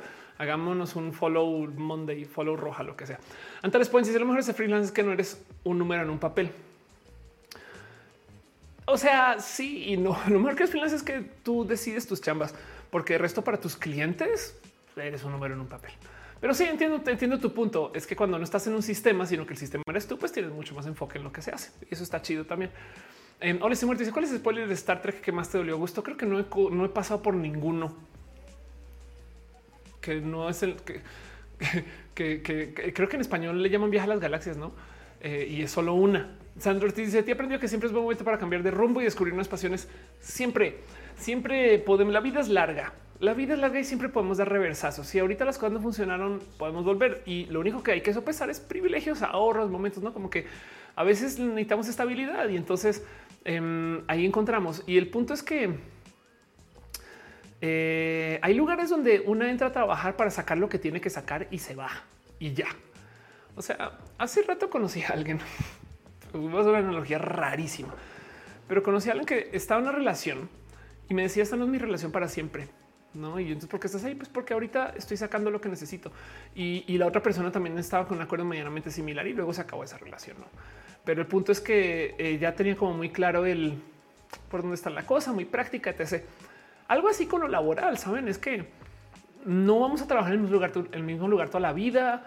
Eh, no, o sea, hay que optimizar por nuestras alegrías. Hay que tener ser prácticos y prácticas, tener esta seguridad que sabemos quiénes somos. Entonces dice Sax Miao, estoy bien conociendo lo que es una estabilidad de prestaciones y componiendo por las noches y estudiando guitarra. Qué chido. Entonces tú saca lo que necesitas de algún lugar y tu esencia, quién eres y lo que haces también lo tienes en otra esquina y ahí llegará. ¿no? Ahí llegará. Siempre piensen que llegará. La vida es larga. Güey. Metri Gallardo dice eh, en un mundo paralelo que puedes encontrar de todo. Irving Rigodas dice yo casi 10 años de freelance así una montaña rusa desde arriba estás llorando mordiendo un zapato. Yo he llorado por no poder comprar cosas que necesito para trabajar. Historia real. Hígado de pato dice así como dice mi nombre, hígado de pato. Total, total. Y dice Metzli, mi nuevo negocio se llama Sagrada Madre California. Busquen y apoyen que estoy empezando sin eh, son inciensos naturales hechos a mano. Qué chido, qué chingón. Sayonara Sensei dice que piensa de las personas que dan su personalidad en personajes de anime o películas. Em, este, yo creo que hay mucha cultura en esos personajes de anime y entonces no me parece para nada fuera de lugar que alguien quiera conectarse con lo cultural. Franz Saidon dice en el Discord que se hace hay mujeres suelas y juegos de azar. Exacto. Así tal cual. Hola, estoy muerto. Dice una persona de Discord quiere su biografía para algo escolar. Eh, tu biografía. Em, tengo un reel que habla de eso. No sé. Alex dice qué piensas del miedo al cambio. Creo que esta pandemia nos ha mantenido tan aislados que parecería difícil incorporarse al mundo de nuevo. Em, tengo varios videos donde hablo del tema y la verdad es que si hay heridas, el cambio va a asustar, ¿no? Entonces también hay que enfrentar el por qué tenemos heridas que no nos permiten enfrentar el cambio tan fácilmente o dónde viene el caso. Anulfo así dice Etim es como un Platzi español, pero solo el tema de cursos para programación o era este porque híjole apoyar el abuso y la cosa. No, gracias. Romario P dice conoces también soy un fan de Platzi. Usen Platzi, que Platzi es un lugar muy incluyente de paso. Romario P dice conoces empresas que prestan servicios de Big Data o gestión de datos tipo tercerizado. Wow, no, no conozco, pero si alguien conoce sería súper chido. Una buena pregunta. Este mm, ropa gótica, dice hola, estoy muerto. dice Antares Points, yo vendo ropa gótica body friendly. Qué bonito término body friendly. Claro que sí, qué chido. Sigan Antares Points. Bueno, en fin, creo que este se me está acabando el tiempo para ir cerrando, ir dando como momentos de despedida y demás. No más me voy a asomar dos segundos por esto de las piñas antes de eh, eh, decirnos eh, ahora sí un, no adiós, sino un ya vuelvo. Em, un abrazo a la gente chida que dejó su cariño y su amor en el Twitch, hígado de pato aflicta, Flavio de Sánchez con la gente que se suscribió hoy. Un abrazo a la gente chida que dejó su cariño en el Facebook, Ángel Michael Boria, em, quien dice: Les tengo un spoiler de ciencias. El sol dejará de existir y nosotros con él, a menos que logremos huir. pero por ahora no tenemos cómo, pero sí es verdad. Em, sería chido sobrevivir eso, la verdad. Pero bueno, em, dice este aquí a mi mañana tengo entrevista de trabajo para ser profe en la Unitec. Me deseas suerte y me das un consejo, suerte toda. Y tú solo eh, de nuevo ten presente que ir y tener la entrevista ya es una experiencia. Que esto quiere decir que te ganas una posición y tienes algo que hacer. Es un plus, no? Pero pues nuestra vida es rara y entonces es un reírse un poquito de güey. Esto me pasó una vez, me entrevistaron para ser profe la Unitec. Sabes como que eso ya por si ya de algo que contar ahí. Entonces, por lo menos te ganaste eso y eso está chido. Fernando dice a futuro postres veganos y para gente diabética. Qué chido. Em, dice eh, este Montserrat chat bonito. Buena noche. Exacto. Montserrat Morato dice gracias por el show. Me caigo de cansancio.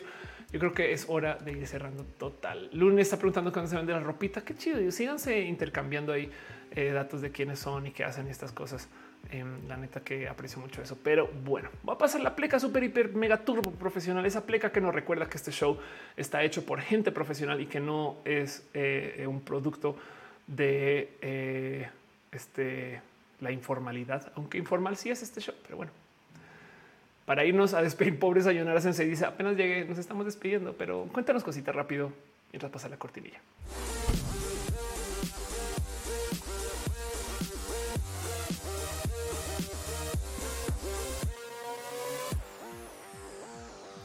Hola, estoy muerto. Dice ardillas por doquier. Para, para, para, para, para. Gaspar Rosales dice: Ver que tú tenías un curso en Platzi fue lo que me decidió comprar la suscripción. Wow, que no te escuche Platzi, pero si le quieres decir eso a arroba Freddy Vega, mentiras. Freddy es muy amigo, le tengo mucho cariño. Yo creo que es de los pocos grandes amigos que tengo. Eh, dice: Recuerden dejar su bonito Yo, yo tengo un sesgo inmenso con Platzi. A mí cualquier cosa que no sea Platzi no existe. Mentiras, pero Platzi es chido. Es más, es que me tocó ver Platzi aparece. O sea, yo vengo desde Crystal Lab, saben? Entonces ya tengo años. El caso es que quiero súper dar las gracias a ustedes por pasarse por acá. Pues ahí dice llegué súper tarde, igual que ahí recalentado de todos modos. Em, eh, eh, gracias por ser parte de esto. Y entonces me voy a tomar un segundo nomás para darles unos súper agradecimientos a la gente chida que está dejando su cariño y su amor y la gente chida que está suscrita. Eh, nomás de nuevo el hígado de pato aflicta, Antarctic Penguin, Sánchez Cor, Flavio, eh, y soy Daniel. Gracias por su cariño y amor. Michael Boria, gracias por tus stars. Samael 826, Lun 07 y Donovan del Valle. Gracias por apoyar desde el YouTube. Gracias por ser parte de esto.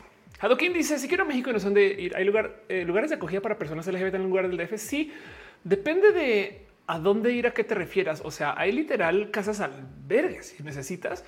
Em, hay casas donde eh, se reúne la gente, hay espacios abiertamente LGBT y siempre está la zona rosa. Entonces no sé exactamente qué estás buscando en particular, pero la respuesta a tu pregunta es generalmente sí. Em, dice Emanuel, prepárate porque estarás en mi proyecto del parcial. Bien, no más que sepa que conmigo las cosas son completas, nada a medias y por consecuencia nada parcial. Ya estoy haciendo chistes. Eso quiere decir que es hora de ir cerrando. Sepan que este show existe gracias a que hay gente chida que se suscribe al show, como la gente que está en el Twitch.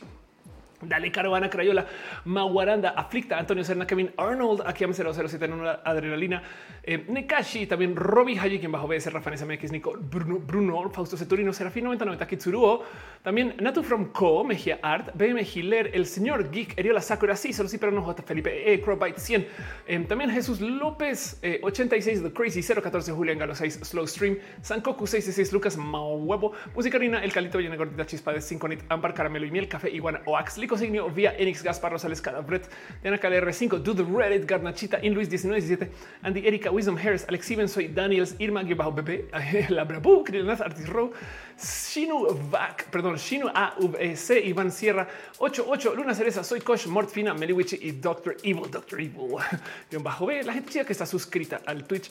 También la gente chida que está suscrita desde el YouTube, que es un grupo combo muy bonito de gente espectacular que cambia. De hecho, show tras show. Pero afortunadamente YouTube me deja consultar esa lista.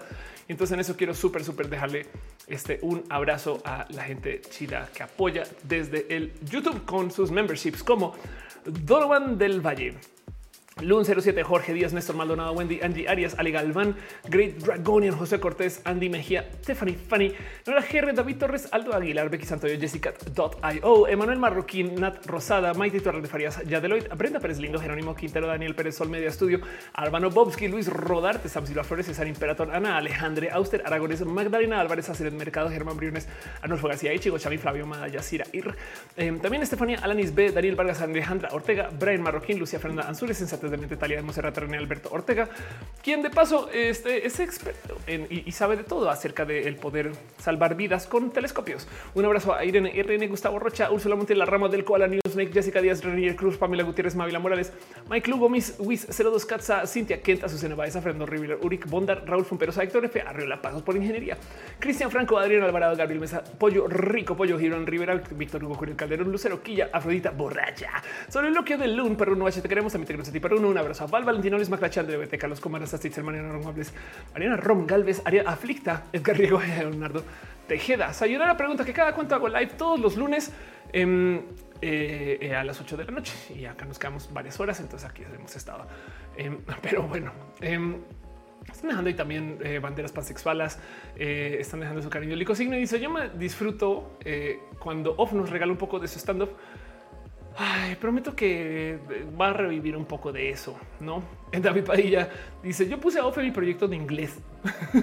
Qué chido, me alegro. me parece muy divertido eso. De paso, también hay mucha gente que está suscrita desde el YouTube, perdón, que desde el Facebook. Entonces, quiero también dar un agradecimiento a la gente chida que se suscribe. Hay muchas gracias por su cariño y su amor. Em, eh, un abrazo súper, súper, súper especial a Marestra, a Marisela López Luzano, Marilyn Ochoa Rodríguez, Anda Bella y Gustavo González. Dale, Caro dice gracias por el show, gracias por estar acá. Dice: Hola, estoy muerto. Los lives serán los necesarios para salvar esta compañía roja. Sucede los lunes por un motivo muy particular y es porque se supone que los lunes son los peores días de la semana. Se supone yo crecí leyendo Garfield, entonces eso aprendí que les digo así, la, así es mi realidad. Pero el punto es que entonces nos reunimos los lunes para darnos un poquito de cariño, amor, un abrazo de todo va a estar bien por el resto de la semana. por consecuencia, entonces Roja a veces se pasa los martes cuando hay festivos o eh, yo sé que hay unos casos muy especiales cuando digo se hace el martes, pero bien, dice señora que se ha jugado de Binding of Isaac, esos grandes de juegazos y de lo que más recuerdo es del soundtrack que lo he escuchado como 200 millones de veces. Pero bueno, Naruto Naruto dice gracias por este roja, gracias por estar acá. Sandro Ortiz dice hashtag si sirve. Y si cinco los tacos son mejores a la lasaña. Estamos jugando impro. En fin, em, de paso también quiero super dar las gracias a ustedes por venir, por estar acá, por literal conectarse. Depende de dónde han llegado. En eh, YouTube em, me da una lista, en Facebook no me da una lista. Entonces comenzamos por ahí. Un abrazo a Franz Saldón, a Metzli Gallardo, eh, también un súper, súper abrazo a Ale Chica Pulque Guevara. También yo sé que es para Yuri, a Talia Kiriarte. Eh, quien dice la piel, la piel de tirana en Brasil, un médico comenzó a investigar porque le surgió la idea cuando vio que servía para bolsas, también usaban para piel de cerzo para tratar las quemaduras. Wow, qué chido. Em, también un súper abrazo a Yuri Maldonado, que ahí estás, como siempre, Kevin, Alexis, este, Ángel, Michael, por la gente chida que se conectó desde el Facebook. Mi gente chida que se conectó desde el YouTube 5JHR, Aflicta, Ale Carre, G, Arnulfo García, Brigitte Posada, David Padilla, Edison Taranzona, Emanuel Enciso, Parra, Fernando Cernas, Hadoquín, Hola, estoy muerto, me enamoré siendo fantasma, Inkid Studio, Iris Rubio, Kevin Alexis Lun 07, Licos, Igneo, Mura Arts, Naruti Naruto, Paulina Enciso, Raciel González Valdivia, Sandra Ortiz, Sara de Noche, Sayonara Sensei, Sayonara. Eh, y nomás dejo ahí en dicho que no todo el mundo sale en estas listas, entonces si no les menciono, nomás avísenme. Y les menciono también, les dejo muchos abrazos, mucho cariño. Solo Almeida dice: Me dedico al emprendimiento bien canijo. Soy cosmaker. Wow, eso es todo un negociazo súper chido. Un grupo, o sea, súper especial. Soy bien fan. El cosmaking, mis respetos. Qué chido saber que alguien este eh, Cosmaker está aquí. La verdad es que wow. en fin, eh, nomás me asumo también por la gente que se conectó desde el Twitch. Aflicta Alanga del 2003, Alex, eh, Alexis PC008, algo de Vertiva, Alex Iben, Anaya Conot, Aren 93, Aten, Axel bajo Medina, Big Dumb Judge, Burning Core, uh, Café Iguana Oax, Commander Root, Da SR, Donton Perry, Ex Anima. Sophie Mes, Gabsete, Harngaf, Ian Vizard, Albert Hechitivas, Jessica Ramsa, Jesús López 86, J. Felipe, Joe, Joe Jugones Raros, que bonito nombre, Castle, también a, Cap, a Caxis, perdón, a Caxi PS06, King Robert, Core, Sun, Ladybug X3, La Lun, Shira, Lamu 1011. Lola Pop 86V, Mahatma Satsin, Mauricio 277777, Maguaranda, Meldrak Dragmeyer, Meliwichi, Natseri, Navarro 1979, Odren 1, Quest Onion, Roman Rup, Ruben Las, Sax Miau, Scarlet Cam, Slowstream, Spike Trap, Clear, Asiso, Diego Tiscla, Tunakit 00, Vane, Bla Bla, Vianix, Virgo Pros, Away, soy un alien, Yanko Babel. Yo sé que también estás por ahí, eh, Irina, Hostel Gradenco, yo sé que también estás por ahí, Selenático, yo sé que también estás por ahí, eh, este, Adri Paniagua, si estás por ahí, besitos, también te amo. Si no les mencioné nomás, díganmelo, pero sepan que les tengo en mi corazón. Fernando Cernas, un abrazo, Emanuel Enciso Parras, un abrazo, José Felipe, eh, un abrazo, también Sandra Ortiz y Gato de Pato, bueno, como no mencionarte, eh, Alex Medina, de paso también hay gente que está, claro que viene desde el Patreon y no puedo no mencionar a la gente del Patreon, que es gente bien chida, que está ahí todavía dando su cariño y su amor. Y de que yo pueda desayunar. Un abrazo a Ana Navarro analógico. Bueno, y hacer el show también.